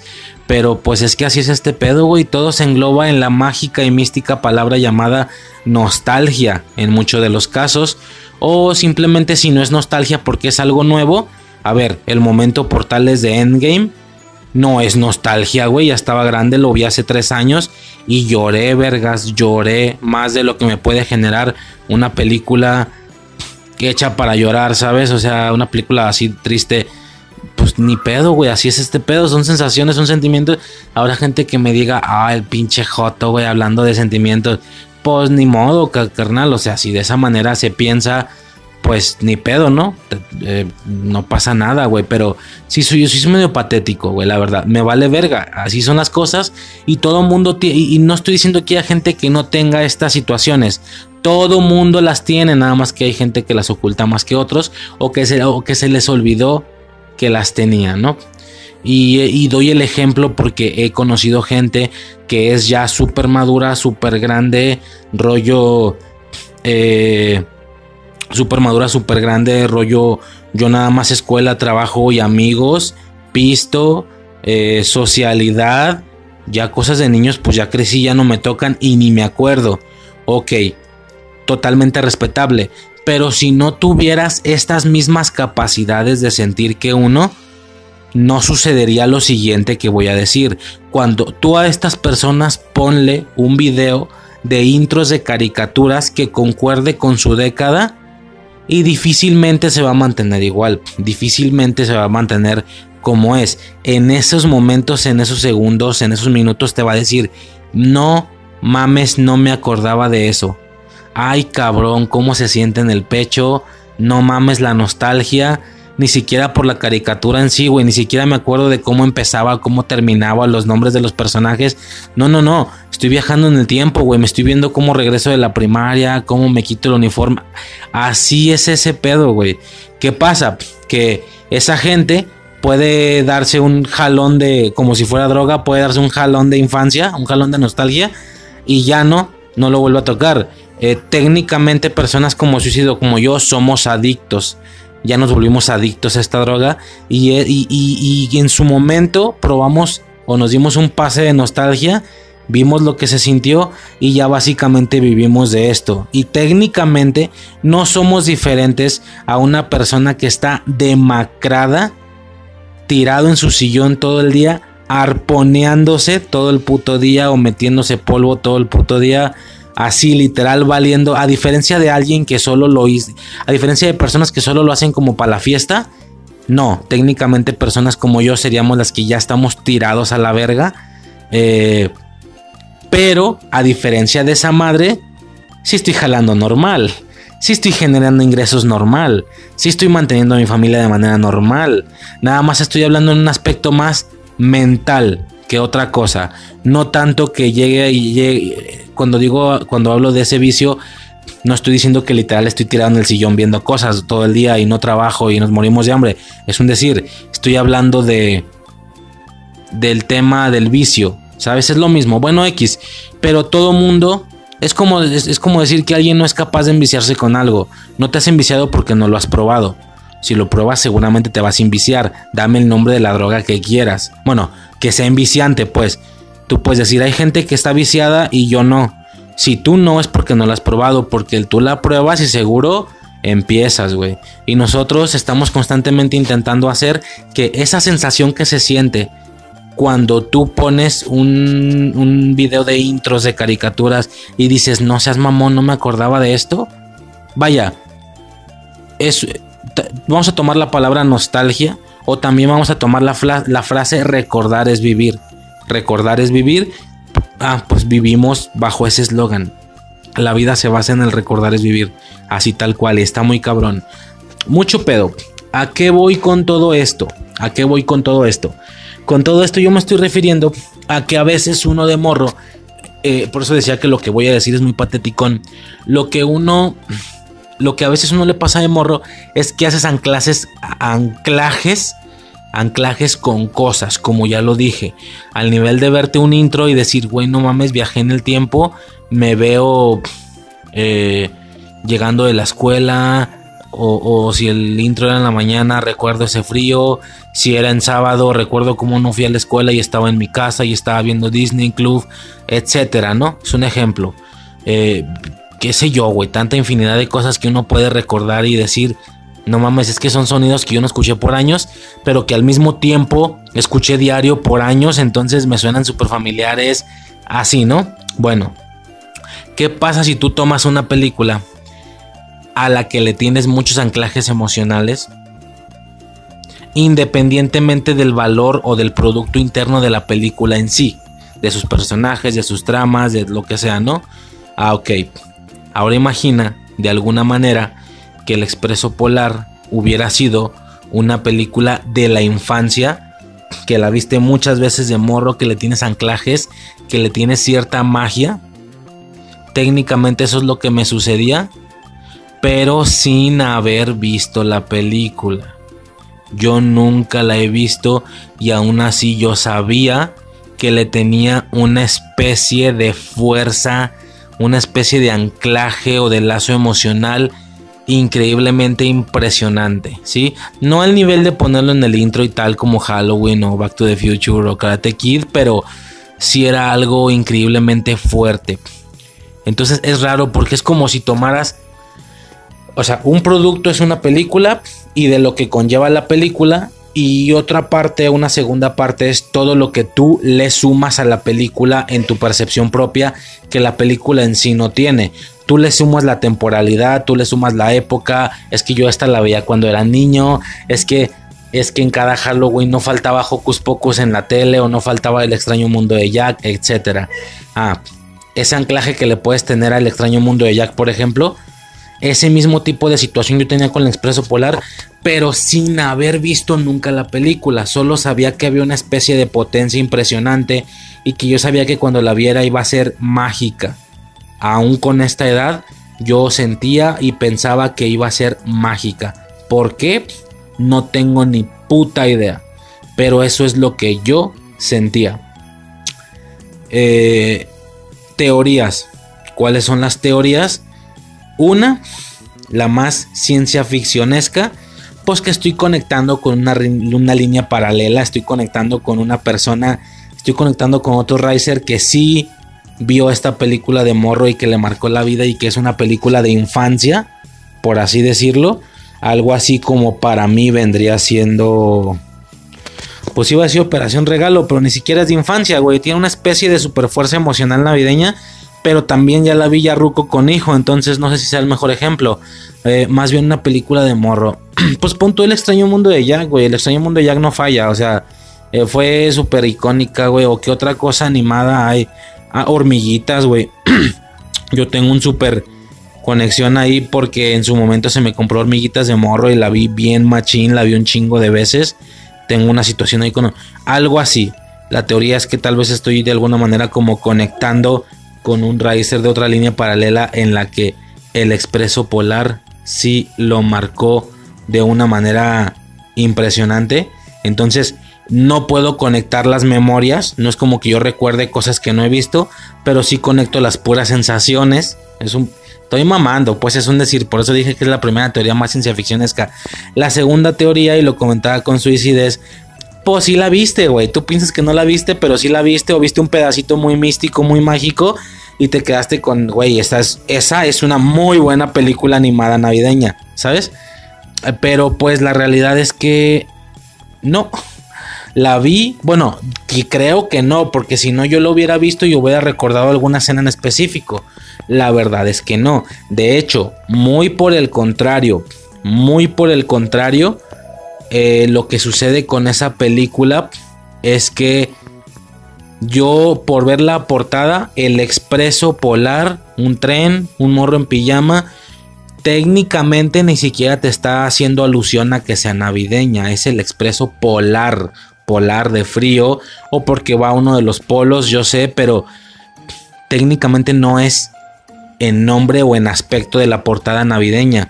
Yo en una de esas hasta llegué a creer que la película tal vez no era navideña, solo era muy invernal y que salió en diciembre en su momento en aquel año, pues por supuesto que es utilizada como película navideña. Y aún así con eso estaba completamente conforme, güey, es que yo tengo una especie de anclaje emocional que no debería de tener. Extraño. Eh, a ver, vamos a ver qué pedo, ¿no? La vi, y yo les dije, le dije a Suicide, la expectativa está tan alta y ni siquiera una expectativa de específicamente suponer qué va a suceder. No, no tanto lo que voy a ver, sino lo que voy a sentir. Es un tema raro. Eh, lo que voy a sentir, no tanto lo que voy a ver. Por, la expectativa está tan alta en aspectos de sensaciones que o esta madre es súper mejor de lo que esperaba o es lo mismo, pero puede ser también algo muy, muy aburrido o muy malo y me estaba equivocando rotundamente. Pues la realidad es que no, señores. La película me gustó de sobremanera. No creo que llegue a superar el significado y el anclaje que le tengo a Operación Regalo. Que la tengo muy, muy en mood, pero fue una muy buena película. Y resulta ser que sí es muy navideña, güey. Empieza muy rollo, nada más un tren y mucha nieve. Pero termina con directamente una villa navideña, renos, un Santa Claus, el trineo bla, bla, bla, bla, bla. Una situación ahí eh, impresionante. Al final dan una especie de alusión si lo que sucedió fue un sueño o no. Porque se supone que al inicio de la película se le rompe el bolsillo al morro y al final ya no lo tiene roto. Pero al mismo tiempo el morro recibe el cascabel de Santa Claus. Entonces, unas cosas te hacen pensar que sí fue un sueño y otras cosas te hacen pensar que no Pero yo creo que la más definitiva es que no es un sueño, güey. Estamos viendo en la realidad cómo recibe un regalo de Santa Claus y es el cascabel. Yo creo que más bien es un tema de que la aventura sí fue real, pero no físicamente. Sino que Santa Claus, el real, les hizo de alguna manera soñar todo eso a los morros. Por eso su bolsillo no estaba roto. Y al momento de levantarse de la cama, bueno, y él sabiendo, Santa Claus sabiendo que el bolsillo se le iba a romper, por eso es cuando él se levanta, se le rompe el bolsillo. Según su sueño, él perdió el cascabel. Ah, pues mira, ahí te va el cascabel, ahora sí en la realidad. Creo que es mi única teoría. Fuera de eso, la película es muy buena. Como ya dije, tiene ese anclaje muy, muy fuerte, más de lo que yo podría suponer. Es un tema muy, muy raro. Eh, poco más que decir. Definitivamente es una película que deberían de, de ver. No está tan movida como Operación Regalo, pero sí hay varias cosillas que para un niño podrías hacer que se vuelva una película clásica de su infancia navideña. Eso estaría muy cabrón, cosa que ya sucedió con el mío. Yo le puse el expreso polar y le, le gusta mucho, pero, pero ¿qué pasa? A diferencia de mí, que él sí la va a ver de morro. Entonces se van a generar ciertas este, experiencias ahí con el tema de la infancia muy, muy vergas. La escena del chocolate, cuando todos los güeyes bailan sirviendo chocolate. Hay un momento épico, güey, donde bueno, en varias de las ocasiones se les dificulta mucho el tema del tren porque va en verguiza por las vías, por la nieve, dignas de escenas de acción, dignas de máxima velocidad, un pedo así. Hay un momento donde están como en el hielo, pero ellos están, que el hielo queda por encima de las vías, ellos están como maniobrando el tren, oyéndose en una dirección, perdón, un pequeño cortecillo, entonces están como maniobrando el tren y ven la manera de que quede exactamente en línea recta encima de la vía, entonces el hielo se empieza a quebrar y cuando se quebra los güeyes justo caen encima de la vía y es exactamente el momento en el que suben una pendiente. No, güey, se ve muy épico.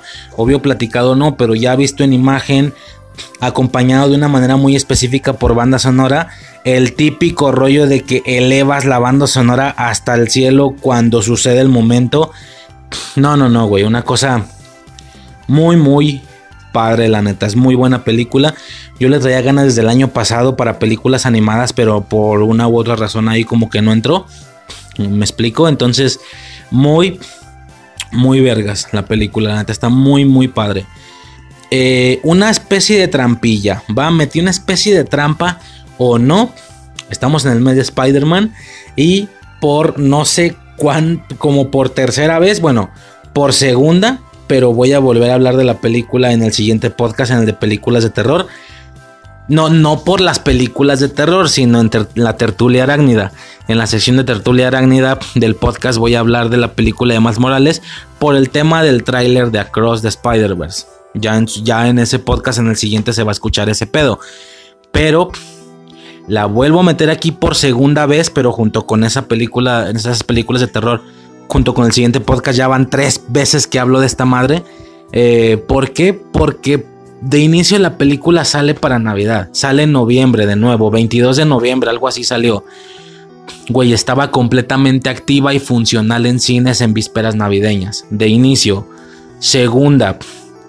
Eh, digo, con tanto rollo que mostrar en la trama, Spider-Mans, variantes, multiverso, villanos, pues no pareciera que dé mucha alusión para que sea navideña de trama o incluso de ambientación. Pero sí es un hecho que toda la parte inicial, de hecho cuando se encuentra el, primer, el Miles Morales contra este Spider-Man más, más barrigón, más viejo, está nevando machín. Está nevando, hay nieve en el piso y en toda la secuencia donde se lo lleva desmayado, que, lo trae, que, trae al Spider-Man eh, barrigón desmayado y al mismo tiempo está utilizando los disparadores de él para estarse columpiando, porque ya tiene los poderes pero todavía no tiene disparadores.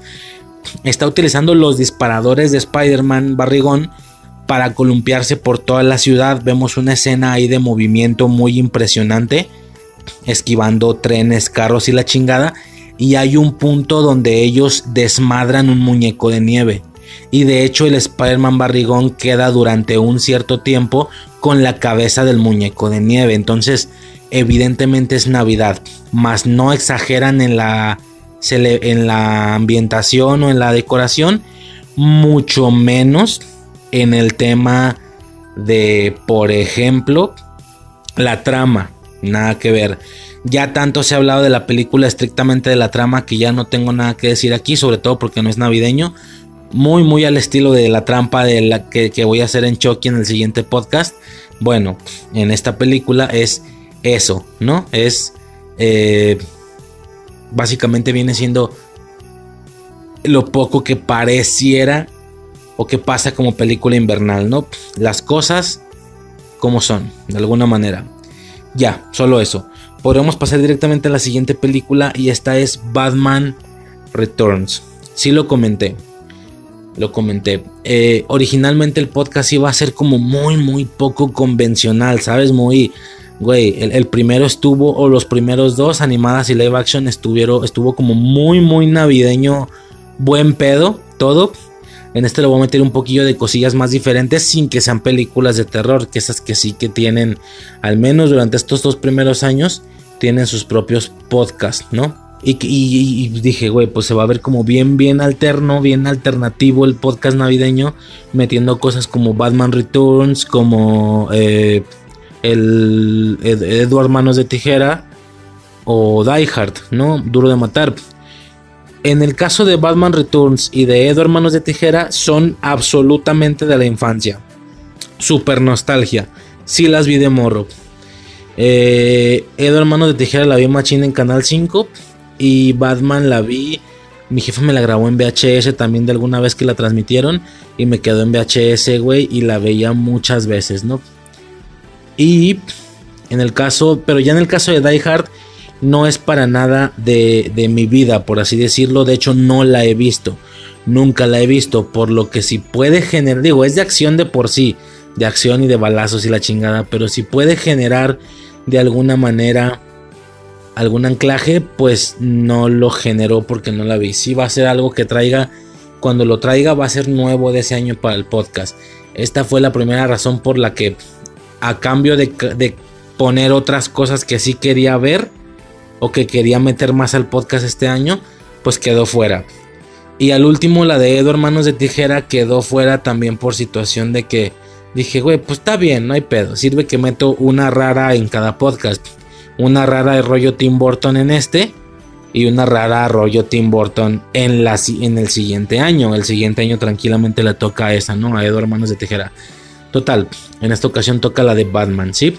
La segunda película de esta franquicia de cuatro películas que aunque no se sienta así es, pero por los cambios de actor no se siente así de cerrada.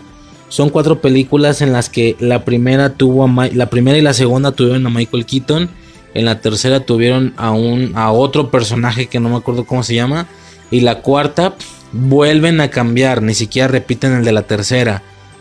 Pero si es lo mismo porque Alfred siempre es el mismo, el Robin de la 3 y la 4 siempre es el mismo, bueno, etcétera, ¿no? Bueno, siempre. De la 3 y la 4 el Robin es el mismo. Eh, y poco más, ¿no? ¿Qué decir?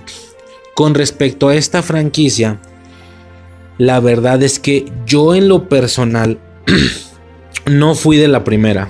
Yo no. Yo sé que es muy típico decir que cuando recuerdas una franquicia, como siempre, la primera es la buena y lo demás puede o no ser decente o que llegue a la altura o que mínimo aguante el peso de una secuela. En mi caso no. De hecho es fecha que todavía no la he visto. Tal vez en algún futuro. Sobre todo para esta de, de, Flash del 2022. Tal vez nos chequemos estas películas de Batman. Pero fuera de eso, la verdad es que no. La verdad es que yo no he visto la primera ni la tercera, ¿sí? Yo fui, por culero que esté el pedo, yo fui de la 2 y de la 4, así es. Yo fui de los batipezones, yo fui de Robin y Badgirl, yo fui de Hiedra Venenosa, de Mr. Frío, en esta la 2 de Gatúbela, del Pingüino, yo fui de esas dos películas, de la 2 y de la 4. Y como no tienen número en sus nombres, yo ni siquiera ni por aquí me pasó que fueran de la misma franquicia. Yo simplemente pensé que eran dos Batmans distintos de diferentes puntos del cine. Claramente el de, la, el de Batman y Robin de alguna manera o en algún punto reboteando al de Michael Keaton. Pero no, resulta ser que es técnicamente el mismo. Me acabo de entrar incluso hace poco, chingate esa, ¿eh? Pero pues nada, no estamos hablando de la 4, donde de hecho no hay nada rollo Navidad, sino de la 2. La segunda película de esta franquicia, justamente la que sí es mía, es navideña, señores. Como ya dije, mi jefe en su momento de morro me grabó esa película en VHS, por lo que me tocó ver esa película muchas veces en la comodidad de mi casa.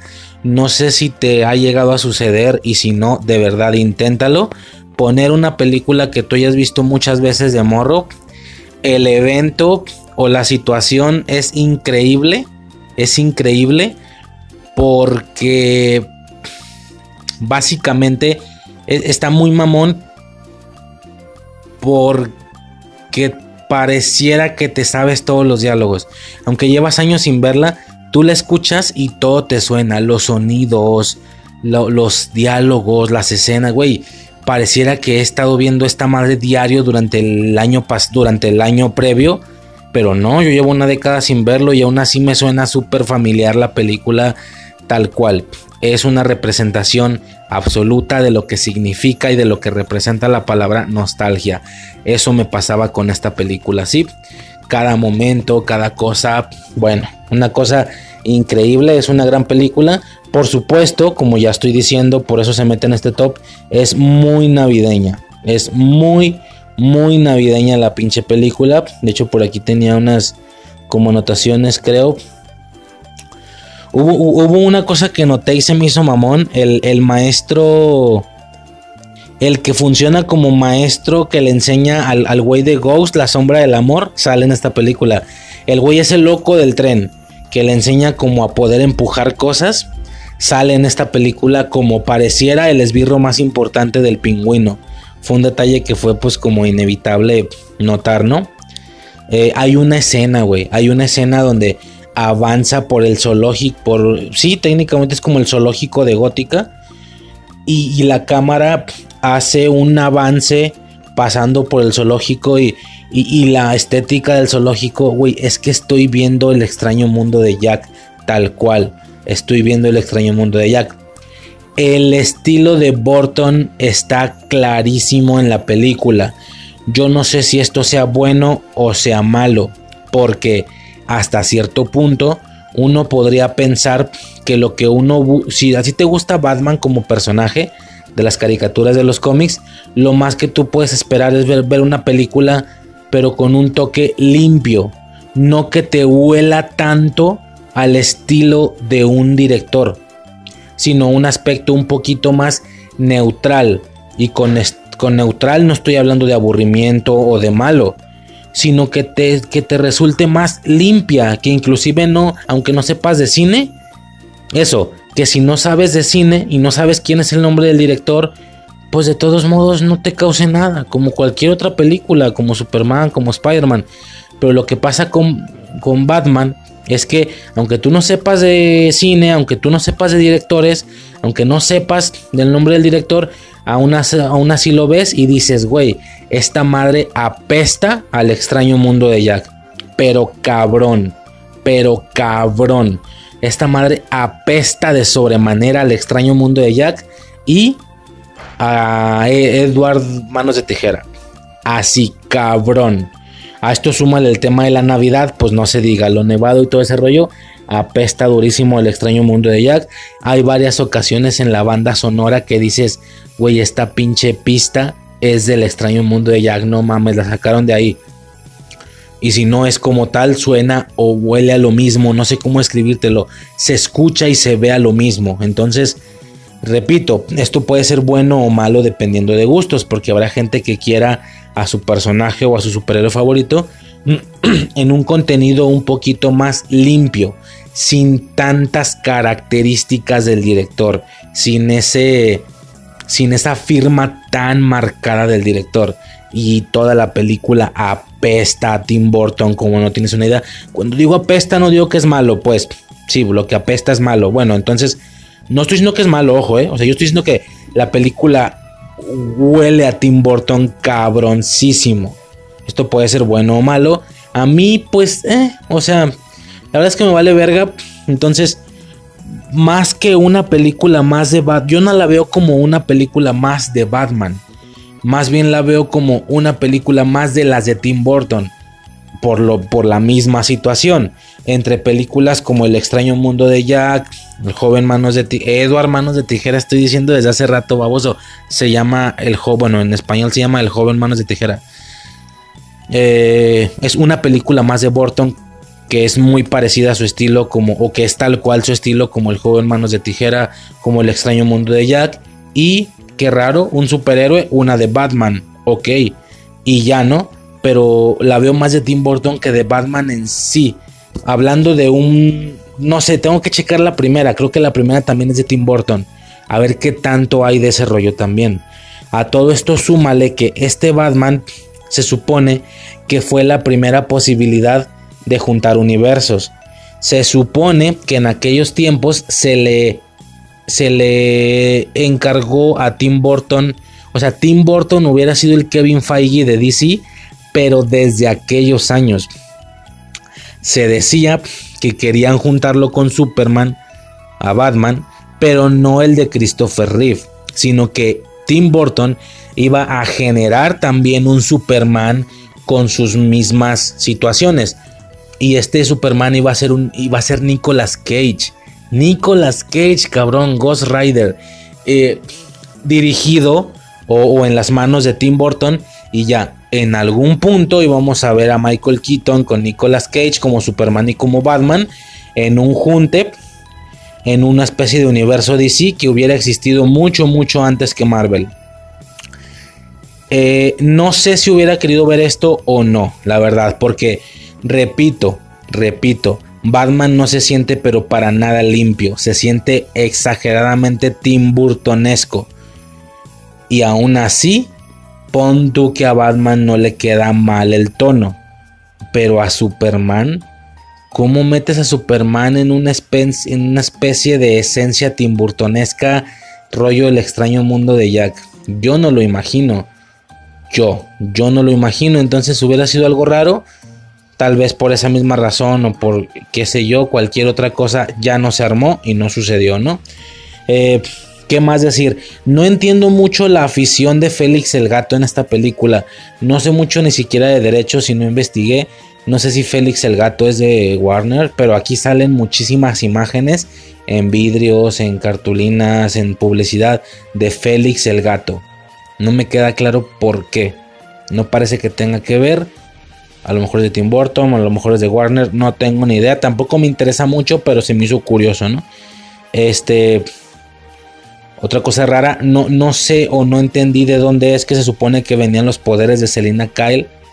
O sea, nada más porque cae del edificio y la muerden gatos que no eran radioactivos, ya me entiendes, recibe poderes por decir poderes, nada más tiene una especie de actitud mucho, mucho más desafiante y, y pues sabe pelear bien, ¿no? Pon tú que todavía hasta ese punto eso puede ser normal, pero sí dan la clara alusión a que tiene más vidas, ¿sí?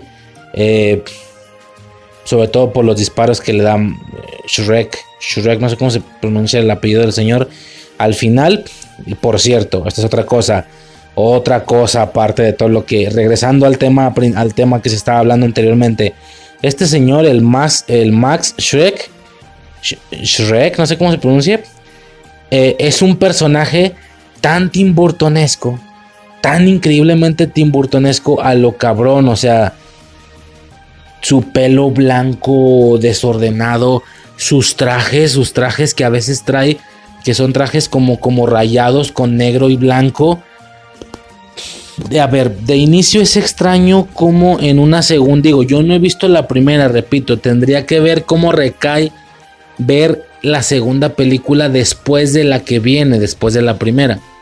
Que la primera se supone que es esta icónica película del Joker de Jack Nicholson, yo no la he visto.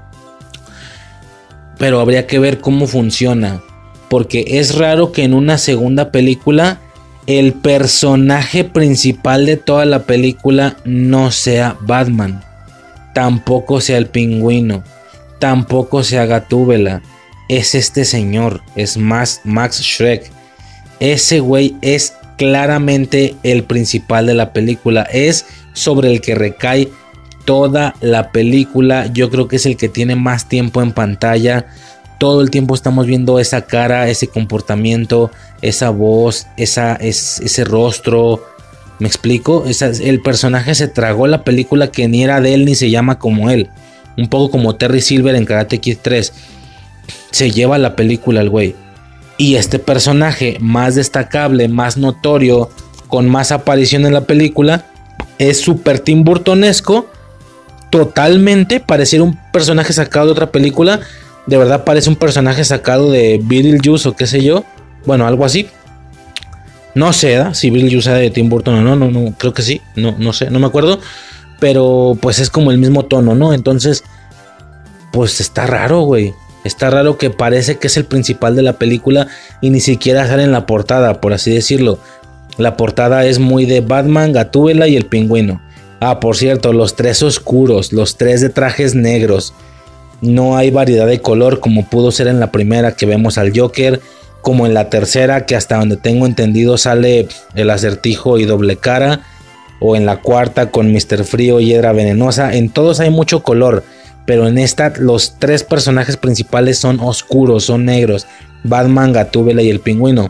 Repito, por decir principales, porque Max se lleva la película, repito. Este, eh, ¿qué más que decir? Francamente, durante toda la película no me estuvo agradando mucho el tema de Batman y Gatúbela. No, al revés, perdón no me estuvo agradando mucho todo lo que tuviera que ver con Max, con Max Shrek y con el pingüino. Toda la situación de la, de la campaña, de la alcaldía, todo ese desmadre cuando pasaba en esa percepción me aburría. Lo que me tenía sumamente emocionado era la situación de Batman con Gatúbela. Esta pelea con trajes pero enamoramiento siendo ellos normales. ¿Me explico? Toda esta situación es, es una cuestión ahí que me generaba mucha emoción. No mames la parte del baile.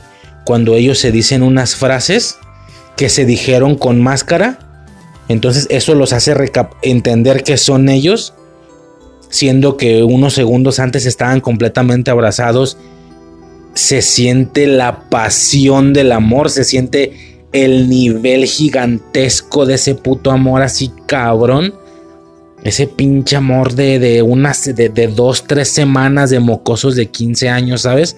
Se siente esa potencia. Entonces, hay un punto donde le dice, no sé, voltean para arriba y muérdago. El muérdago puede ser letal. Y creo que de máscaras así se dijeron. Batman le dijo a Gatúbela un muérdago, o sea, mira, un muérdago, y Gatúbela le dijo, no, no, no, Batman le dijo a Gatúbela, el muérdago puede ser letal. Y Gatúbela le contestó, un beso también puede ser letal si viene del alma, dando a entender, si te enamoras, chingaste a tu madre. Si das un beso sincero, valiste verga. Se está refiriendo a eso. Y luego cuando ya están como, como, porque es Bruno, Bruno Díaz, cuando ya están como Bruno y Selina Kyle en la fiesta, es como de, lo dicen al revés. Selina le dice, eh, el muérdago puede ser letal. ¿Por qué? Porque le está diciendo la frase que aprendió de Batman. Y luego, y luego Bruno le contesta, eh, un beso también puede ser letal si viene del alma. Se quedan viendo, se separan.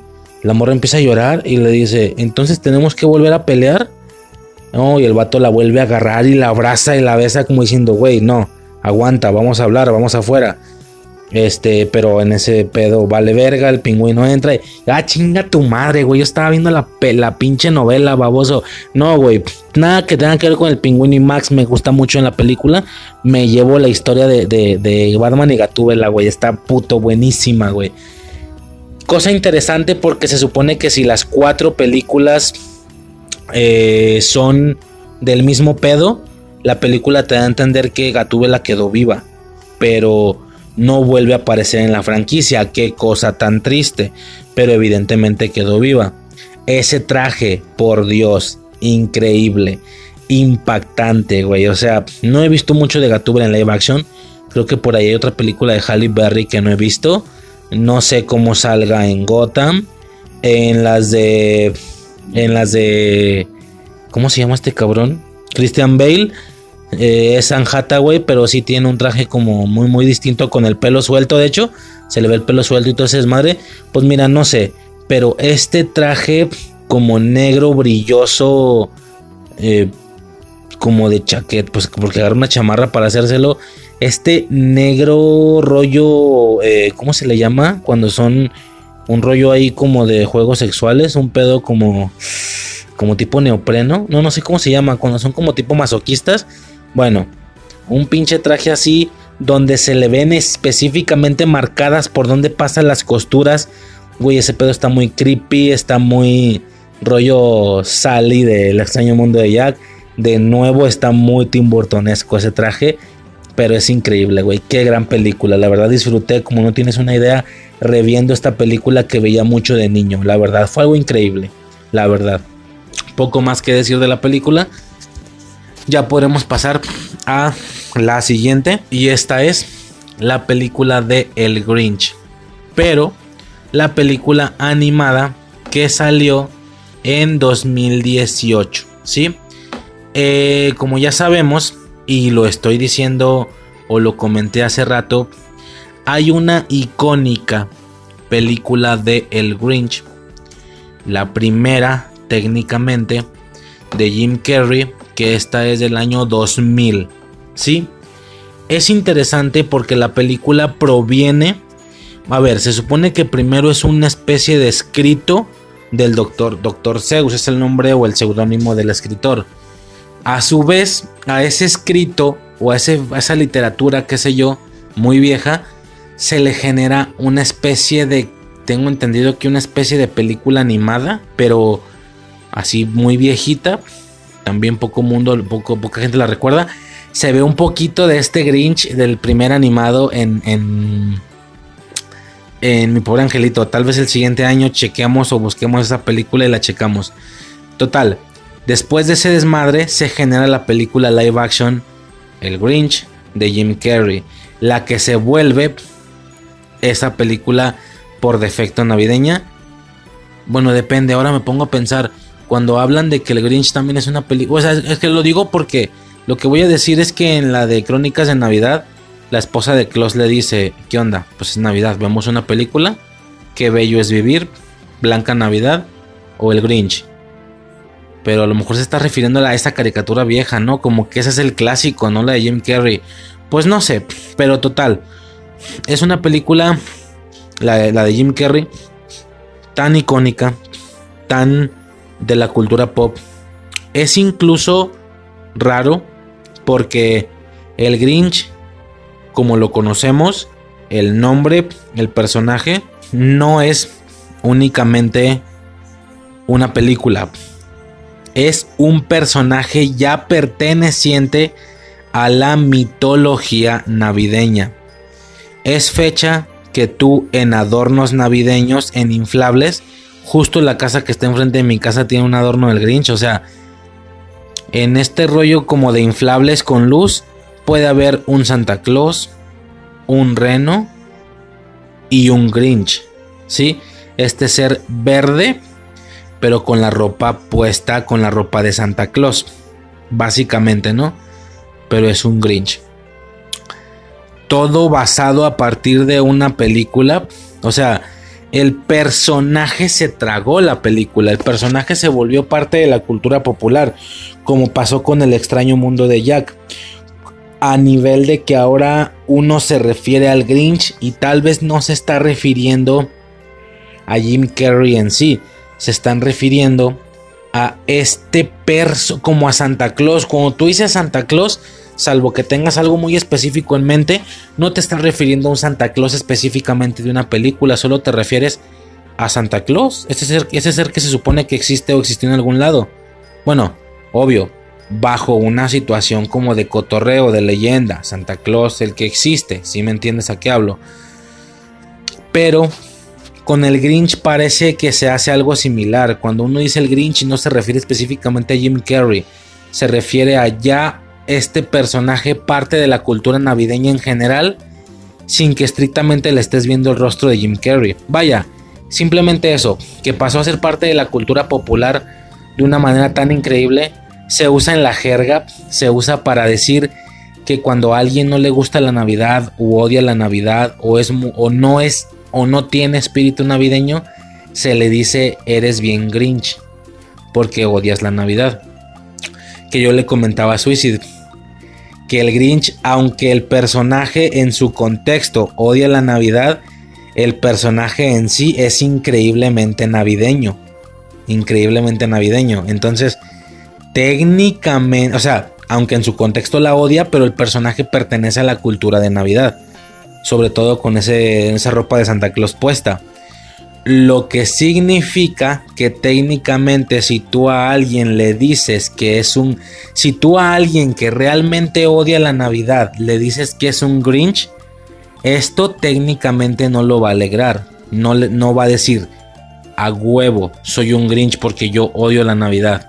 No, porque la misma palabra Grinch ya es muy navideña. Entonces, el hecho de que tú le digas a alguien que es un Grinch teóricamente no le va a gustar porque la palabra en sí y el personaje ya es navideño. No, no, espera, pero que el personaje la odia. Por eso, pero es navideño el personaje en sí.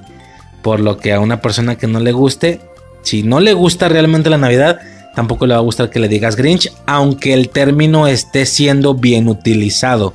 Si me explico, es un tema raro, lo comentaba con Suicidantes. Bueno, Total, ¿a qué voy con todo esto? Que ya se habían tardado, cabrón. A eso voy con todo esto.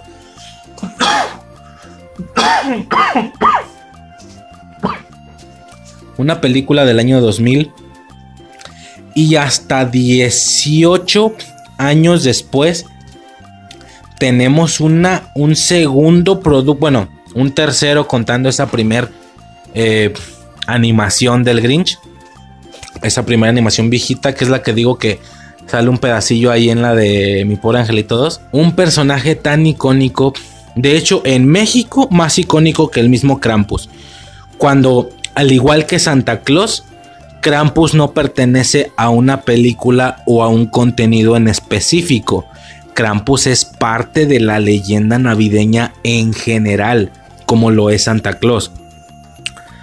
Pero aquí en México, un Grinch es más conocido como otro personaje de la Navidad, tan parecido a Santa Claus, más que el Krampus, es más famoso que el mismo Krampus, siendo que el Krampus no pertenece a ningún producto audiovisual en sí, lo utilizan para, pero no pertenece a un producto audiovisual en sí, como Santa Claus, repito, y el Grinch siendo un personaje que sí, que sí pertenece a un producto audiovisual en específico, aún así es utilizado por la cultura en general y yo siento que muchas de las personas ya cuando hablan del Grinch no están hablando de Jim Carrey, están hablando del personaje así abiertamente sin ponerle rostro.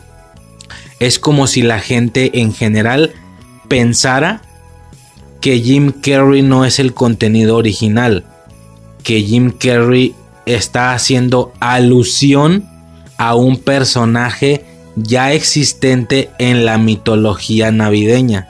Yo siento que de alguna manera la gente ha de pensar eso. Por eso se tiene el conocimiento del Grinch de esta manera.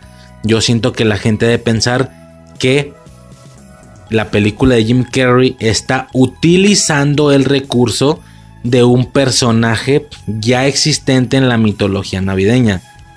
Y esto está errado. No estoy diciendo que Jim Carrey es el contenido original. Claro que no, sabemos de dónde viene, lo acabo de decir. Jim Carrey se está basando en el escrito de Dr. Zeus, el cual, y por cierto, no es el primer producto audiovisual. El primero fue esta animación, que repito, creo que es una especie de corto, es como un cortometraje, creo. No me acuerdo bien, lo voy a checar. Este cortometraje de animación del Grinch, que es una es animación como más viejita, se ve que es viejita pero y ya, párale de contar. Al final sí pertenece a un producto en específico, a un escrito y a una especie de caricatura, pero no a lo que la gente piensa. La gente piensa que es un personaje de la cultura navideña por defecto y técnicamente no lo es.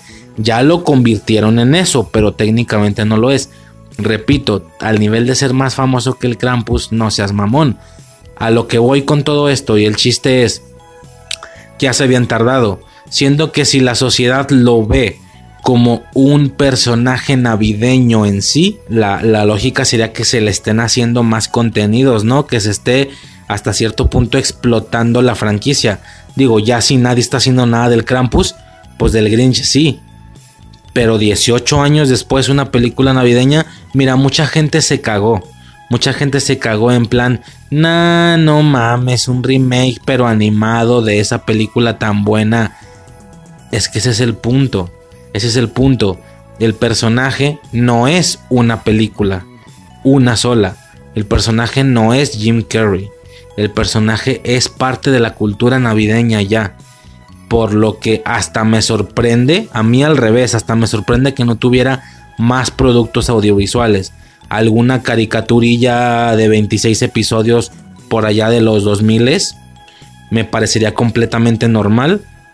Digo, si se le han hecho un chingo de caricaturas a películas, hizo caricatura de la momia, hizo caricatura de la máscara, hizo caricatura de Yumanji, de Karate Kid, de Volver al Futuro. ¿Cómo no se hizo una caricatura del Grinch? Yo no lo entiendo. A partir de la película, pon tú. ¿Sí me estoy explicando? Este. Yo en lo personal, cuando vi esa situación, que iba a ver una película animada del Grinch, yo lo primero que pensé fue, no mames, si se habían tardado. Y al chile ya se habían tardado, las cosas como son. Así lo pensé yo. Este... ¿Y qué más? Pues ya, básicamente esa es como la, la situación general de que fue lo que pensé cuando lo vi. Ya la película, ahora, eso ya es otra cosa. Yo no esperaba gran cosa de la película, gran cosa.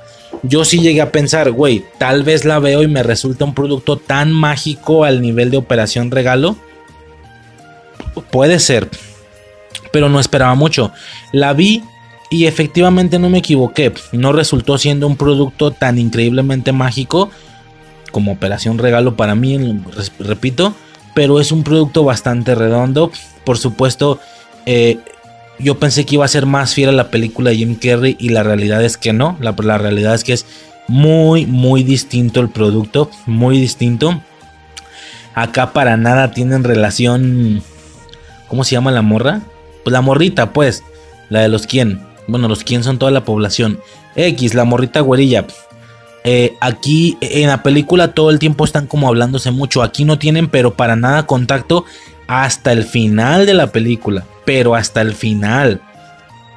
Hasta ese momento toda la película nos estuvieron muy al estilo de las sitcoms, mostrándonos dos perspectivas, mostrándonos toda la perspectiva del Grinch en la que está intentando hacer algo muy muy similar al Grinch de Jim Carrey, robarse la Navidad.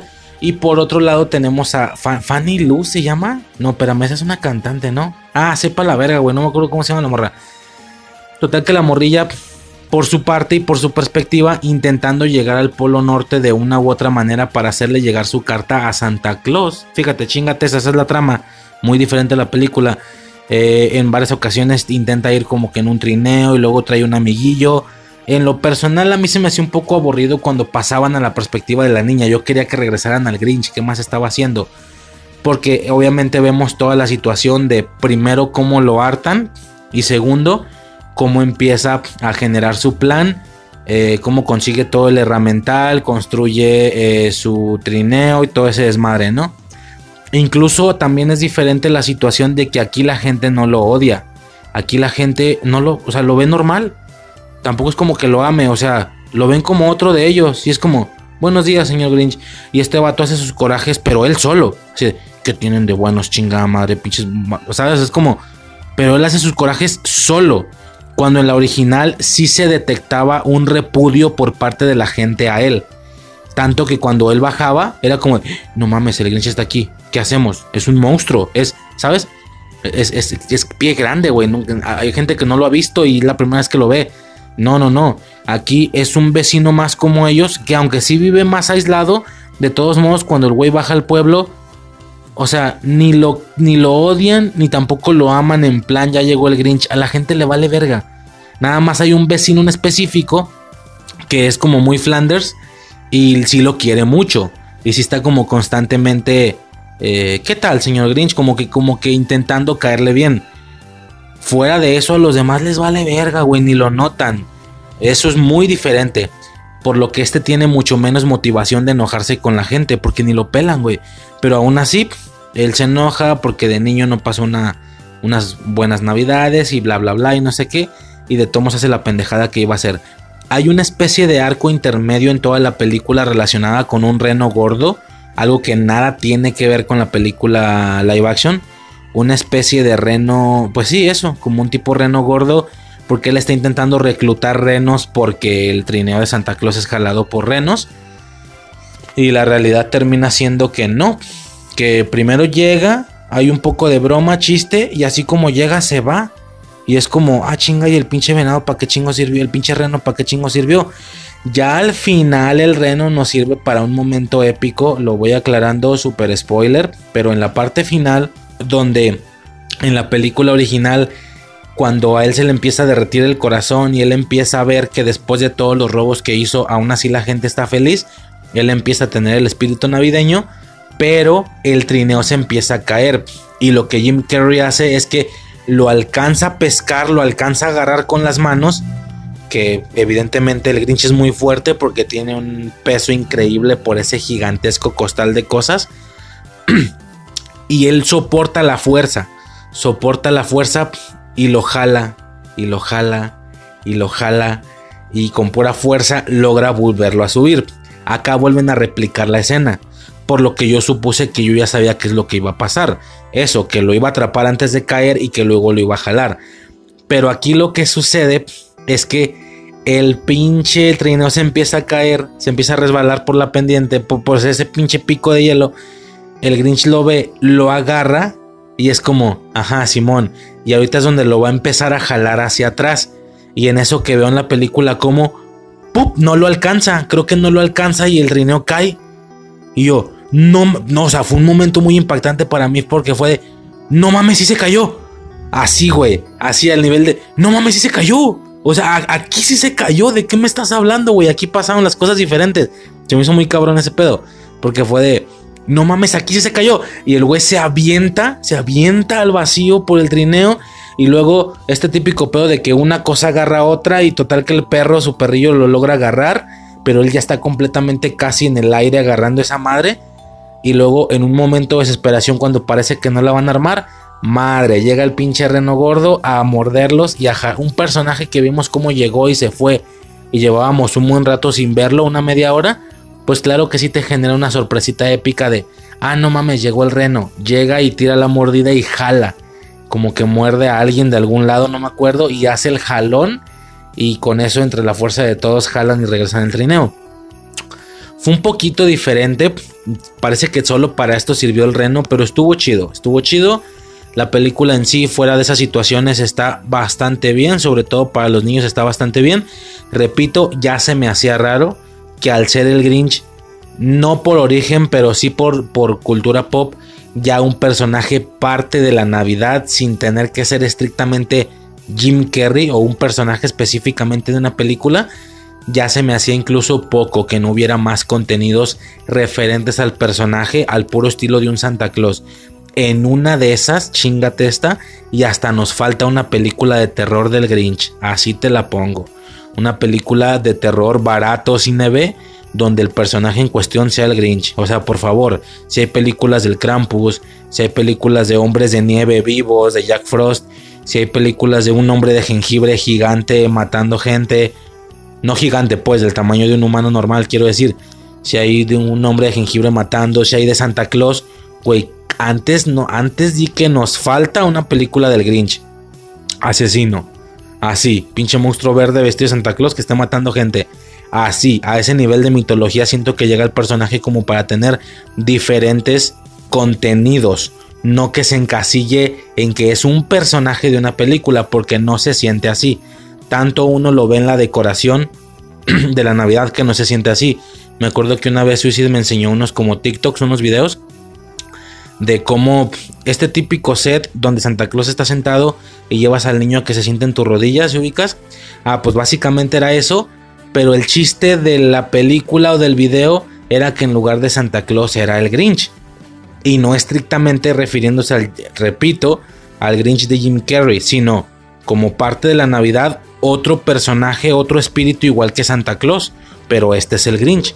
Entonces en lugar de Santa Claus era el Grinch y al parecer el chiste de los videos no era tomar foto o video a tu hijo feliz, sino a tu hijo siendo eh, perseguido o viendo cómo lloraba por el Grinch. Bueno, una experiencia nueva navideña, pero al final también tiene su chiste, siento yo. Era como al revés ese pedo, en lugar de mandarlo a que se siente a asustarlo, pero igual navideñamente. Era un tema ahí que unos pueden estar de acuerdo, otros no, pero se me hizo muy curioso. Entonces, pues nada, ¿no? Poco más que decir del Grinch o de la película en sí. Está padre, está muy entretenida, chequenla. Y ya, ¿no? La siguiente película que viene es... Ya, ya tenemos dos nada más, dos películas. La siguiente que viene es Santa Cláusula 2, una continuación de una película que ya habíamos tocado previamente en el anterior podcast. Habíamos tocado Santa Cláusula 1, pero esta cosa es una maldita trilogía. Yo en lo personal no hay nostalgia, no hay sentimiento de infancia. Yo no vi estas películas de morro, ninguna. Suicide creo que solo vio la primera. Por eso el año pasado quiso agarrar la primera, porque para ella sí era un poco de infancia, creo. Pero, y ya, la 2 y la 3 no la hemos visto, no la habíamos visto nadie. Pero pues como agarré la primera en el primer podcast, güey, siento una especie de ansiedad no continuar esa misma franquicia. Y ahora agarro Santa Cláusula 2. Y el siguiente año voy a agarrar Santa Cláusula 3 y así, ¿no? Así va a estar más o menos el pedo. Este...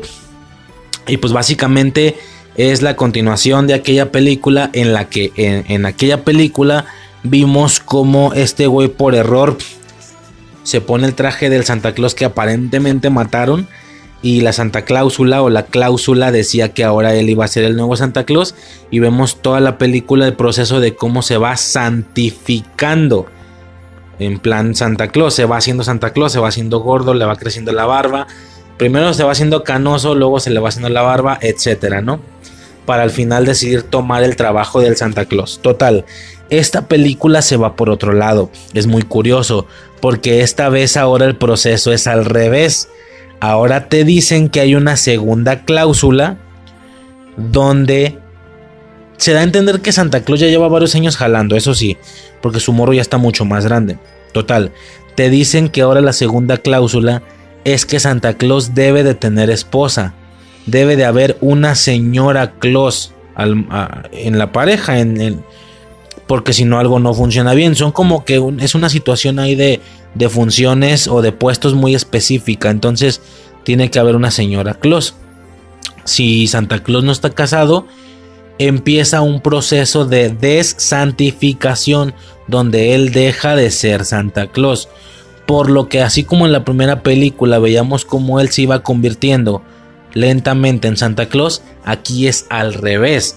Aquí vemos cómo tiene 28 días antes de Navidad, lo que significa que era como 26 de noviembre, algo así, cuando empieza la película. Tiene 28 días hasta Navidad para eh, conseguirse una esposa y cumplir con la Santa Cláusula.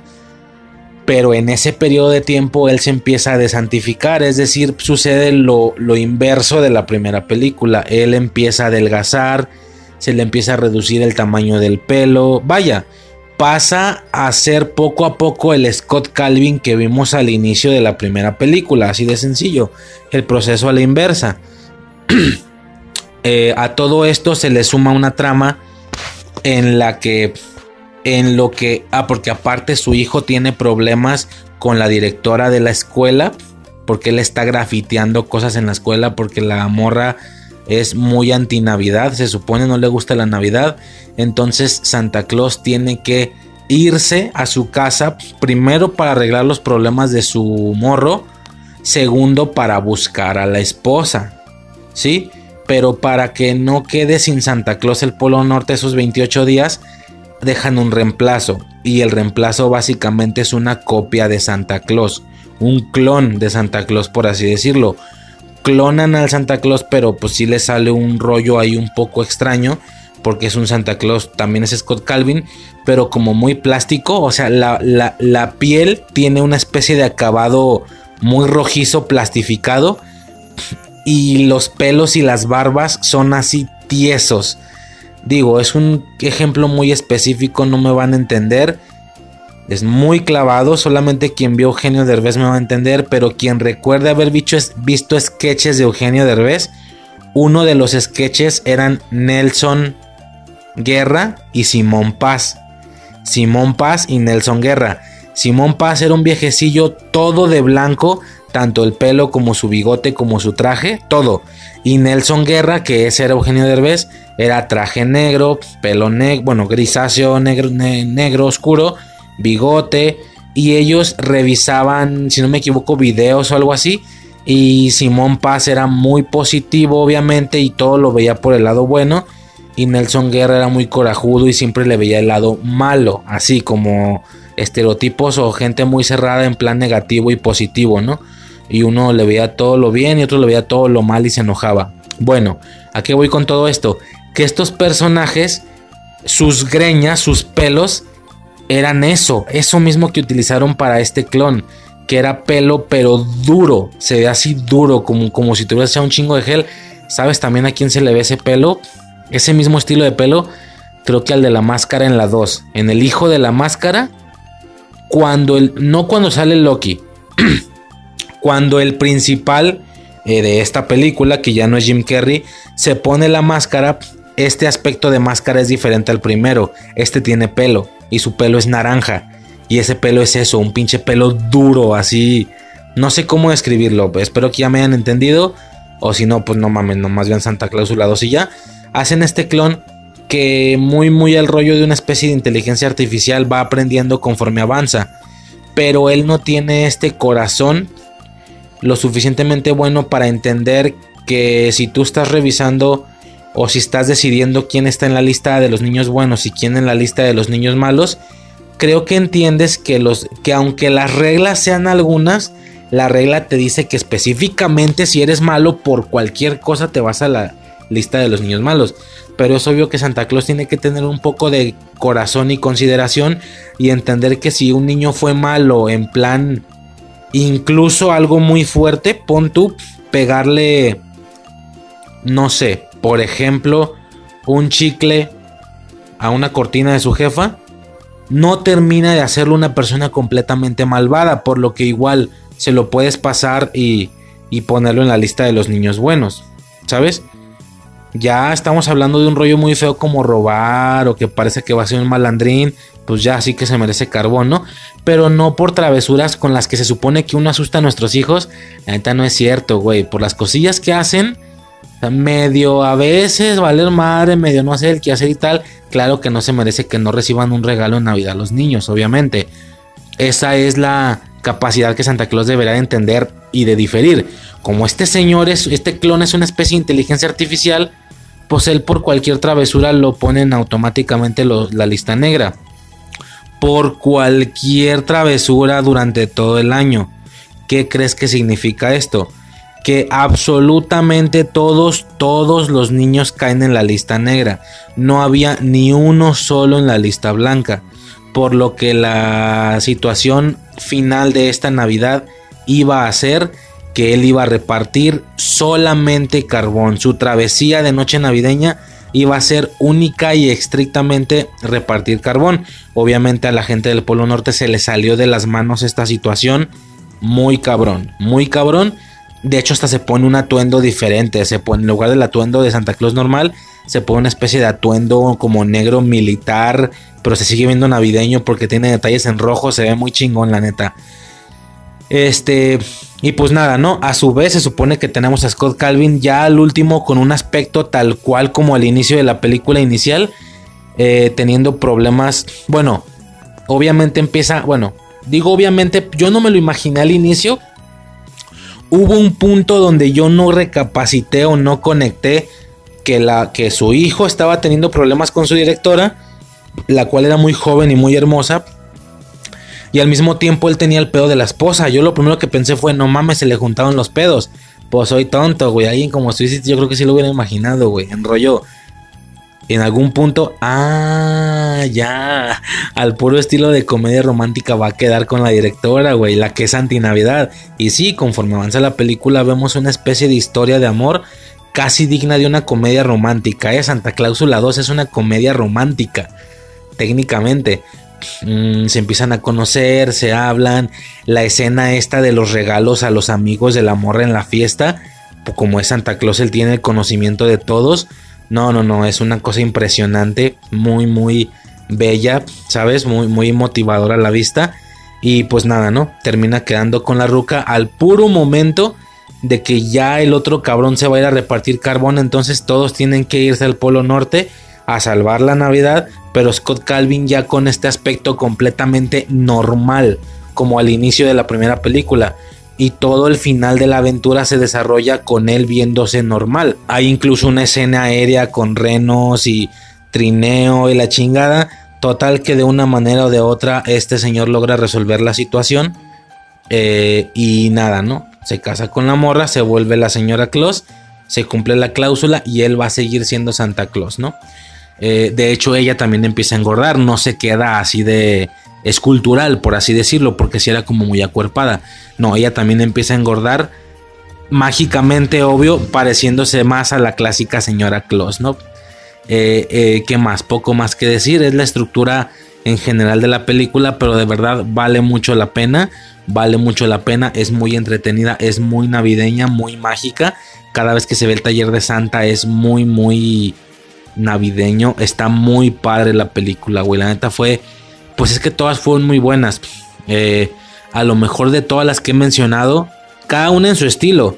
Pero yo creo que la que menos me podría llegar podría ser tal vez la del Grinch animada.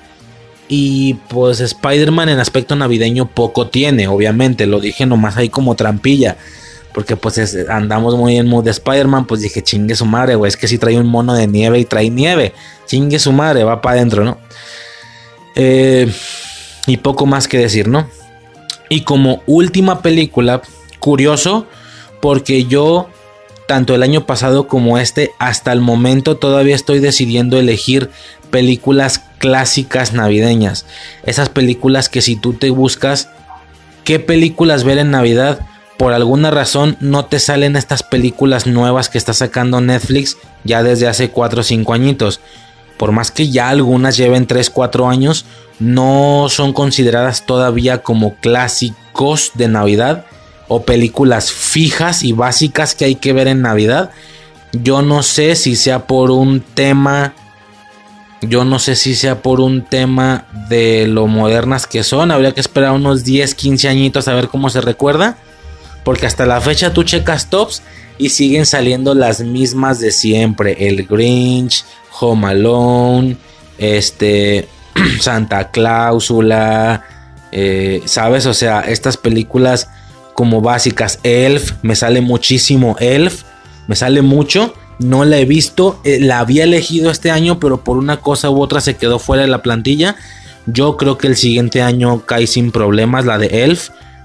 Este, así se llama nada más, Elf, que ya ni siquiera es de Santa Claus, es como de un elfo. Se supone que también es básica y clásica. Bueno, a lo que voy con todo esto es que las películas clásicas navideñas, claro que tienen lo suyo, tienen su chiste. Perdón, un pequeño cortecillo. Eh, decía entonces que las películas navideñas que siempre salen son como las mismas, ¿no? Las fijas de siempre. Die Hard también salen esos tops. Eh, si me explico, Gremlins salen hasta de terror incluso porque pues claro que a ellos no respetan género, son películas navideñas y ya que es un poco lo que decía, bueno, lo que voy a decir en el siguiente podcast de terror. Un poco de eso voy a hablar. Este, pero ¿qué pasa? Que últimamente y con las plataformas de streaming está saliendo mucha película navideña que está valiendo mucho la pena. Uno podría pensar, ah, son de medio plástico porque no son las clásicas, las básicas, las de toda la vida. Güey, no te creas, está saliendo cada joyita. O sea, yo tuve la oportunidad de ver la película esta de que se llama Crónicas de Navidad. De hecho, tiene ya dos partes. Yo nomás he visto la primera. Y es la que yo comentaba que vimos el año pasado. Que estuvo medio fellito. Porque nos tocó verla No me acuerdo si después de Navidad o en una de esas hasta después de Año Nuevo, chingate esa. No me acuerdo si la vimos por ahí de 3, 4 de enero. Y sí fue como de, güey, porque estamos viendo esto? ¿Sabe? La pusieron, la quisieron poner, pero sí fue como de, güey, no quiero verla. No, y no la medio, no la vimos así, la, sí estaba puesta en la casa, pero no la quisimos ver bien, Suicide y yo. Fue como de, güey, es que ya no es tiempo de películas navideñas, ya no van. Ya es hasta triste, deprimente. Que sí, que la casa todavía está decorada y tal, pero ya no queda. Bueno, no la vimos bien, no le puse mucha atención, porque lo poquito que alcanzas a percibir es que sí es muy mágica, güey. Y ya ni siquiera, cuando te hablo de películas más modernas, ni siquiera te estoy hablando de estos puños y puños de comedias románticas navideñas que existen. No digo que tenga nada de malo, pero por el momento yo sí me gustaría enfocarme un poquito más en, en cosas más relacionadas con que la trama sí sea mágica navideña. Ayudar a Santa Claus, familiares de Santa Claus o qué sé yo. Por ahí hay una película que también me quiero casar, que es de... Por ahí que también me quiero ver, que es algo así como de la hermana de Santa Claus, que es la que tiene que resolver la situación de ese año. No sé, me pareció muy interesante el tráiler, pero bueno, ya queda para otro año.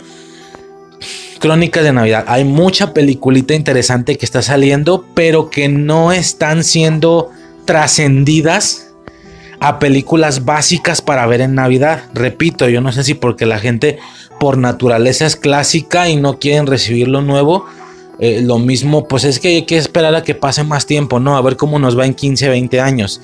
A ver si películas como Crónicas de Navidad son recordadas como películas básicas, ¿no? es una película muy buena, de verdad, muy buena. No es como, repito, tan clásica de estas que salen en los tops como Elf, como El Grinch, como Home Alone, pero es está muy padre la neta. Está muy, muy perra, muy mágica, muy bonita. A grandes rasgos son unos hermanos, un hermano mayor y una hermana un poco más pequeña, que en algún punto intentan eh, atrapar a Santa Claus. No atraparlo, quieren verlo, quieren lograr verlo. Pues el truco les sale bien. Se quedan como despiertos o algo así, lo escuchan en el techo, ellos salen y justo les toca ver cómo él está a modo casi de un velocista, nomás dejando líneas rojas que van haciendo curvas entrando y saliendo de las de las chimeneas. Se ve chido porque él sale como rayo rojo y luego vuelve a ser normal. Es normal durante unos tres pasos corriendo y luego vuelve a hacerse una estela de luz roja y se vuelve a meter. Se ve muy bonito, güey. Se ve muy rollo superhéroe ese pedo. Y ellos hasta topan el trineo estacionado y todo ese desmadre, se suben. Santa Claus se va sin darse cuenta que ellos están en el trineo. Eh, esa escena es impresionante, güey. Es una escena aérea muy perra. Santa Claus se da cuenta que ellos están ahí, se asusta, grita, también ellos se asustan, gritan. Esto descontrola a los renos, empiezan a tener un vuelo bien violento, la rienda se suelta ah, primero, primero para esto la morra se cae del trineo. Tal cual, güey. O sea, muy navideño, muy mágico y lo que tú quieras. Pero imagínate, el trineo con renos va volando a una altura increíblemente alta. De que se ve la ciudad hacia abajo con lucecitas. La morra se cae del trineo. Y el no mames, el hermano se pone en plan. Ayúdame. No, y este vato da la vuelta y el trineo se, se va en picada para alcanzar a la morra. Güey, son muy buenos efectos. De verdad que son muy buenos efectos. Se ve muy perro. Pinches escenas aéreas logran rescatarla, pero se sale de control. La rienda se suelta. Los renos se sueltan como si fuera pinches caballos desbocados, pero en el cielo volando. se sueltan, se van a la verga. El trineo empieza a caer. Sí, este güey incluso le abre unos como alerones, como unas alitas para planear para que la caída no sea tan, tan drástica, se caen, se desmadra todo el puto trineo. Para esto él perdió en todo ese desmadre el gorro, perdió su gorro de Navidad, Santa Claus. Vemos cómo funciona el trineo, que usan la bolita para literal teletransportarse de una ciudad a otra. Impresionante. Y ya nada, ¿no? Caen en el suelo, tienen complicaciones porque ahora no tienen los, los renos. Pero no hay bronca, no hay bronca. Todavía puedo volar. Todavía tengo este poder como de super velocidad, pareciera. Quien se intenta ir, pelas, no puede hacer nada. ¿Por qué? Porque no tiene el gorro. El gorro es el que le da el poder. En esta película manejan la premisa que el gorro es el que le da la habilidad. Verga, güey. De verdad estamos en problemas. A partir de ahí se empieza a generar, todo esto me lo voy a saltar, una serie de diferentes complicaciones porque es un Santa Claus sin poder, acompañado de dos niños, uno más mayor, otra más pequeña, metiéndose en diversas complicaciones una tras otra de puro corte completamente terrenal. Vaya, no me voy a ir secuencia por secuencia. Incluso hay un punto donde hasta lo arrestan, güey. Por andar haciendo desorden, por decir que Santa Claus. Por supuesto, él constantemente demostrando que sabe todo de todos. Hay un momento donde se topa con una morra, una, una morra ya grande. Mira cuánto has crecido, wow. ¿Todavía sigues queriendo tal juguete? No, no es como, güey, ¿por qué sabes tú eso? ¿Sabes? O sea, a un policía le dice, güey, tú querías esto. O sea, él sabe, él conoce a todos los niños del puto planeta y como si fuera tu nieto lo reconoce hasta no solo los niños, a los adultos. De, güey, me acuerdo cuando eras niño, yo te daba los regalos. Está muy perro, güey, el detalle. Total, una infinidad de situaciones diferentes que generan problemáticas de ciudadanía más mortal para que al final de una u otra manera logren rescatarlo de prisión, por así decirlo, logran recuperar el gorro y los trineos. Ya esto prácticamente al final de la película, después de, como ya dije, varias, varias y diversas situaciones que no tienen una línea, una continuidad en sí, pero pues son divertidas, son graciosas, excepto lo de la canción de la prisión, eso no me gustó. Quien la vea, quien la haya visto me entiende.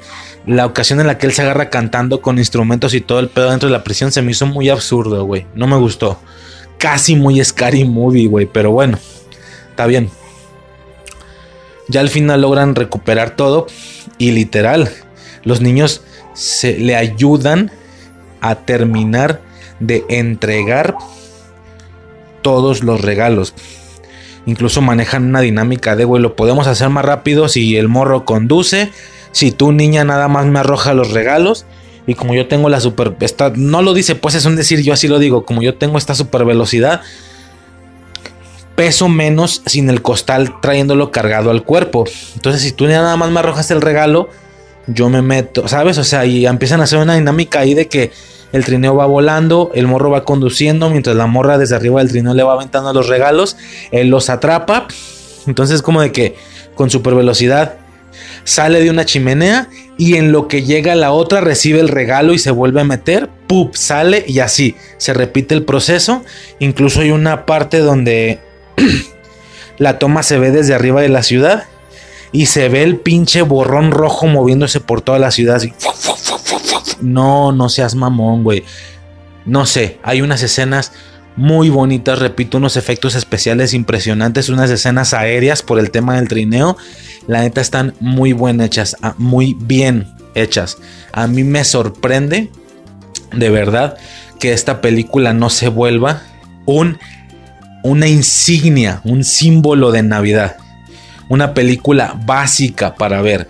Que en un futuro, en cinco años, cuando veas un top, esta película aparezca ya en unos 20 años en lugar de Home Alone o en lugar del Grinch, que sea básica para ver en diciembre. O sea, a mí ya se me haría casi imposible, porque es muy buena. Ya nada más para el final tener una especie de...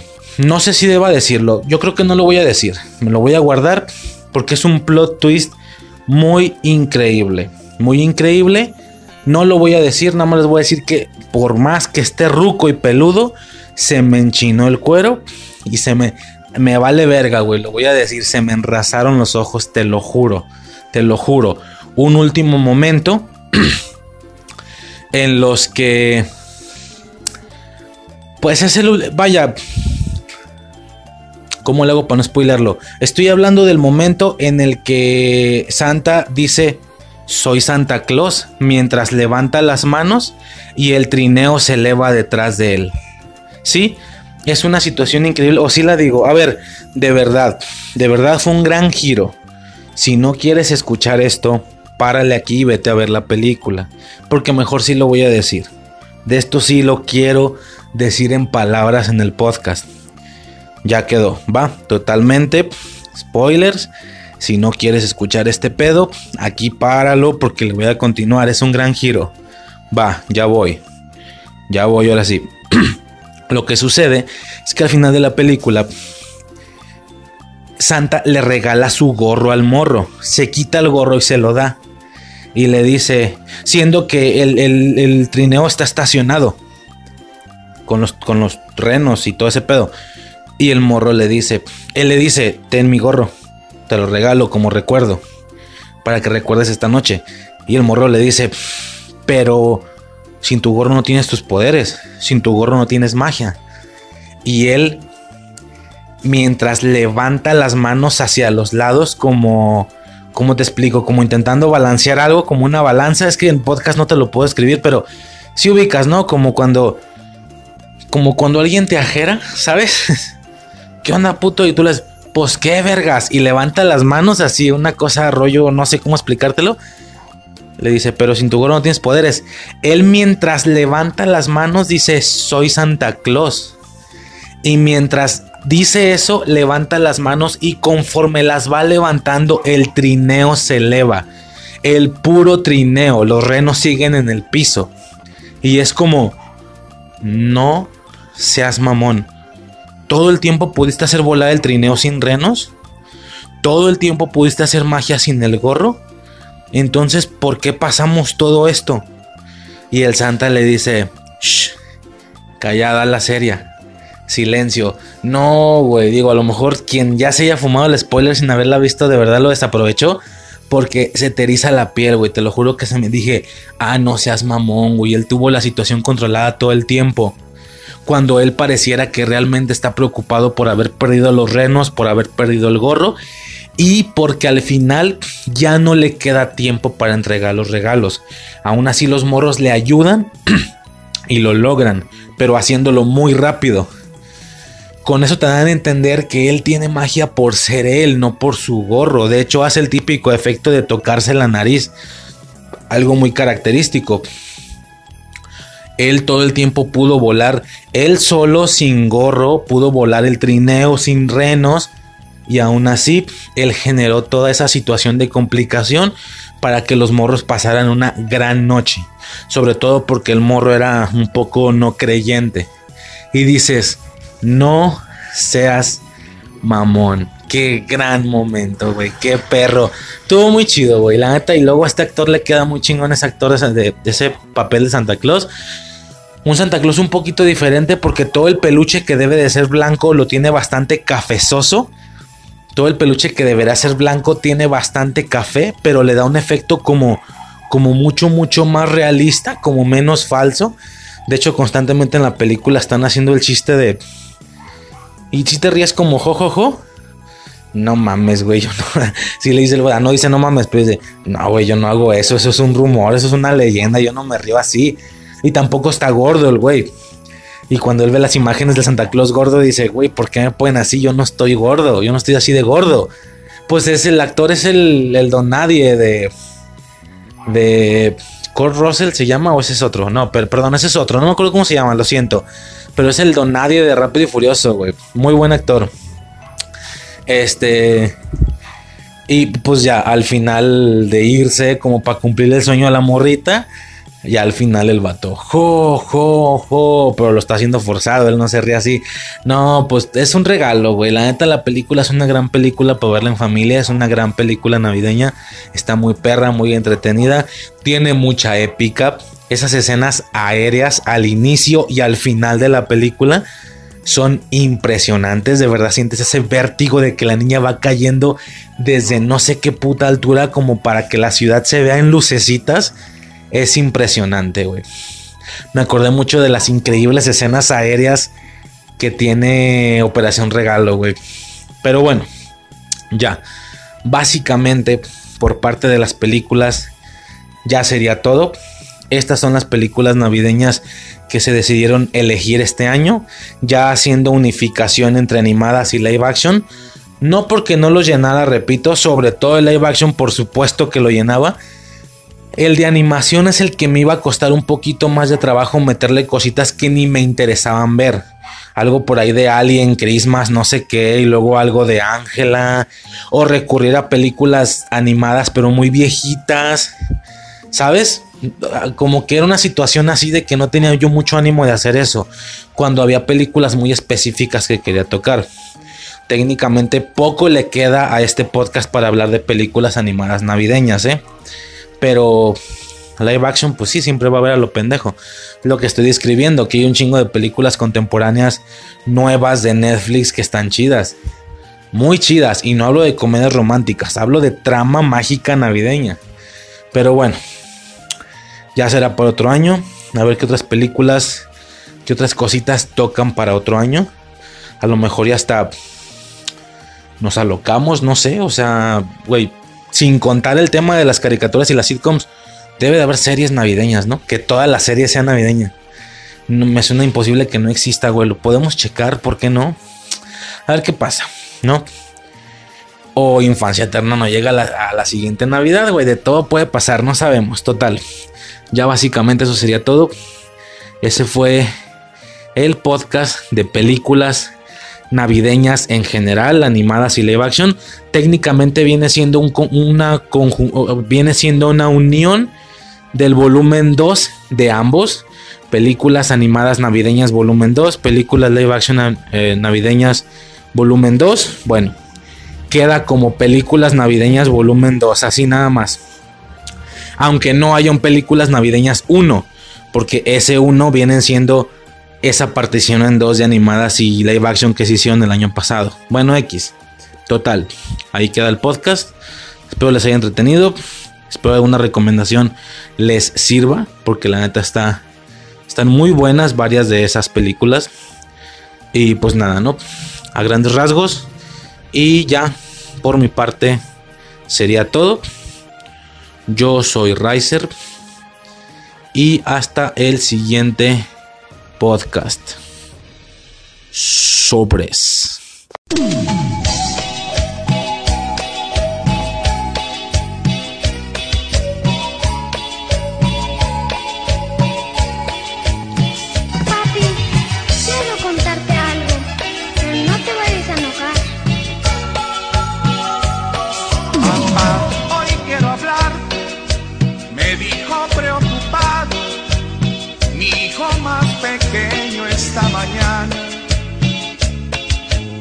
Quiero alarmarte, sé que mamá es muy buena, por eso me da pena lo que te quiero decir. Sentí un ruido extraño anoche en la sala, te busqué y no estabas en tu cama. Conteniendo el aliento, me acerqué despacito sabes, papá.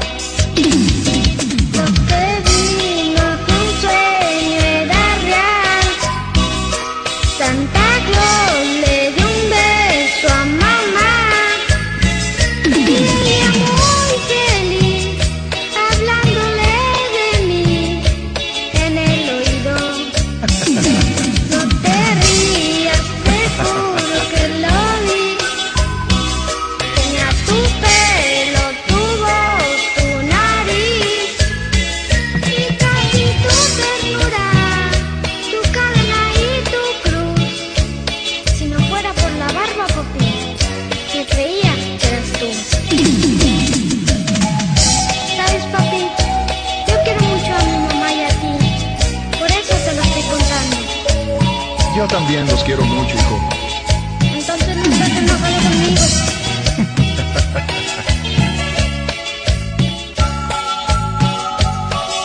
Lo abracé y le dije, mi amor, no te preocupes, los tiempos que vivimos han cambiado. Los Santa Claus de ahora no son como los de antes. ¿Por qué, papá? Ahora sabes, tienen más abusado. Y es que mamá es muy linda y cuando se perfuma es despiadadamente irresistible.